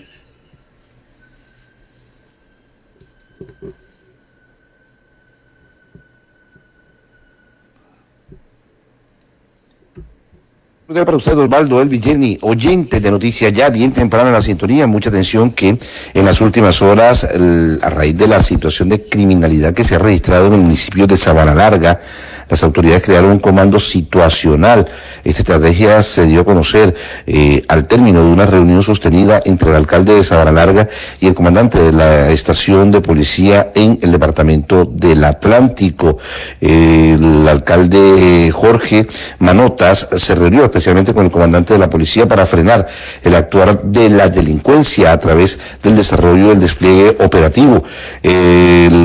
Coronel Carlos Correa eh, se pronunció luego de la reunión y dejó claro que el compromiso de las autoridades para contrarrestar el actuar de los violentos eh, está determinado por parte de las autoridades. En lo corrido del año se han registrado 11 homicidios en el municipio, una cifra ah, de alta eh, preocupación para las autoridades y también para la ciudadanía en general. Este comando situacional comenzó a funcionar ya en esta zona del departamento. En otras informaciones que se registran también en el departamento del Atlántico, vez nos trasladamos al municipio de Soledad, personal de la Fiscalía General de la Nación y la oficina en Colombia de la agencia ICE de los Estados Unidos en Bogotá, Villavicencio y Yopal, eh, realizaron operativos en estas zonas, es decir, en Villavicencio, Yopal y en Soledad en el municipio del Atlántico. La Dijín de la policía capturó a cuatro personas presuntamente dedicadas al consumo de pornografía infantil. Después de 24 meses de investigación y sumado a las constantes denuncias que preocuparon a las autoridades a través de las acciones simultáneas en diligencias de registro y allanamiento, ejecutaron, ejecutaron una operación denominada T Collector, que es el coleccionista en español, eh, contra este tipo de actividades que afecta eh, significativamente los derechos fundamentales de los niños menores de 6 a 12 años. Durante el proceso investigativo se estableció que estos hombres al parecer almacenaron más de 1.500 archivos digitales con contenido de abuso sexual con persona menor de 18 años. De esta manera, a partir de la investigación de la DIGIN, se identificaron 70 direcciones IP. Miren, ¿sabe qué es lo más terrible, Pablo? Eh, eh, uno de los detenidos es un profesor, le dicen el profe, fue capturado aquí en Soledad. Eh, el modo operandi de estos delincuentes consistía en crear grupos de distintas plataformas o redes sociales para intercambiar imágenes y videos con material exclusivo de abuso sexual infantil. También adquirían el material de la web profunda u oculta y algunos aprovechaban de su rol de profesores, familiares, vecinos o amigos para obtener fotografías de estos menores. Uno de los capturados fue un profesor de educación física en el municipio de Soledad, según informó la Dijín, el cual dentro de sus archivos contenía una carpeta con más de 3.000 fotografías y videos de pornografía infantil, una situación bastante complicada. Sobre el particular, hablamos con el mayor general Fernando Murillo, quien es el director de investigación criminal de la Interpol. Con la Agencia Internacional de los Estados Unidos, dedicada a la investigación de delitos transnacionales, conocida como HSI, adelantan una operación denominada de colector en cuatro ciudades, como corresponde a Villavicencio, Bogotá, Yopal y al municipio de Soledad Atlántico, en donde se logra la captura de cuatro personas de nacionalidad colombiana, dedicados al consumo de pornografía infantil. Durante todo el proceso investigativo se pudo establecer que estos sujetos almacenaron más de 1.500 archivos digitales con contenido de abuso sexual con personas menores de 18 años. Además de esto, alcanzaban a descargar aproximadamente 100 imágenes diarias de las diferentes plataformas digitales para satisfacer sus aberraciones sexuales personales. Ahí escuchamos las declaraciones entregadas por parte del director de, nacional de Interpol en este operativo desarrollado en las últimas horas. Terrible situación registrada aquí en el municipio de Soledad, en el departamento del Atlántico, con estas capturas. Mire, Jenny, y parece que se ha convertido en, en hobby, podemos decirlo de esta forma, los actos vandálicos afuera de la antigua escuela de policía eh, aquí en el límite entre Barranquilla y Soledad. Testigos señalaron eh, que los actos vandálicos registrados en las últimas horas ya son más tres los intentos que han hecho las personas para ingresar a la sede de la escuela de la policía, ubicada en la calle 17. Hubo alteraciones de orden público donde varias personas intentaron ingresar a esta institución en las últimas horas. En medio de los desórdenes, estas personas lanzaron todo tipo de objetos contundentes en el lugar eh, pero fueron uniformados de la estación de policía Simón Bolívar que evitaron que la situación se saliera de control. Los testigos de los actos vandálicos aseguraron que ya son más de tres las ocasiones que intentaron ingresar estas personas al comando de la policía de esta antigua escuela de policía ubicada en el sector de la calle 17. ¿Qué pretenderán? Las autoridades están adelantando la correspondiente investigación ya son continuos y repetitivos las veces que entregamos esta noticia. Un saludo muy cordial para usted, Osvaldo, Jenny, oyentes, Elvis de Noticias Ya, Bernardo Zanabria, aquí donde la noticia ya hay confirmada. Transporte, ciudad, puertos y terminales.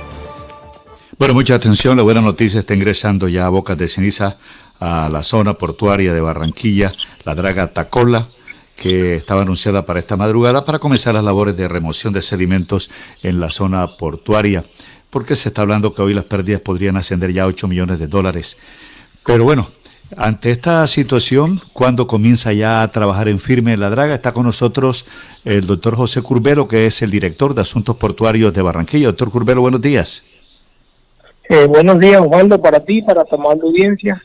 En la draga en este momento eh, se encuentra pues en las afueras de Bocas de Ceniza, haciendo su ingreso, se dirige hacia el, puerto de, Palermo, eh, pues hacer todo lo, pertinente con la tripulación, con em, recarga de agua, de alimentación para comenzar labores en horas de la tarde. Ahora, doctor José Curbelo, bueno, sabemos que mm, es un poco específico saber todas las actividades que va a hacer la, la draga, pero ¿Qué es lo que se prevé? ¿Cuál es el cronograma de actividades que va a realizar la Draga? ¿Y cuándo ya uno podría decir ya está el canal de acceso accesible? Porque decíamos que el director de su portuaria, Lucas Aris, hablaba de tres buques que están esperando ingreso al puerto. Eh, sí, hay tres, tres embarcaciones en este momento, sin embargo, eh, con esta restricción se han visto afectados los itinerarios, tanto de ingreso como de zarpe. Eh, adicionalmente a eso, pues aquí eh, se, en, en, unas en unas horas se deben estar haciendo las batimetrías de, de para ver cómo se encuentra en este momento eh, el punto más crítico que es Boca de Ceniza y posteriormente entregarle esto a la tripulación de, de la draga que comience labores y cada día que vaya haciendo ciclos de trabajo se estarán haciendo batimetrías para, para mejorar de esa forma por parte de la Capitanía de Puerto, mejorar el mensaje de seguridad, segundamente subiendo la restricción que hay de 6.7 y poco a poco a la medida que se vaya haciendo el trabajo. ¿Hasta dónde se va a llegar? ¿Hasta dónde se puede llegar? Digamos que es un tema tan, eh, tan difícil de contestar porque con la sedimentación que tiene el río en este momento que es tan grande, son 140 mil metros cúbicos que esperemos que sean, ese recurso sea muy bien aprovechado y quede el canal en óptimas condiciones en los próximos días. Le reitero la pregunta que le hacía ayer en cuanto al cronograma. ¿Por cuánto tiempo va a estar esta draga belga en el puerto de Barranquilla, eh, doctor Curbelo? Osvaldo, yo, yo tengo, yo prefiero hablar pues de lo contratado que es pues 140 mil metros cúbicos fue el contrato con Magdalena Findeter con los dragadores. Bueno, hablemos ahora de lo que siempre se ha dicho, lo que siempre se ha proyectado pero que no, no, se conocen aspectos como los del puerto de aguas profundas. Eh, el alcalde incluso está hablando sobre este tema y Barranquilla está pendiente también de lo que puede ser el, ese, ese puerto de aguas profundas que se haría con qué tipo de empresas nacionales, internacionales, qué tanto se ha avanzado en esa idea para darle a Barranquilla esa estabilidad que tanto requiere en su puerto. Osvaldo, eso es un, es un tema, el, el tema que hablaba el alcalde, habló el alcalde, socializó hace tres días con el sector portuario de la ciudad y con los gremios y también con otros actores, es, una, es una muy buena noticia para el sector. Actualmente en la ciudad de Barranquilla hay 10 instalaciones portuarias que, que complementadas con una nueva zona marítima portuaria, que fue la exposición que hizo y socialización que hizo el señor alcalde, serían no competencias, sino un complemento para lo que hoy tiene la ciudad, porque va a permitir el arribo de embarcaciones mucho más grandes y seguramente va a incrementar el movimiento de carga por el puerto de Barranquilla. A esto se le tiene que sumar la otra noticia importante que incrementará las cargas, como es la APP del río Magdalena, que se adjudicará de acuerdo cronograma entre el mes de marzo y abril del año 2022 y que esto seguramente eh, incrementará pues, este movimiento de carga por todo lo que va a venir desde el centro del país hacia la costa norte. ¿Y este puerto de aguas profundas, para orientar a los oyentes, en qué margen estaría? ¿En el Atlántico, en el Magdalena? ¿Dónde es más factible? Ok, este paso agigantado que da el alcalde Jaime Pumarejo con la nueva zona marítima portuaria, se ha contratado con los consultores Royal Hasconi, expertos además, con ellos se están haciendo eh, inicialmente con un rompeolas que va a proteger la playa de Puerto Mocho, que va a proteger la Ciénaga de Mallorquín, y que va también a proteger donde quedaría ubicada este puerto de profundas, iniciativa privada, de la que se viene hablando aproximadamente hace casi tres décadas y que cada día estamos más cerca de materializarla, estaría ubicada en el margen eh, occidental, o sea, puntualmente sobre el Tajamar occidental del lado del el mar, eh, que tiene profundidades eh, naturales y pues lógicamente eso va a permitir eh, el acceso de embarcaciones mucho más grandes. Eh, no sin antes decirle que tenemos que seguir repotenciando lo que hay en este momento en la ciudad, como son las terminales que referenciaba hace un momento. Doctor José Curbelo, ¿para este puerto de aguas profundas se requiere de inversión privada y pública? Bueno, esto eh, a través de los años eh, una, es una iniciativa privada, eh, y hoy después de estudios de prefactibilidad que se han hecho de parte del distrito, desde la Oficina de Asuntos Portuarios, ha arrojado ese estudio que es la prefactibilidad de que puede el distrito de Barranquilla ser partícipe de tan interesante proyecto, pues lógicamente eh, con la empresa privada, complementada también por, por, por la alcaldía. Y eso con toda seguridad va a traer mucho más inversionistas porque le da una estabilidad eh, jurídica y un compromiso también de, de, las autoridades locales. Doctor José Curbelo, director de Asuntos Portuarios de Barranquilla, que está con a esta hora con nosotros, acompañándonos en esta emisión. Entonces, lo que hay que comenzar es este plan de ordenamiento de la zona marítima. ¿Eso ya comenzó, la zona marítima portuaria? ¿Eso se está desarrollando? Sí, ya, ya como, como bien eh, fue, eh, fue contratado a través de la oficina de Puerta de Oro con Royal Hasconi, que son consultores expertos, se están haciendo estudios y y comienzan las buenas noticias para nuestra ciudad porque no podemos vivir de unos dragados reactivos. Nosotros, desde, desde el distrito, desde el sector portuario de la ciudad, siempre eh, se ha hecho la propuesta de que se, se tenga la draga permanente en la ciudad, se haga eh, los dragados de mantenimiento preventivos para ser sostenible. Aquí se ha demostrado que en la medida que hay buenas profundidades en el río, eh, calados, eh, buenos calados autorizados, la carga inmediatamente se incrementa en nuestra ciudad y más cuando, por ejemplo, eh, tenemos, tuvimos un, un primer semestre importante en el movimiento de carga con más de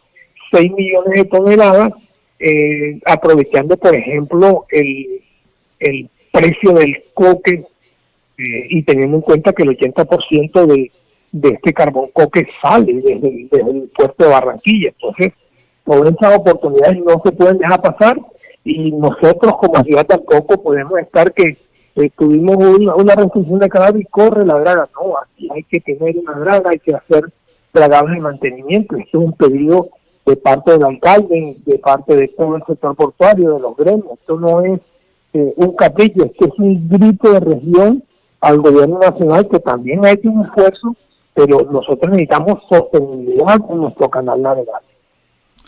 Bueno, muchas gracias al director de Asuntos Portuarios de Barranquilla que ha estado con nosotros explicando ampliamente toda la situación y proyección del puerto de Barranquilla, el ingreso esta, bueno, en, esta mañana, en esta mañana de la draga Tacola a Bocas de Ceniza.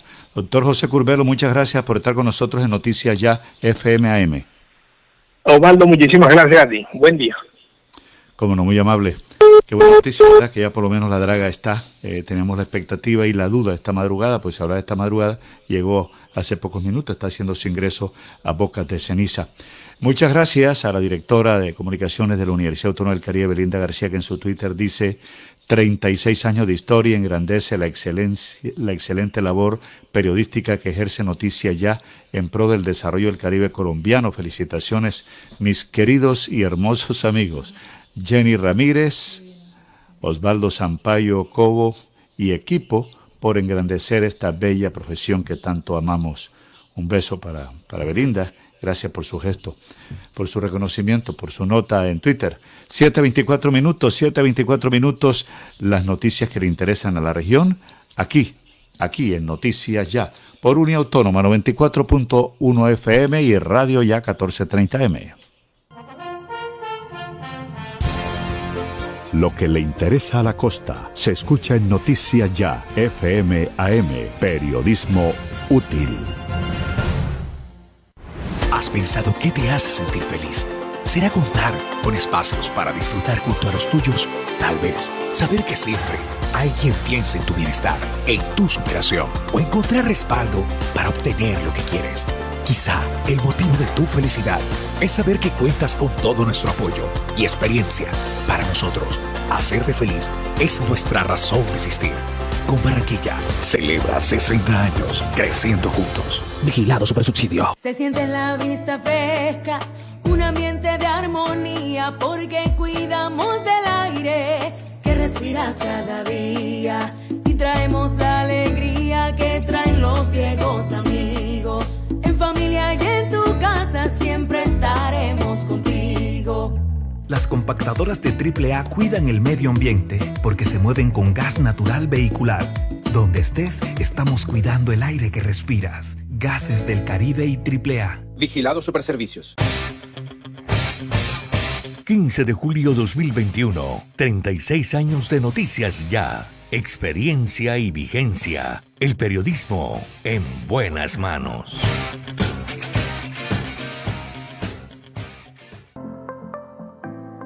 Contribuyente, te informamos que hasta el 31 de agosto del 2021, cancelando el 100% del capital adeudado de tus impuestos, recibirás un 100% de descuento sobre los intereses moratorios en las vigencias 2020 y anteriores y un 7% de descuento sobre el capital vigencia actual hasta el 31 de julio del 2021. Ponte al día con tus obligaciones tributarias y trabajemos juntos por seguir avanzando en la construcción de un nuevo Puerto Colombia. Pagos en línea por PSE a través de nuestras entidades aliadas. Para mayor información ingresa a www.impuestospuertocolombia-atlántico.com o comunícate al 311-685-2783 o al 309-8312. Wilman Vargas, alcalde. Restaurante Ciudad Bonita, un pedazo de Santander en Barranquilla. Asados, carne a la llanera, zancochos y tamales, pan de bono artesanal, almohábanas y arepas de choclo. Vía a Puerto Colombia, kilómetro 2, después de la clínica Porto Azul. El anfitrión Edinson Hurtado los espera. Llegó el sabor de la confianza McPollo a Villacampestre. Encuentra el nuevo almacén McPollo en la carrera 25, número 3, 174 LC 103. Disfruta del pollo fresco, pollo campesino, salsamentaria de pollo y mucho más. No salgas de casa. Puedes pedir tu domicilio a los números 387-4910, 387-4930 o pedir desde tu celular descargando la app McPollo. Con el pago puntual de tus impuestos, demostraste solidaridad y amor por Barranquilla. Gracias por tu aporte. Seguimos adelante con nuestros sueños de ciudad. Alcaldía de Barranquilla. Soy Barranquilla. Ganaderos, ya llega una nueva cita con la sanidad animal. Desde el 24 de mayo al 7 de julio llevaremos a cabo el primer ciclo de vacunación contra la fiebre aftosa 2021. Recuerde que mantener el estatus sanitario del país es un compromiso de todos. Ganaderos, a vacunar. Una campaña del Ministerio de Agricultura, el campo es de todos, ICA, FEDEGAN y Fondo Nacional del Ganado. Laboratorio Porto Azul a una. Toma de muestras en la comodidad de tu hogar. Ampliamos nuestra cobertura a Villacampestre, Puerto Colombia y Soledad, con domicilio totalmente gratis. Agenda tu cita ahora. Contáctanos al 321-859-2178. Pruebas de laboratorio clínico rutinarias y especializadas. Pruebas COVID-19. Aplican condiciones y restricciones. Cuidamos la vida a cada instante. Laboratorio Porto Azul a una. Farmanat, droguería y tienda naturista, proveedora de tu bienestar, medicamentos reconocidos y productos naturales, nacionales e importados. Farmanat, plantas medicinales que relajan y mejoran el sueño. Sube tus defensas con NutriTransfer, Colostrum, vitamina C, vitamina D, Farmanat. Atención personalizada de Israel Castilla Gamarra. Domicilios por el 332-4177 al 300-807-7687. Estamos en la calle 76, número 3949, diagonal al Colegio Militar Acolsure. Atendemos en jornada continua de 8 de la mañana a 9 de la noche. Alumbrado Público de Barranquilla informa los nuevos números de teléfono para reporte de daños 320-0055 y al WhatsApp 311-607-1509. Noticias Ya Sin Fronteras con Helmut Levy en vivo desde la Cosmopolita Atlanta, Estados Unidos. Feliz amanecer en América, buen viento y buena mar. El saludo llega desde el Máster Internacional de Noticias Ya, aquí en la cosmopolita ciudad de Atlanta, en esta bella mañana de verano 2021 que el Creador nos otorga. 24 grados centígrados indica el mercurio. Buenos días, Jenny. Buen día, Osvaldo. Hechos de la información. Tras Israel y Francia, China se plantea poner una dosis de refuerzo de Pfizer a la población vacunada. China está planeándose reforzar la vacunación de su población inoculada mayoritariamente con antígenos de manufactura local de virus inactivo, con una dosis adicional de la vacuna de ARN mensajero, desarrollada por Pfizer y Biotech, según informó este jueves el diario local Caixin. De modo que Pfizer también pedirá autorizar una tercera dosis seis meses para una protección de hasta diez veces superior. Eso está ocurriendo en estos momentos en el mundo, la preocupación de hasta cuánto dura la vacuna. En Israel ya sabemos que un 40% de los vacunados en el mes de diciembre ya no tienen protección y por eso se han incrementado los casos. Otros hechos de la información. Hasta 23 millones de niños en todo el planeta no recibieron las vacunas ordinarias en el año 2020 por la pandemia del COVID-19. 3,7 millones más que en el año 2019, según los datos oficiales publicados por la Organización Mundial de la Salud y la UNICEF. Y al cierre, al menos 19 personas han muerto y 70 han sido dadas por desaparecidas en las últimas horas debido a las fuertes lluvias y tormentas que azotan desde el martes al oeste de Alemania, según los últimos datos de las autoridades de las regiones afectadas. Así terminamos nuestro avance informativo de noticias que hemos originado desde el Máster Internacional de Noticias ya aquí en la parte suroriental de la Unión Americana. Helmut Levy con la información. Feliz día. Noticias ya. Conexión regional en Noticias ya. Así es, 7:33 minutos. A esta hora vamos al municipio de Malambo con Hugo Rivera y es que muchos de los oyentes nos estaban hablando de algunas denuncias de las personas afectadas que cobran el subsidio de familias en acción y le preguntamos a nuestro corresponsal en el municipio de Malambo, Hugo Rivera, qué está pasando, qué dicen las autoridades en torno a estas denuncias. A esta hora vamos con la directora de los programas sociales en el municipio de Malambo. Buenos días, Hugo Rivera, adelante. Buenos días, Jenny. A ustedes ahí el estudio de la audiencia de Noticias Ya. Hemos recibido en los últimos días, en las últimas horas, eh, denuncias de muchas personas que reciben pues, el pago del subsidio de familias en acción y se han presentado algunas eh, calamidades, algunas incomodidades por parte mm, de estas personas. He tratado a Mayra Torres, quien es la funcionaria de la Oficina de Programas Sociales del municipio de Malambo, eh, que también nos ha manifestado, han recibido también esas denuncias, pero que sea ella como funcionaria de la Alcaldía Municipal de Malambo, que la Oficina de Programas Sociales que nos indique eh, qué correctivos eh, se van a tomar debido a estas denuncias. Mayra, muy buenos días, bendiciones. Muy buenos días a todos, en especial los oyentes que nos escuchan a esta hora y a ti especialmente Hugo también un saludo. Bueno, ¿qué correctivos, eh, de acuerdo a estas denuncias eh, que han llegado de estas personas que reciben este subsidio? Efectivamente, Hugo, el día de ayer recibimos la información de que hay algunas inconsistencias que se están presentando a la hora de entregar los incentivos monetarios a los titulares del programa Familias en Acción. Eh, la información inicial que tenemos es eh, muy básica, pero eh, al parecer los funcionarios o cajeros de la red Supergiro no están entregando los dineros completos.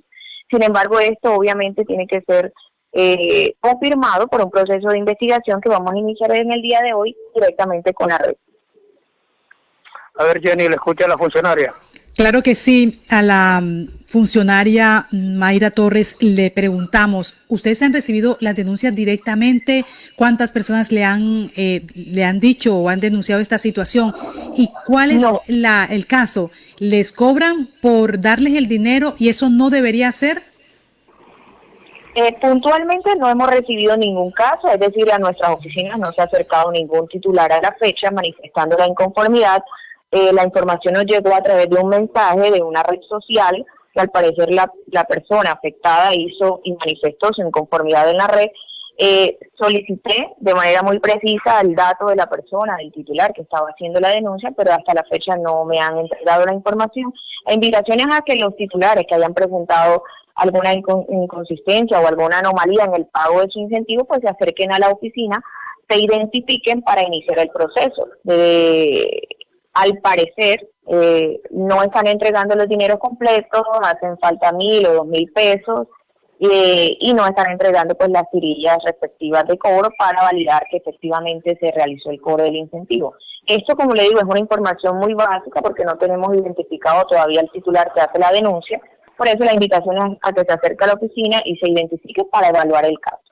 Doctora Mayra Torres, para tener claridad, por ejemplo, si ellos van a alguna de estas empresas eh, de que hacen giros de dinero, no tienen que pagar porcentaje por recibir ese dinero. Eso es, eh, es así, no deberían en el caso que se confirme que está bajo investigación, no se le debe dar ningún tipo de dinero a los que hacen el giro, porque eso ya va convenido con el gobierno.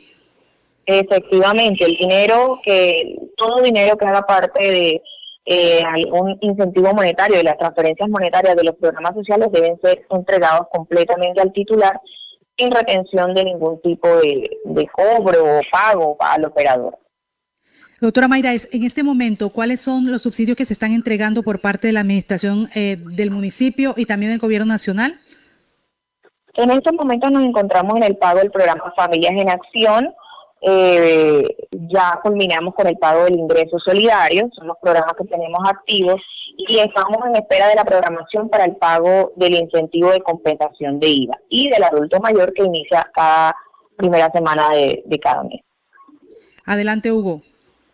No, eh, decirle a la funcionaria que no es la primera vez que sucede esto y las denuncias que nos llegan siempre por estas situaciones cada mes cuando se presentan estos pagos, especialmente en el tema de familia en acción y del adulto mayor. Doctora, ojalá se tomen los correctivos, eh, se dialoguen con los representantes de esta empresa eh, Supergiro y se tomen los correctivos, pues no son todos los, los puestos, los puntos eh, donde se pagan estos subsidios. Son algunos eh, eh, algunos trabajadores de estos operadores. Ojalá los representantes de esta empresa tomen los correctivos y atesen a estos funcionarios así es Hugo créeme que vamos a hacer todo lo posible para elevar el caso y que se tomen los correctivos necesarios. Lo primordial es identificar los puntos de pago donde están presentando estas anomalías, identificar al titular para elevar la petición de manera formal.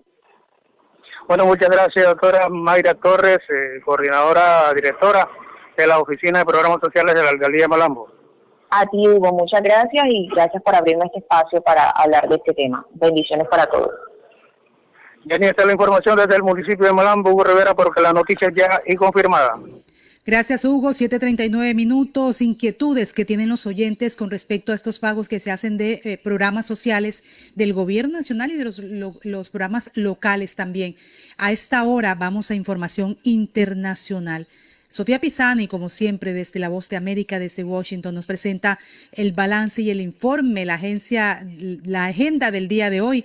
El presidente de Estados Unidos, Joe Biden, busca apoyo de los demócratas y son más de cuatro billones de dólares que buscan para renovar la infraestructura del país, además de otros cambios que se quieren hacer. Y mucha atención a esta cifra, más de 93 mil personas murieron en 2020 en Estados Unidos por sobredosis. Datos para tener en cuenta, 739, 740 ya. Sofía Pisani, Voz de América desde Washington. El presidente de Estados Unidos, Joe Biden, acudió el miércoles al Capitolio para intentar unir a los demócratas en torno a dos proyectos de ley que suman un gasto de más de 4 billones de dólares, con lo que busca renovar la infraestructura del país, además de combatir el cambio climático y mejorar el sistema sanitario. El mandatario y los 50 senadores demócratas se reunieron a puerta cerrada en torno a la mesa de la comida para debatir esos planes de gasto. Al salir del encuentro, Biden se rehusó a responder preguntas de la prensa sobre las propuestas legislativas y se limitó a decir que no tenía comentarios. Solo dijo que estaba agradecido por estar de vuelta en casa, por estar en el Congreso con todos sus compañeros y aseguró que se van a conseguir muchas cosas.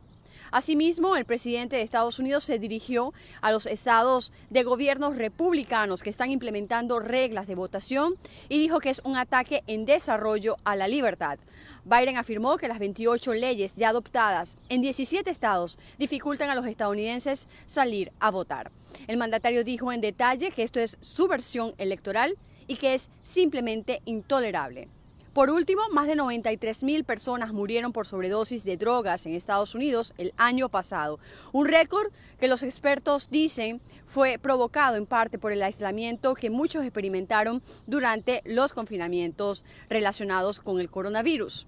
El gobierno informó el miércoles que el total de 2020 superó fácilmente el récord anterior de alrededor de 72 mil muertes en el 2019. Esto, según dijo Associated Press, Brandon Marshall, un investigador de salud pública de la Universidad de Brown que rastrea las tendencias de sobredosis.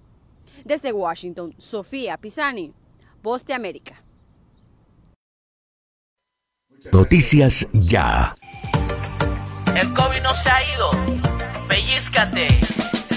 Usa el tapabocas, pero bien puesto. No en el cuello ni tampoco abierto. Cubre tu nariz, ojo con eso. Bien pegado a tu rostro tiene efecto. Antes de ponértelo, lava tus manos. Y de esa forma con cerca nos cuidamos. No lo toques ni te lo quites con frecuencia. Entre todos creemos conciencia. Pellizcate.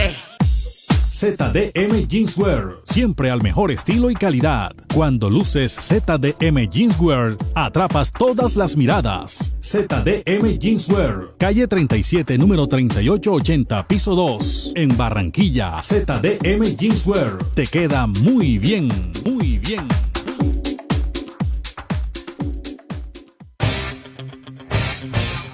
15 de julio 2021, 36 años de noticias ya experiencia y vigencia. El periodismo en buenas manos.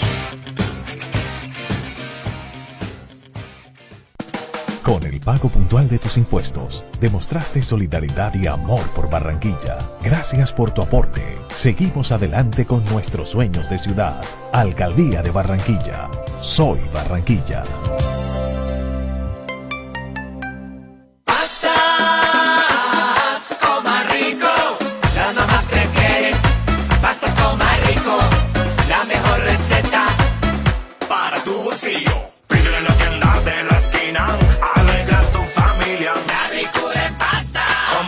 Rico, más a la fija. En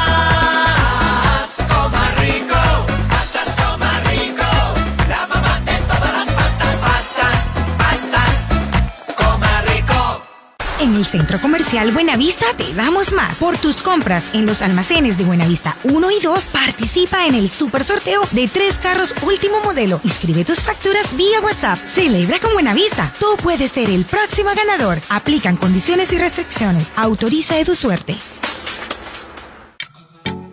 Llegó el sabor de la confianza McPollo a Villacampestre. Encuentra el nuevo almacén McPollo en la carrera 25, número 3, 174 LC 103. Disfruta del pollo fresco, pollo campesino, salsamentaria de pollo y mucho más. No salgas de casa. Puedes pedir tu domicilio a los números 387-4910, 387-4930 o pedir desde tu celular descargando la app McPollo. Llegó a mi barrio la energía que estaba esperando, con la que ahorro para seguir vacilando, todo el Caribe la estaba esperando. Conéctate con la energía que transformará tu barrio, proyectos que mejorarán la calidad del servicio y te permitirán tener el control de tu consumo. DC a la energía que cambiará tu vida sin costo alguno. Y yo soy Pumpal con aire, me acompaña noche y día, porque con aire disfruto la vida. Aire. Si necesitas polarizar tu carro, instalar el sistema de bloqueo, alarma o elevavidrios y no quieres salir de casa, Speedway tiene para ti su servicio personalizado y a domicilio. Sí, a domicilio.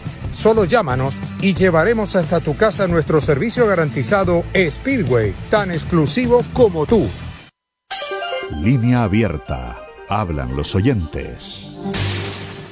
Aquí están los oyentes de noticias. Ya nos envía nuestra amiga oyente Ana María Zúñiga una solicitud a nuestros oyentes que agradece de corazón y es donación de sangre para salvar una vida.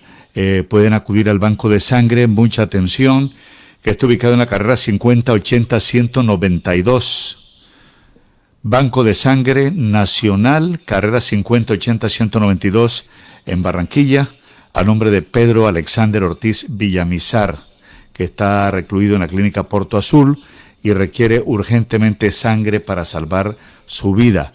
El donante puede dirigirse a la carrera 50 80 192, carrera 50 80 192 y dice que es donante para salvar la vida de Alexander Ortiz Villamizar, que está recluido en este momento de urgencia en la clínica Porto Azul. Entonces, eh, es el mensaje que le enviamos a los oyentes que tienen capacidad para hacerlo. Así es, Osvaldo, es un paciente que ha sido trasladado del interior del país aquí a Barranquilla y por supuesto los familiares están pidiendo esta colaboración de la gente que quiera donar sangre por la situación eh, crítica en, lo que se encuentra este familiar. Así que agradecemos este servicio social de donación de sangre. Le repetimos, carrera 50, número 80, 109, 192, carrera 50, número 80, 192, para que ustedes, los que quieran, los que tengan ese buen corazón, los que quieran hacer esta donación, pueden dirigirse y ayudar a esta persona que viene del interior del país y que está siendo atendida de manera urgente aquí en Barranquilla. Banco de Sangre Nacional, carrera 50, 80-192. Son las 7:47 minutos. Bueno, y seguimos eh, con los oyentes porque son tan importantes para nosotros. Y se trata en este momento de un grupo de padres. La representación la tiene Iván Pérez, un grupo de padres que no están eh, muy contentos con que el ministerio esté insistiendo en el regreso a clases de los niños presencialmente en las instituciones de educación. Anoche ellos hicieron un plantón, eh, una velatón en la Plaza de la Paz. A Iván Pérez, eh, uno de los padres de familia que estuvieron en esta actividad, ¿cuál es el mensaje? ¿Por qué hicieron la velatón? Y bueno, ¿qué dicen sus hijos al respecto? Buenos días. Buenos días, gracias Jenny, gracias Osvaldo por este espacio que nos han permitido para expresar nuestra preocupación eh, por parte nuestra este, como padre de familia eh, con respecto a la directriz dada por el Ministerio de, de, Salud y Educación con respecto a que nuestros hijos tengan que ir a la parte presencial a, a los colegios. ¿no? Sabemos que, eh, digamos, los números, hay unos números basados o extraídos desde el Ministerio de Salud. Ayer, 14 de julio, 498 fallecidos. Eh, es una gran preocupación ya que, según algunos estudios eh, realizados, por ejemplo, en una de las revistas importantes aquí de Colombia, sacó un estudio donde reveló las secuelas que deja el COVID a lo largo del tiempo podemos observar en ese estudio que produce fatiga, alteraciones del sueño, problemas sensoriales, problemas neurológicos, respiratorios, cardiovasculares, entre otros. Entonces, nosotros como padres de familia estamos preocupados por esta directriz que el gobierno nacional ha dado. Eh, sabemos también que el colegio en el que se encuentran, pues no cuentan con esos eh, medios o protecciones de bioseguridad conforme a lo establecido a la OMS, entidad encargada de dar estas directrices. Entonces, eh, extiendo nuestra preocupación a toda la audiencia y estamos bastante preocupados por esa situación. Don Iván, don Iván Pérez, eh, vocero de estos padres que estuvieron haciendo esta velatón anoche en la Plaza de la Paz. La idea es que le den la decisión a los padres de poder enviar a sus niños a clase. Es decir, sí, ellos, ¿no? Sí, es que aquí hay dos problemáticas, Osvaldo y Jenny. Aquí dos problemáticas. La primera problemática es un tema de salud, ¿verdad? Entendemos que el colegio pues no cuenta con esos medios de bioseguridad para llevar a cabo, pero también vemos por otro lado una problemática y es la problemática de lo que es la parte infraestructura de la tecnología.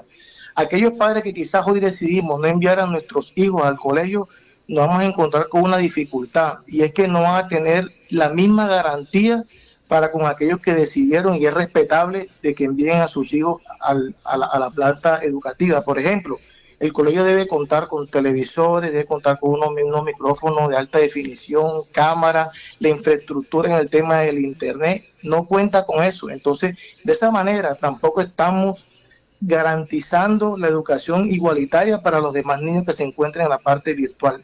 O sea, hay dos problemáticas que deben ser atendidas por partes individuales. Una que es la parte de la salud, que el colegio no cuenta con esos medios de bioseguridad eh, dados o establecidos por la OMS. Y lo otro es la, la parte tecnológica para garantizar la educación a aquellos niños que se quedan en sus casas.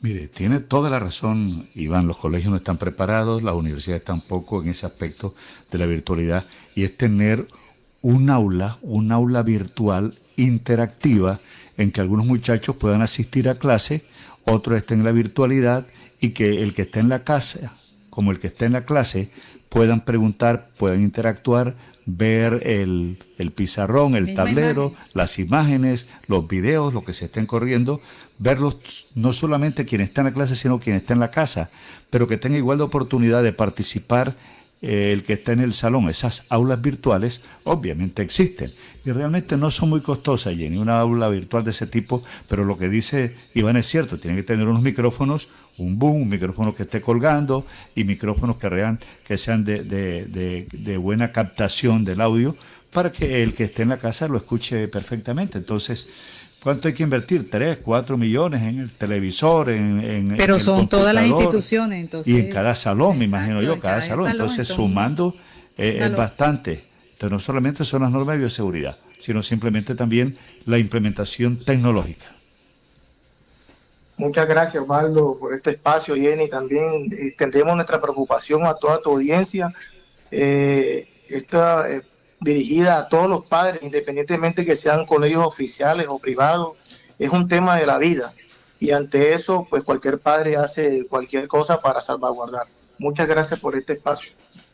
Bueno, también agradecemos a usted, don Iván Pérez, es vocero de este grupo de padres que estuvieron. Ustedes van a ver nuestras imágenes las imágenes que ellos enviaron estuvieron esa velatón anoche en la Plaza de la Paz y bueno, es la posición que tienen los padres de familia preocupados ante el inminente regreso de los estudiantes, los que no quieren regresar porque temen por todo esas, eh, ese tema todavía del COVID, que le temen a la enfermedad por los efectos que nos ha dicho don Iván Pérez que tiene. Eh, y los que van a regresar, que tienen la libertad de hacerlo, pero ¿cómo van a hacerlo? Que no están presencialidad, en presencialidad, recibir la misma educación de los que van a las instituciones de educación. Siete de la mañana, 53 minutos, nos envía un mensaje de voz eh, Jesús Alzate Arroyo, una de las voces eh, más profesionales, más versátiles de la radio colombiana, la voz oficial de ESPN, la voz oficial también del canal ESPN y el, también de Disney. Y estuvo durante mucho tiempo como voz oficial de Caracol, del noticiero CMI. Y nos envía este mensaje que queremos compartirlo con nuestros oyentes. Jesús Alzate. Buenos días, Osvaldo Zampayo. Buenos días, Jenny Ramírez. Buenos días a todos los colaboradores de Noticias Ya. Les habla Jesús Alzate Arroyo para brindarles mi felicitación y un reconocimiento grandioso y sincero por una labor periodística limpia, profesional, ecuánime, durante 36 años. Llegar a esta fecha construyendo ciudad, región y país de manera honesta, sin caer en las tentaciones que brinda este enredado mundo actual, en donde el poder del dinero quiere comprar la verdad en los medios de comunicación. Es toda una hazaña, y ustedes lo han cumplido, convirtiéndose en faro, guía, ejemplo y norte para sus oyentes, y también para los demás medios de comunicación. Ustedes proyectan un noticiero decente, sin gritos, sin estridencias, brindando cada día no solo información clara, manejada con verdadera ética periodística, también nos brindan el entretenimiento y la cultura. ¿Saben? Cada día aprendemos nuevas cosas con ustedes. Felicidades amigos. Sigan adelante. El camino es duro y complicado pero con la fe y el amor que ustedes le imprimen a cada emisión de noticias, cumplirán muchos años más apegados a la verdad. Feliz cumpleaños, Noticias Ya, y gracias por existir. 15 de julio 2021, 36 años de Noticias Ya. Experiencia y vigencia. El periodismo en buenas manos.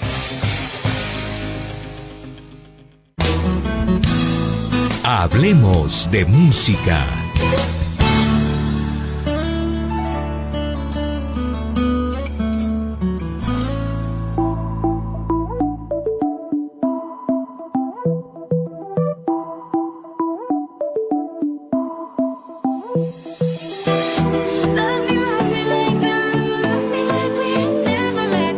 Fanáticos de Shakira están contando las horas para el lanzamiento de su primer sencillo de su nuevo álbum.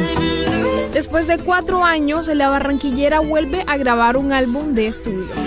Mañana es la fecha que todos están esperando, pues se lanzará el sencillo de Don't Wait Up, el cual está incluido en su nuevo álbum de estudio. Y es que por fin la espera terminó. Luego de cuatro años, la artista vuelve a lanzar un compilado musical. De hecho, desde el pasado lunes 12 de julio venía anunciando a través de sus redes sociales la publicación de un nuevo trabajo musical, mediante una campaña de expectativa que aumentó la ansiedad entre todos sus seguidores. Este martes hizo dos publicaciones en su cuenta de Instagram.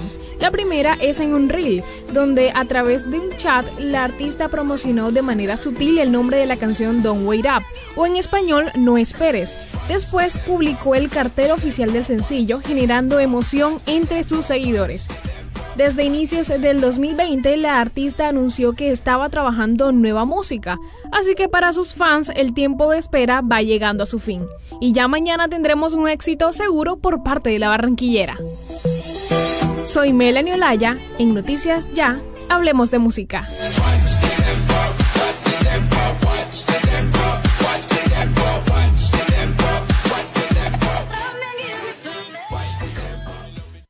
Noticias Ya. Excelentes noticias para compartir. La Universidad Autónoma del Caribe abre sus inscripciones para el segundo periodo del 2021 totalmente gratis y con el 30% de descuento en la matrícula de primer semestre, reingreso o transferencia externa. Para mayores informes, llama inmediatamente al 300-675-4239. 300-675-4239. ¿Y tú, dónde piensas construir tu futuro? Universidad Autónoma del Caribe. Vigilada mi educación.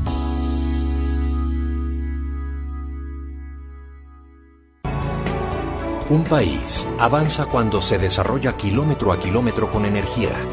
Cada vez que un nuevo proyecto es puesto en servicio, cada vez que una infraestructura llega a su punto de destino, cada vez que Transelca avanza de un punto a otro, lo hacemos todos. Transelca, filial del grupo empresarial ISA, más de una década contribuyendo al desarrollo del Caribe. Restaurante Los Helechos, el sabor colombiano que te invita a volver, reabre al público con la mejor comida colombiana, auténtica bandeja paisa y los exquisitos buffet ejecutivos. Mil metros cuadrados de atención y seguridad. Teléfono 309-3202, carrera 52, número 7070. Búsquenos en la web www.restauranteshowloshelechos.com. Hace más de 40 años, la región caribe colombiana nos vio nacer. Hoy continuamos trabajando con pasión, compromiso y visión de largo plazo para seguir impulsando el desarrollo de energías más limpias y más sostenibles para beneficio de esta región y todo el país. Porque creemos que cuidando de nuestro entorno y a las personas podemos contribuir a un mejor mañana. Promigas, energía que impulsa bienestar. Lo mejor de los últimos 35 años es que los mejores momentos de la vida permanecieron intactos. Cada paso que das siempre ha sido un motivo para celebrar. Comer sigue siendo uno de los mejores placeres de la vida. Sonreír siempre ha sido posible cuando estás junto a quienes más amas. Durante estos años hemos aprendido que protegerte vale la pena cuando logras disfrutar de esos momentos de tu vida que permanecerán para siempre. Central Colimitada, Los Olivos, 35 años brindando un homenaje al amor. Afuera. Adentro. Si sus obras tienen ventanería y fachadas de aluminio y vidrio de CI Energía Solar, usted está adentro. Tecnología de punta, máxima calidad y precios competitivos nos distinguen. Llame al 366-4600 CI Energía Solar y es Windows. Certificado por gestión ambiental y calidad y Contec. Calcio 28, suplemento dietario. El calcio es esencial para el crecimiento y la formación de huesos. Ayuda a mantener su fortaleza y densidad. Previene la osteopenia y la osteoporosis. Calcio 28, ahora adicionado con vitamina C y vitamina D3, con más contenido de calcio. Ahora en suspensión. Haga sus pedidos al 304-637-2186 o acérquese a la carrera 45, número 7561, local 1, www.distribuidoradisher.com. Calcio 28, registro sanitario, SD CC2016-0003-3741. No se deje engañar con imitaciones, tapa de caja y frasco contramarcadas y marca de agua en la etiqueta. Calcio 28, el original. Pídalo también en su droguería más cercana. Con el pago puntual de tus impuestos, demostraste solidaridad y amor por Barranquilla. Gracias por tu aporte. Seguimos adelante con nuestros sueños de ciudad. Alcaldía de Barranquilla. Soy Barranquilla.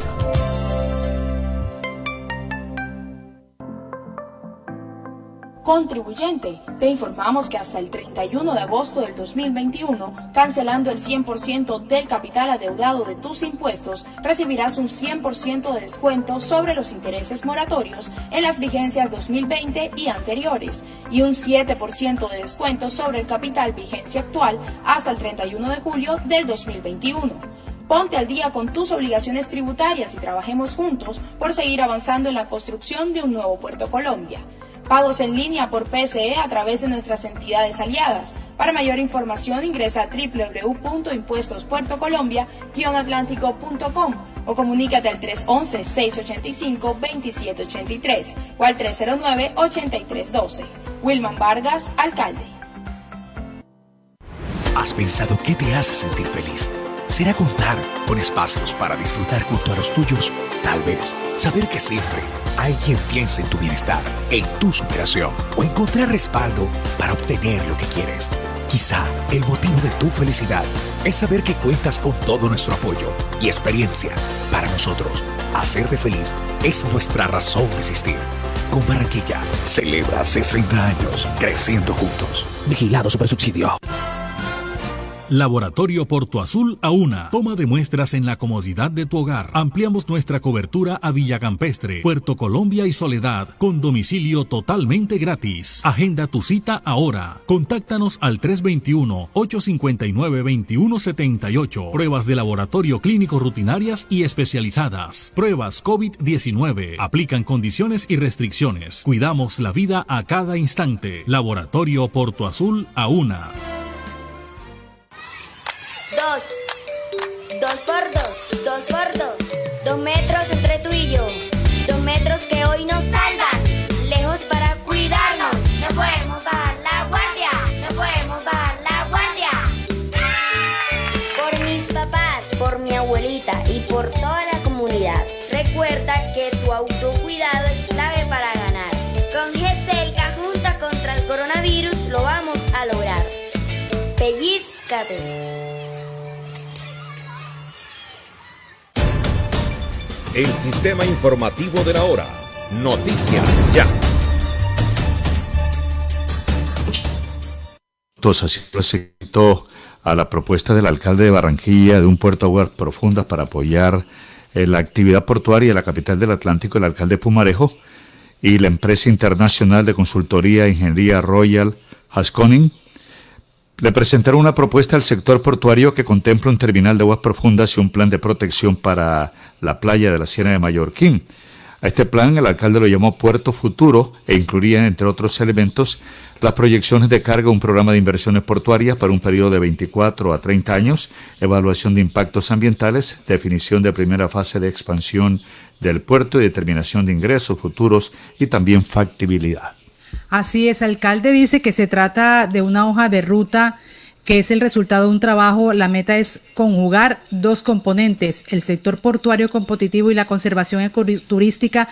Por eso se está hablando de la propuesta para implementar un plan de ordenamiento de la zona marítima portuaria. Se constituye en un paso para comenzar un camino que le permita a Barranquilla acabar con las soluciones temporales a los problemas del canal navegable. El alcalde de Barranquilla, Jaime Pumarejo pero creo que hemos tratado de buscar una salida, y esto en conversación con muchos de ustedes, en que no fuera un enemigo de los puertos actuales y de la inversión actual en el sector portuario de Barranquilla, sino más bien un complemento.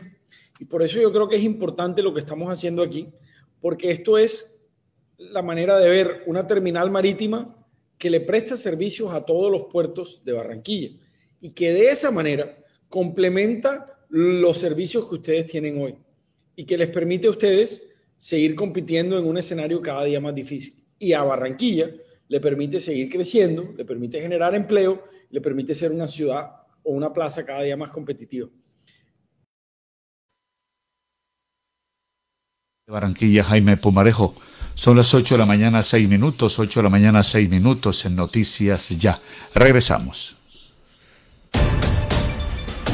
Este fue el sistema informativo de la hora en Radio Ya. Noticias Ya. Restaurante Ciudad Bonita. Un pedazo de Santander en Barranquilla.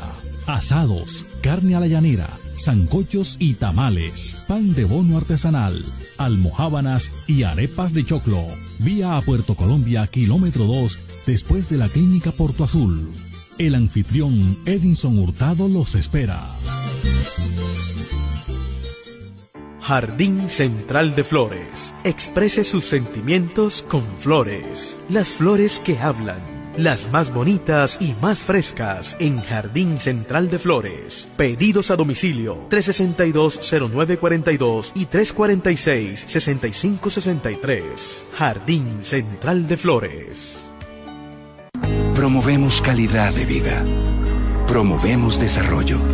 En Promigas trabajamos con pasión, compromiso y visión de largo plazo, impulsando el desarrollo de energías más limpias y más sostenibles para beneficio de todos.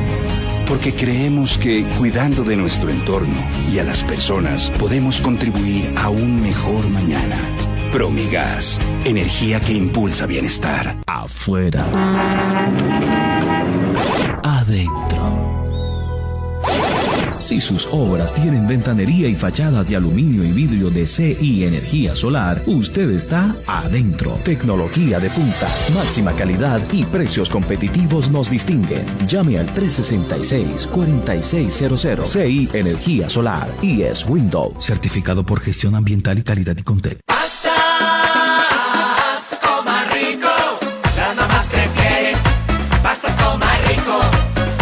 Receta para tu bolsillo. Pídele en la tienda de la esquina, alegra tu familia. La ricura en pasta. Con pastas coma rico, más a la fija. Pastas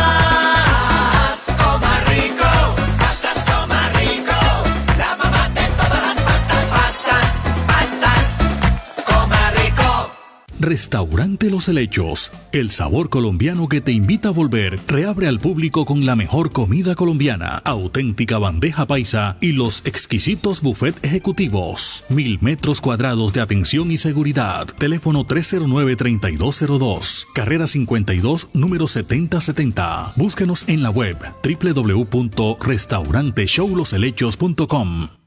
Es responsabilidad de todos cuidar nuestra salud y la de las personas que nos rodean. Con la cultura del autocuidado mitigamos el virus del COVID-19. Usa siempre el tapabocas, lava frecuentemente tus manos, mantén una distancia segura y vacúnate cuando corresponda. Con mayores cuidados salvamos vidas. Alcaldía de Soledad, gran pacto social.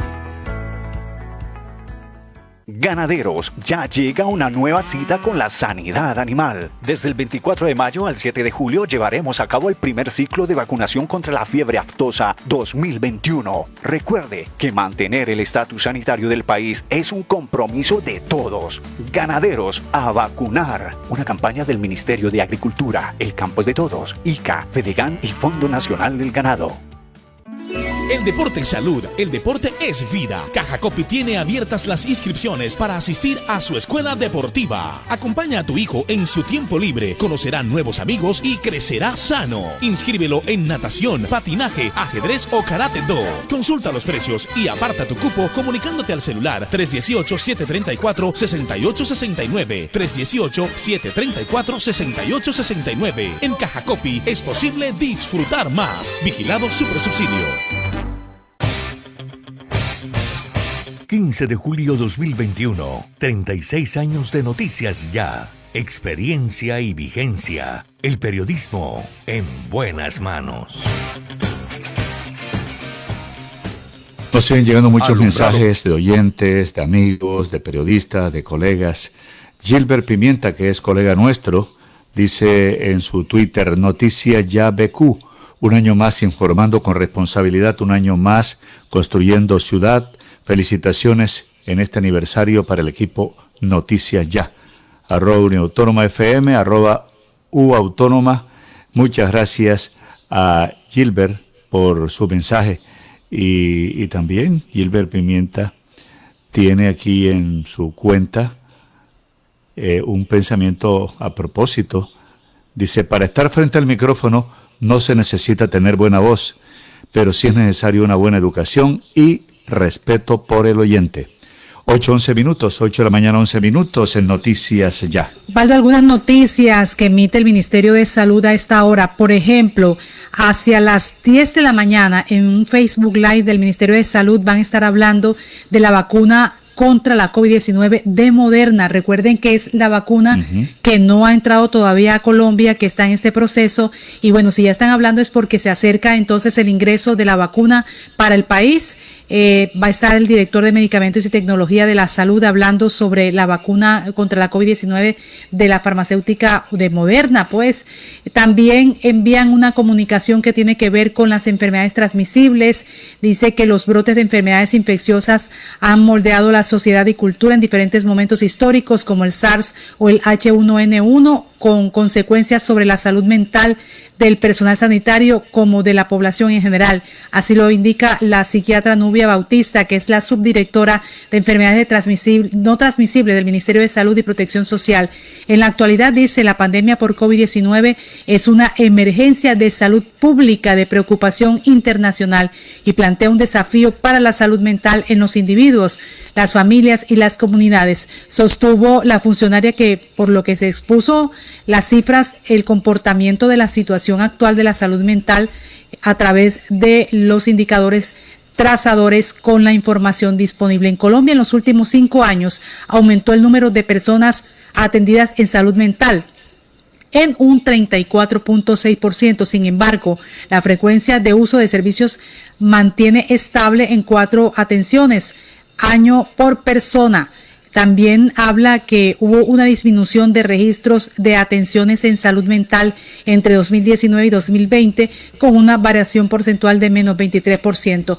Bueno, es lo que dice el Ministerio de Salud y esto es lo que habla Nubia Bautista, la subdirectora de enfermedades no transmisibles del Ministerio.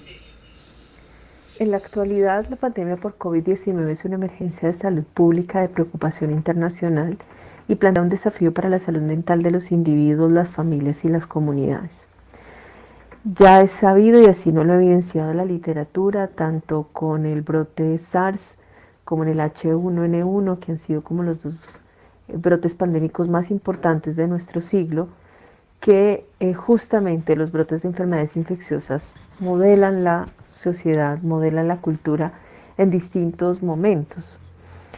Basta decir, por ejemplo, que con el brote pandémico de H1N1 que contagió aproximadamente al 10% de las personas en el mundo en el 2009, al hacer estudios prospectivos se observó que entre los sobrevivientes de esta infección, una cuarta parte de ellos experimentaron depresión y el 40% presentó estrés postraumático.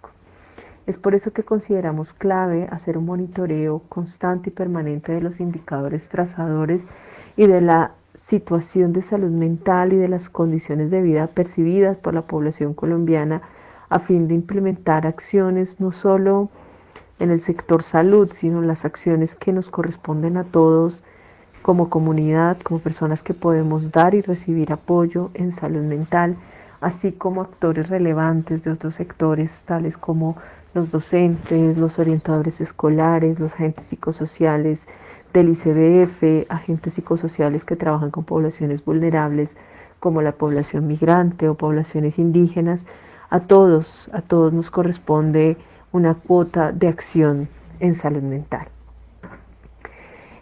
En cuanto a las cifras y al comportamiento justamente de estos indicadores trazadores, hemos observado que en los últimos cinco años se ha aumentado el número de personas atendidas por diagnósticos relacionados con problemas y trastornos mentales en un 34.6%, pero también hay que decir que la frecuencia de uso de servicios se ha mantenido estable en cuatro atenciones año por persona. Cuando hacemos un análisis de las cifras comparando el 2019 con el 2020 frente a la consulta en salud mental y en consumo de sustancias psicoactivas, observamos como una variación porcentual negativa, estamos hablando de menos del, menos del 23% para problemas y trastornos mentales y de menos 32% en trastorno mental asociado al consumo de sustancias psicoactivas. En el caso de la epilepsia también hubo una variación negativa de menos el 14%. Sin embargo, la concentración de atenciones, es decir, el número de veces que las personas fueron atendidas en los servicios de salud por esta causa al año se mantuvo estable en cuatro. Ahí está partes de esa intervención que hace Nubia Bautista, que es psiquiatra y subdirectora de enfermedades no transmisibles. También, mire, la noticia del día en la parte de vacunación es la llegada de las nuevas vacunas de Pfizer, las cifras que han llegado en el día de hoy para completar los esquemas de vacunación de las segundas dosis recibió este lote de vacunas que asciende a 132.210 nuevas dosis. Ya les presentamos el, funcionario del Ministerio de Salud que está diciendo que son exclusivamente para cubrir la segunda dosis en todo el país. 8.17 minutos, son las 8.17 minutos, llegó el sabor de la confianza Mapoyo a Villacampestre. El nuevo punto de Mapoyo, carrera 25, 374, local 103. Disfruta de un pollo fresco, pollo campesino, salsamentaria de pollo y mucho más. No salgas de casa, puedes pedir tu domicilio al 387-4910, 387-4930 o desde tu celular descargando la app Map Pollo. A las 8.18 minutos, Jenny Ramírez tiene otra información. Osvaldo, también la preocupación y también lo que ha pasado en el municipio de Soledad en las últimas horas, este asesinato de un estudiante universitario fue hallado muerto en su casa con signos de violencia. Se trata de este joven de 21 años, Julio César Muriel Quintero, fue encontrado muerto con signos de violencia en el interior de una vivienda en el barrio Los Almendros, en el municipio de Soledad, en el área metropolitana de Barranquilla. Según lo que dicen las autoridades, el estudiante estaba en octavo semestre de arquitectura, registraba golpes en el cuello y el abdomen. Julio César Muriel Canedo, papá del universitario, afirmó que es posible que el joven abrió la puerta y el propósito de los delincuentes era el robo, pero lo extraño que todo estaba desordenado cuando lo único que no aparece es su celular. No se llevaron más nada. El joven vivía en la residencia con su pareja sentimental y tal vez aprovecharon que estaba solo para robarlo, hacerle algo, así dice el papá de este joven. La policía adelanta la investigación para esclarecer qué fue lo que pasó con este joven de 21 años que estudiaba arquitectura y que fue asesinado en las últimas horas. 8 de la mañana, 19 minutos, 8, 19 minutos. Muchas gracias a nuestra audiencia por 94.1 FM y 14.30 M de Radio Ya, también por las estaciones virtuales que nos retransmiten, la Consentida Radio, UPA Radio, eh, la Campeona Radio, muchas gracias a ellos. Y ya desde las 7 nos está retransmitiendo también la señal de televisión para el sur occidente de Barranquilla y el municipio de Soledad. Osvaldo, y le mandamos un abrazo, eh, bueno, a un compañero del noticiero Televista. Estamos hablando de Rodrigo Ruz Ruz de Cincelejo. Dice él, esta pandemia de otra manera nos ha golpeado duro. A mí hace 15 días se llevó a mi hermano Feliz Ruz Ruz y Rosalba Ruz, una tía. Está hablando de estas condolencias para familia, eh, bueno, de nuestro compañero Rodrigo Ruz Ruz desde Cincelejo por esta pérdida ahora eh, último de su hermano Félix Ruz Ruz y Rosalba Ruz, una tía del periodista. Cuando uno piensa que ya la enfermedad está cediendo, que los números, eh, las estadísticas bajan, eh, la situación es difícil. Una persona que en la estadística parezca muerta es una persona que a lo mejor usted conoce o no conoce, pero tiene familia, y esto es lo que realmente duele, Jenny pueden estar descendiendo, pero todavía el número mm, es considerable. Y también, Osvaldo, a nuestro compañero también de Televista, Saúl Amador, que hemos pasado informe desde claro, Montería, claro. pues dice que está también en una situación difícil porque él en un día está ausente, pero dice murió un hermano y la mamá la tiene grave por COVID en Cincelejo. 8 de la mañana, 20 minutos, 8, 20 minutos, pasemos a otro frente de información, hablemos de deportes. El Junior, ayer un partido raro, yo nunca había visto un partido así, extraño. El diario El Tiempo lo califica de loco, dice, los goles del partido loco que Junior perdió contra Libertad. El equipo colombiano perdió en su debut en la Copa Sudamericana en octavos de final en Barranquilla. Junior perdió 3-4, ganaba a los tres minutos ante Libertad de Paraguay en un partido resultado final de la Copa Sudamericana.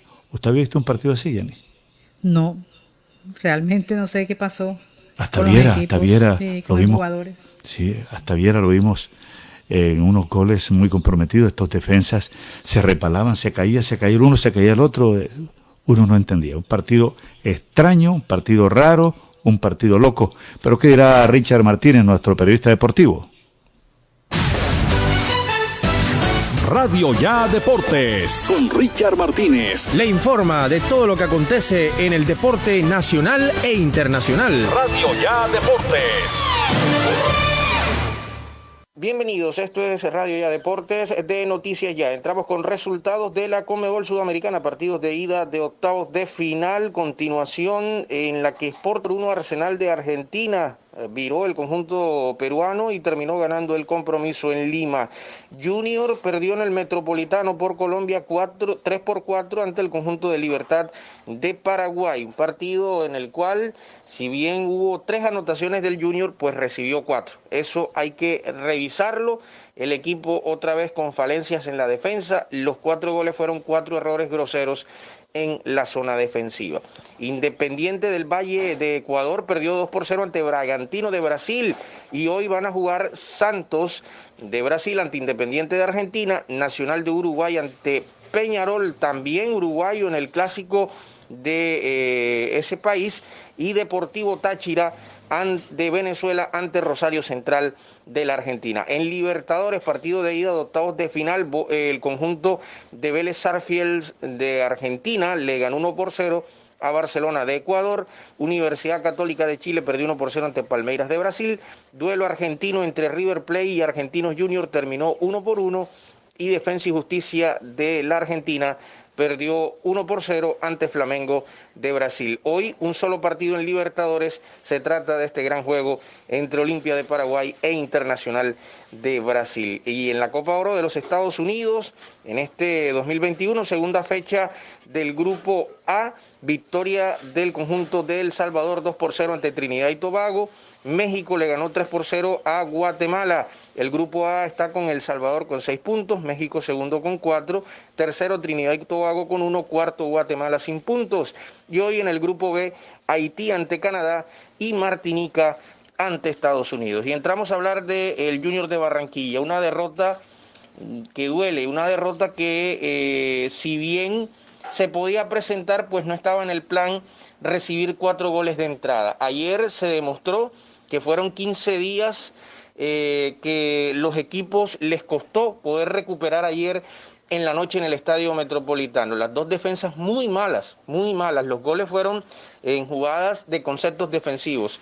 Tanto los tres goles del Junior como los cuatro que eh, anotó el conjunto de Libertad. Pero hay que tener en cuenta que los goles que recibió Junior son goles infames. Eh, en jugadas de movimientos defensivos y unos errores tremendos. En el primero se resbalaron tanto Mera como Gabriel Fuentes y cobró el Tito Villalba. En el segundo, la misma situación, perdieron las referencias en marca y terminó anotando Villalba el segundo gol. El tercero del conjunto de Libertad una pelota eh, que, se perdió también en marca y llegó con facilidad el atacante de Libertad para empatar el partido. Y el último, el error de Sebastián Viera, ah bueno, el tercero ese es precisamente un error de Sebastián Viera que dejó el rebote para que empatase el conjunto eh, paraguayo el partido en su momento y después el cuarto gol un error grosero entre Sebastián Viera y Larry Vázquez, eh, jugando en propia zona y que terminó cobrando el conjunto paraguayo para el 4 por 3. Y los goles del Junior, el primero, el de Carmelo, una indecisión en defensa tras un pase eh, espectacular de Walmer Pacheco, una diagonal de adentro hacia afuera de Carmelo Valencia para definir con pierna zurda en el arco sur. El gol que marcó el segundo del Junior, una jugada entre Didier Moreno por el centro, abriendo con Fuentes, y después por el segundo palo en ese cambio de frente aparece Marlon Piedraíta acompañando la jugada como si fuese un número 9, anotando ese gol del empate. Muy bonito. Y el Tercer gol, una jugada de Piedraíta para el Junior, que centró al área un mal rechazo de Barbosa, el zaguero central argentino del conjunto de Libertad, y fuera del área un remate eh, potente de Freddy Nestroza, que inclusive le dobló las manos al arquero uruguayo de la selección de ese país, Martín Silva. Así fueron los goles del compromiso. Y un partido donde se notó y hasta ahí lo queremos dejar. Eh, se notó que en los equipos con estos 15 o 20 días que estuvieron de receso perdieron muchos eh, conceptos defensivos, aunque en ofensiva estuvieron eh, aprovechando las situaciones que se generaron un poco más libertad, precisamente por el tema defensivo. Entonces no cabe un análisis profundo, pero sí cosas que corregir, aunque estas son plantillas, la del Junior que ya viene rodando desde hace eh, un tiempo con Amaranto Pérez en su mayoría, con el 80% de los jugadores, y la de Libertad también, porque el Libertad quedó campeón del fútbol paraguayo. Habló el técnico Amaranto Pérez en conferencia de prensa, le preguntamos precisamente eh, qué valoraciones hizo con su cuerpo técnico durante el desarrollo del partido y esto nos dijo en la conferencia de prensa. Bueno, buenas noches. Yo creo que es muy pronto, ¿no? Ah, quizás uno entra en imprecisiones. Eh, las sensaciones, como marcamos los goles, creo que fueron muy buenas. Y después, eh, en cuanto a los goles que han marcado ellos, eh, eran situaciones que nosotros habíamos trabajado mucho, ¿no? Sabíamos que era muy peligroso en esas transiciones ofensivas y, y por ahí yo creo que llegan los goles de ellos con muchísima facilidad. Eh, es una noche dura, una noche inexplicable, porque marcar tres goles en condición de local y que te marquen cuatro, lógicamente hay mucho que revisar. Pero bueno, no quiero eh, apresurarme, quiero revisar bien para, para mirar a ver qué fue lo que pasó y a partir de allí este, eh.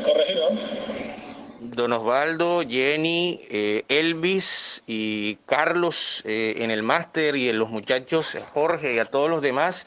El equipo, eh, recuerden que hay que decir que juega bien, que el equipo no le pasa nada, que simplemente estos son cosas que, que ocurren y que el equipo está perfecto, o sea, no, no pasa nada, las contrataciones estuvieron muy bien, aquí no ha pasado absolutamente nada, ya saben que no pueden presionar al técnico, así que no se les vaya a ocurrir presionar al técnico. Eh, habló Carmelo Valencia. Carmelo Valencia, que marcó ayer el primer gol del partido. Pase de Walmer Pacheco extraordinario, pero antes de ese pase de Walmer tocaron la pelota entre Cariaco, Walmer, Piedraíta, el sector defensivo, Sebastián Viera, que apareció varias veces en esa posición, y después el gol con pierna izquierda de Carmelo Valencia ganándole la espalda de adentro hacia afuera al atacante o mejor a la defensiva del conjunto de Libertad. Esto dijo Carmelo Valencia acerca de lo que sucedió en el compromiso.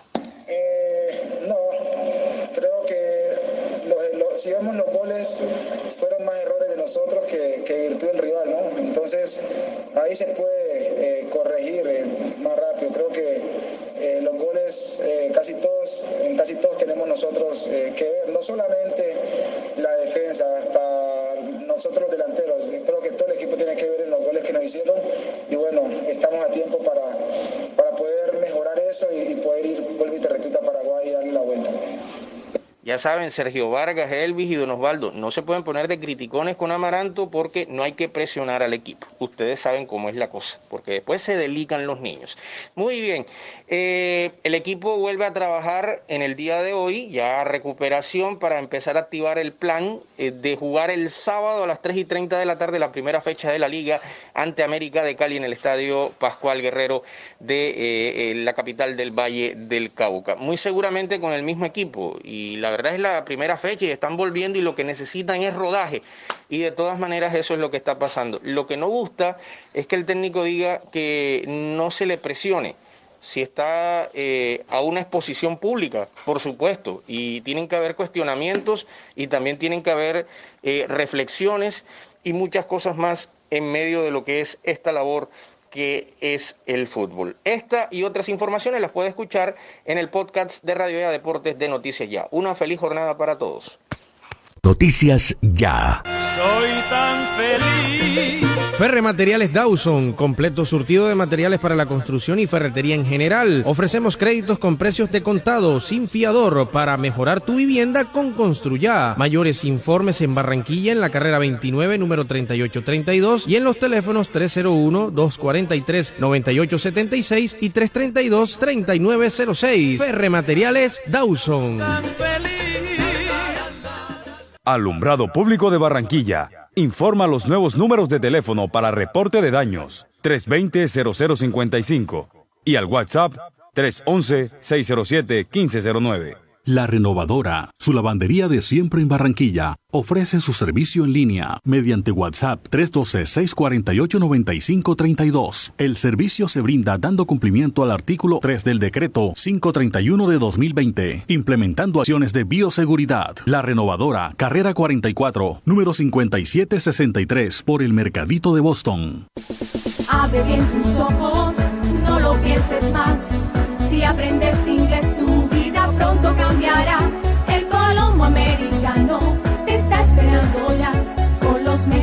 docentes y la mejor calidad. En el Colombo Americano te enseñamos inglés de verdad. Farmanat, droguería y tienda naturista, proveedora de tu bienestar, medicamentos reconocidos y productos naturales, nacionales e importados. Farmanat, plantas medicinales que relajan y mejoran el sueño. Sube tus defensas con NutriTransfer, Colostrum, vitamina C, vitamina D. Farmanat, atención personalizada de Israel Castilla Gamarra. Domicilios por el 332-4177 al 300-807-7687. Estamos en la calle 76, número 3949, diagonal al Colegio Militar Acolsure. Atendemos en jornada continua de 8 de la mañana a 9 de la noche. Que un apagón no lo sorprenda. Miranda Sánchez le alquila y vende plantas eléctricas y motobombas. Reparamos y reconstruimos todo tipo de motores diésel, repuestos, mantenimientos y montajes de equipos, módulos y tarjetas electrónicas. Cristóbal Miranda Sánchez, la experiencia a su servicio. Teléfonos 370-7601 y 310-660-7736. Carrera 50B 4402 en Barranquilla.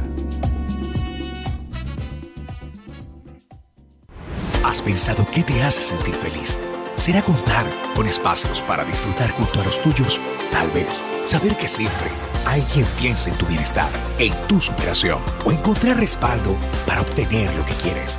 Quizá el motivo de tu felicidad es saber que cuentas con todo nuestro apoyo y experiencia. Para nosotros, hacerte feliz es nuestra razón de existir. Con Barranquilla, celebra 60 años creciendo juntos. Vigilado Supersubsidio. Dos. Dos por dos. Dos por dos. Dos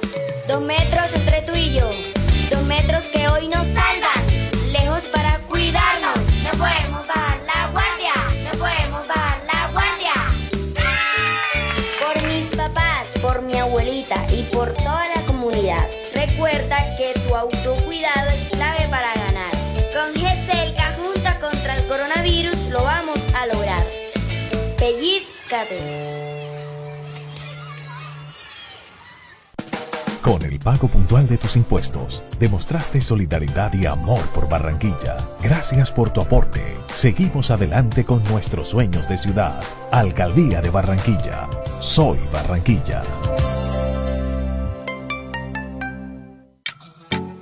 Llegó el sabor de la confianza McPollo a Villacampestre. Encuentra el nuevo almacén McPollo en la carrera 25, número 3, 174 LC 103. Disfruta del pollo fresco, pollo campesino, salsamentaria de pollo y mucho más. No salgas de casa. Puedes pedir tu domicilio a los números 387-4910, 387-4930 o pedir desde tu celular descargando la app McPollo.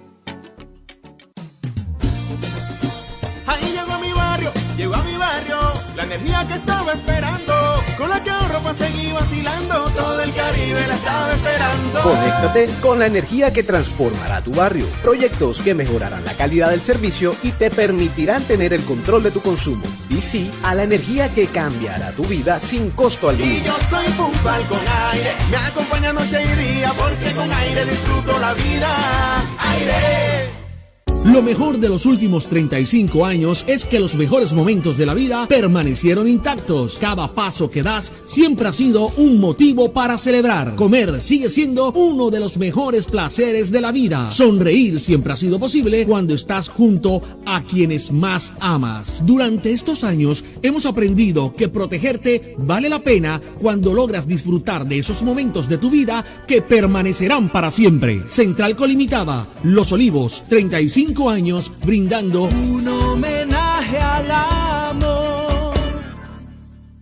Ganaderos, ya llega una nueva cita con la sanidad animal. Desde el 24 de mayo al 7 de julio llevaremos a cabo el primer ciclo de vacunación contra la fiebre aftosa 2021. Recuerde que mantener el estatus sanitario del país es un compromiso de todos. Ganaderos, a vacunar. Una campaña del Ministerio de Agricultura, El Campo es de Todos, ICA, Fedegan y Fondo Nacional del Ganado.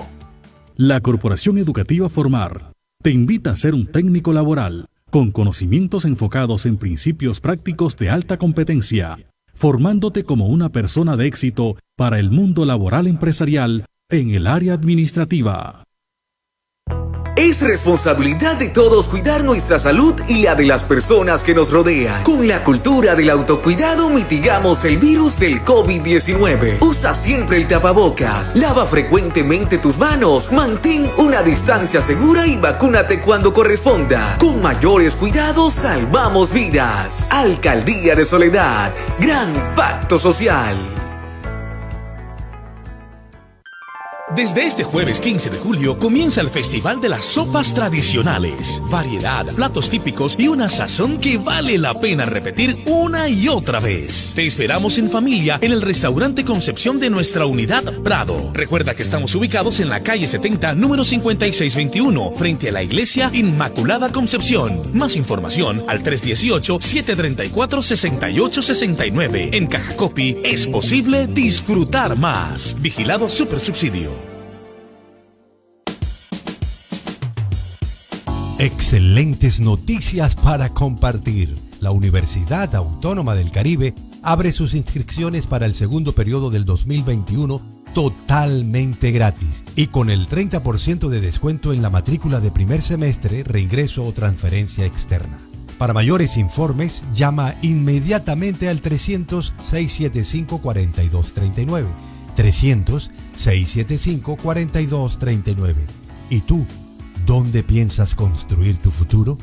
Universidad Autónoma del Caribe. Vigilada mi educación.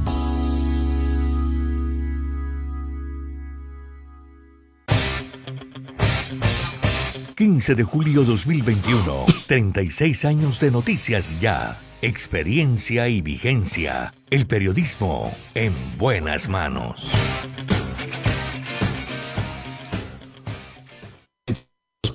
mañana el BBC Mundo habla hoy de Cuba como un ejemplo del cambio de prioridades de Washington tras las protestas del domingo anterior. Cambió, cambió eh, las prioridades para Estados Unidos, para el gobierno del presidente Joe Biden. Dice la nota de la BBC Mundo, América Latina y el Caribe han entrado a golpe de crisis al radar más sensible de la Casa Blanca que tenía a la región fuera de sus prioridades inmediatas. Un magnicidio estallado en Haití, los, las detonaciones sociales y la represión gubernamental en algunos países del continente parecen haber sobresaltado a Estados Unidos, que busca responder a la seguidilla de retos en una región desolada, además por la pandemia del COVID-19. Tan sobre la última semana el gobierno de Joe Biden recibió un pedido de ayuda militar de Haití tras el asesinato de su presidente. Reaccionó al más alto nivel a la sorpresiva protesta antigubernamental en Cuba y sancionó a decenas de legisladores, jueces y fiscales de Nicaragua que vinculan con abusos de derechos humanos. Todo esto marca un cambio en Washington que en los últimos años evitaba mirar al sur del continente más allá del prisma migratorio o de la crisis en Venezuela y pone Latinoamérica en la agenda de temas calientes del presidente Joe Biden. 8.41 minutos, 8.41 minutos. Mucha atención a esta información. Eh, China enviará más de 20 cohetes para desviar un gigantesco asteroide que chocaría con la Tierra. Ante una mínima posibilidad de que un gigantesco asteroide chocara con la Tierra, China decidió que enviará más de 20 cohetes para desviarlo. El nombre del cuerpo celeste es Vernu, tiene un tamaño que equivale al Empire State de Nueva York. Todo lo que quiere saberse está en esta información que se está manejando con respecto a este nuevo, estos cohetes que enviará eh, eh, China para desviar un gigantesco asteroide que chocaría contra la Tierra, pero dicen que es mínima la intervención que tendría, el efecto, el efecto, pero por si acaso están haciéndose o se está desarrollando esta actividad por parte del gobierno chino. 8 de la mañana 42 minutos, 8 de la mañana 42 minutos en Noticias Ya que saluda a los oyentes y les agradecemos a todos ellos sus mensajes de felicitación. Paldo, a esta hora nos envían esta comunicación. Hay una reunión en donde se busca un acuerdo con la comunidad de un sector del barrio Los Olivos, con la empresa Aire, eso es en la carrera 21 con la calle 87 en Barranquilla. Y es que están buscando un acuerdo con un sector de los olivos que debe 326 millones de pesos. Esta zona denominada como eléctricamente subnormal, la deuda de energía está del orden de los 326 millones de pesos. Frente a esta situación se espera un acuerdo comercial con la comunidad. Lo que ha dicho Ramiro Castilla, que es el gerente de aire en el Atlántico, en ese sector solo se recauda el 10% de lo que se factura y es importante el compromiso de la comunidad para lograr el restablecimiento del servicio. Entonces, situaciones similares se presentan en sectores como la pradera, que la deuda alcanza los 2.111 millones de pesos. Están hablando de San Vicente en Soledad, que la deuda tiene el valor de 191 millones. Villamar en la playa, la deuda asciende a 208 millones.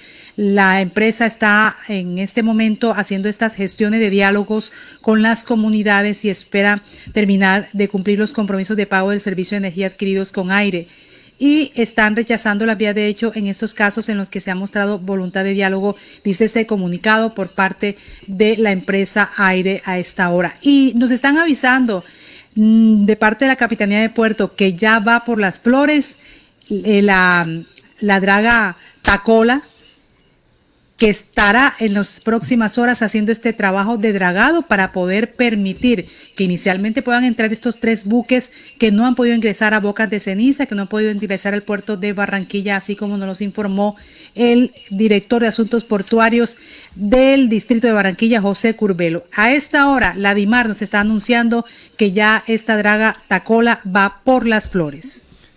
Bueno, nos envía mensaje nuestro compañero Jorge Pérez, dice muchas felicitaciones, Osvaldo Jenny, por estos 36 años llenos de noticias, algunas tristes, otras positivas, pero siempre buscando la verdad de los hechos que son noticias día a día en nuestra región para seguirles entregando todo para que sean muchos años más informando a los oyentes en Barranquilla y el Caribe con libertad y responsabilidad. Felices 36 años. Y agrega, dice mi padre, le envía también muchas felicitaciones eh, sus primeros 36 años y les desea, les desea que sean muchos años más llenos de éxitos, felicidades y pa'lante. Es Rember, Remberto Pérez. Un abrazo para él, eh, el hombre estrella de la parte técnica ya en Río Mar, la extinta emisora emblema insignia del circuito Todelar en Barranquilla, emisoras Río Mar. Allá realicé yo mi primera grabación, Jenny, de un comercial en los estudios de emisora Río Mar, que quedaba en la carrera 46, ahí frente al Parque Suri Salcedo. 8.45 minutos, 8 de la mañana 45 minutos, en Noticias Ya. Saludos a los oyentes, gracias por escucharnos. Bueno, mucha atención, Necoclí nuevamente en alerta por represamiento de migrantes. Son cerca de 10.000 viajeros que están en hacinamiento en ese municipio. Necoclí se encuentra en alerta por ese represamiento de por lo menos 10.000 migrantes que esperan pasar al Chocó y seguir el tránsito a la frontera hacia Venezuela con destino a Centroamérica. Jorge Tobón, alcalde del municipio, dijo que esto no tendría, el municipio no tiene capacidad para atender a los migrantes. Asimismo expresó su preocupación por la inminente alza de cifras de COVID que representa este hacinamiento. 8.45 minutos es imposible hacerle prueba a 700 u 800 personas diarias. Nosotros no tenemos esa capacidad, dijo el alcalde de Necoclí.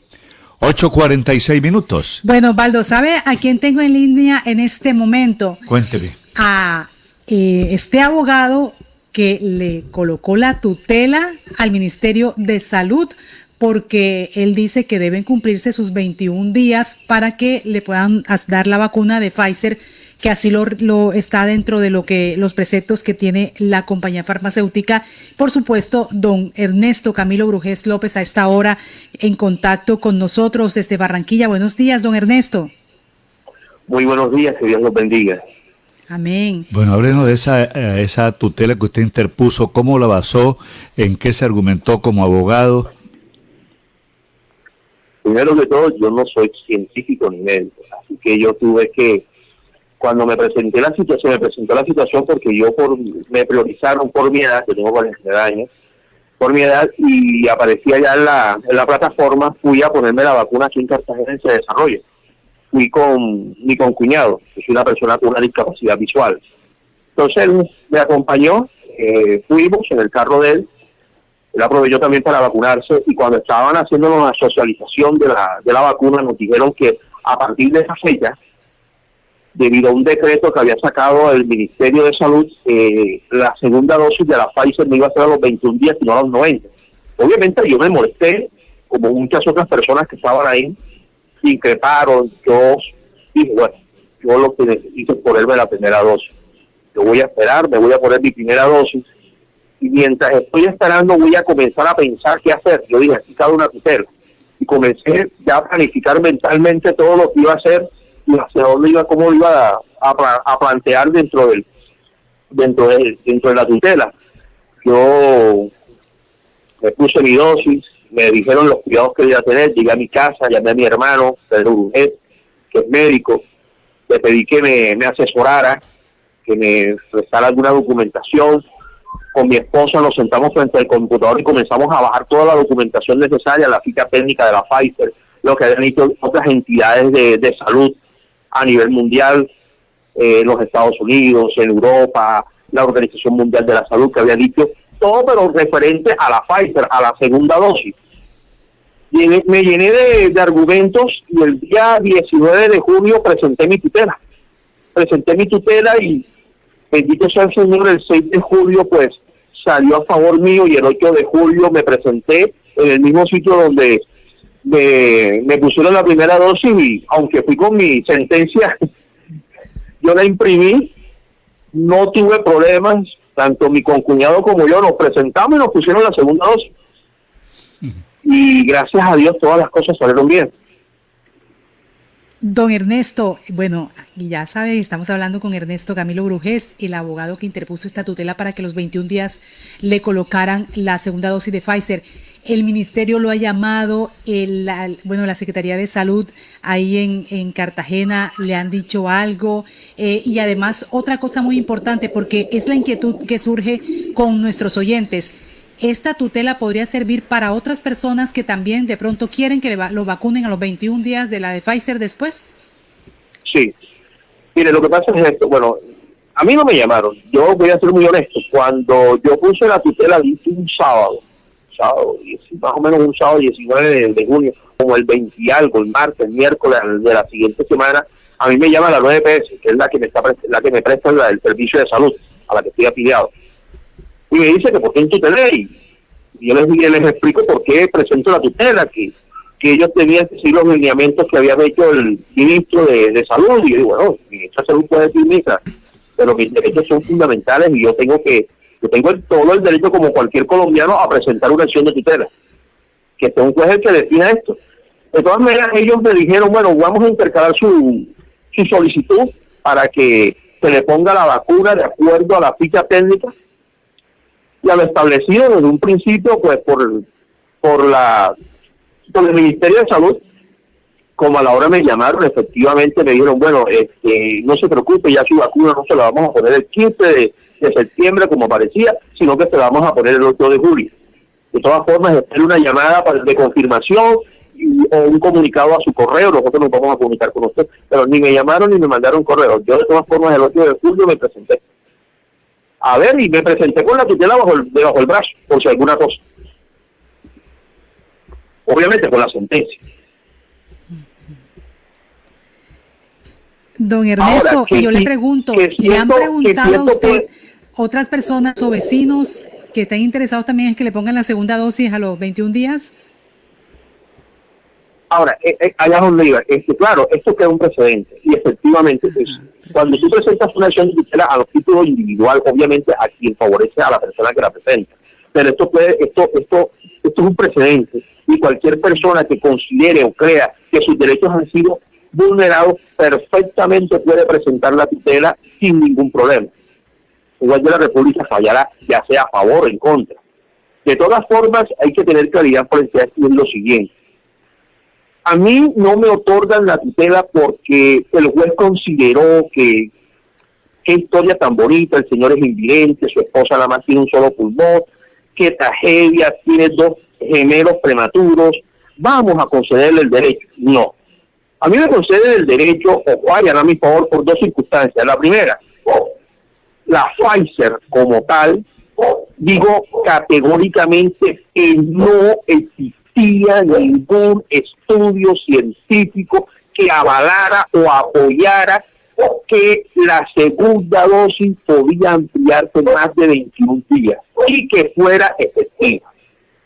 Dos, el Ministerio de Salud, a pesar de que se le, se le pidió de forma oficiosa al juez, no aportó ningún documento científico, documento no, ningún estudio científico que avalara o que, o que sostuviera que se podía aplicar la segunda dosis no a los 21 días, sino a los 90 días.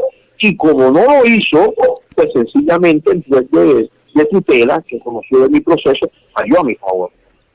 Y hay que ser muy claro, eh, puntos de vista sobre esto hay muchos. Todo estudio hay otro estudio pero no hay un consenso como tal frente a esta situación. Todos los días salen estudios, los medios estudios, puntos de vista, pero por lo menos yo me, yo me tenía lo que dijo la FDA de los Estados Unidos frente a este mismo tema el 5 de junio de este año.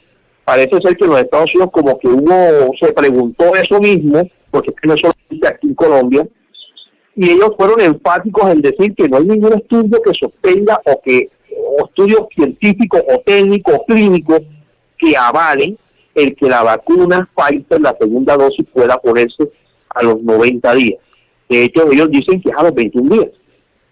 Y así como él lo dice la Organización Mundial de la Salud, las Naciones Unidas, y de ahí fue que yo más o menos me fui agarrando para poder darle sustento o eh, soporte jurídico o científico a mi tutela. Listo. Oye, don Ernesto Camilo Brujés López, de 41 años de edad, abogado cartagenero, hoy es más popular que el alcalde de Cartagena, lo han llamado de todas las emisoras desde el país. Eh, don Ernesto, hoy usted es eh, la persona más buscada en Cartagena. sí, la verdad es que sí, no solamente desde, desde ayer, desde ayer soy la persona más buscada. Oiga, un abrazo, que esté bien, amigo. Igualmente, un abrazo y que un saludo de los corazones de Jesús y Mamá María. Que tenga una feliz santa mañana. Cómo no, si la esposa tiene un solo pulmón y temía don Ernesto contagiarlo. Nos vamos.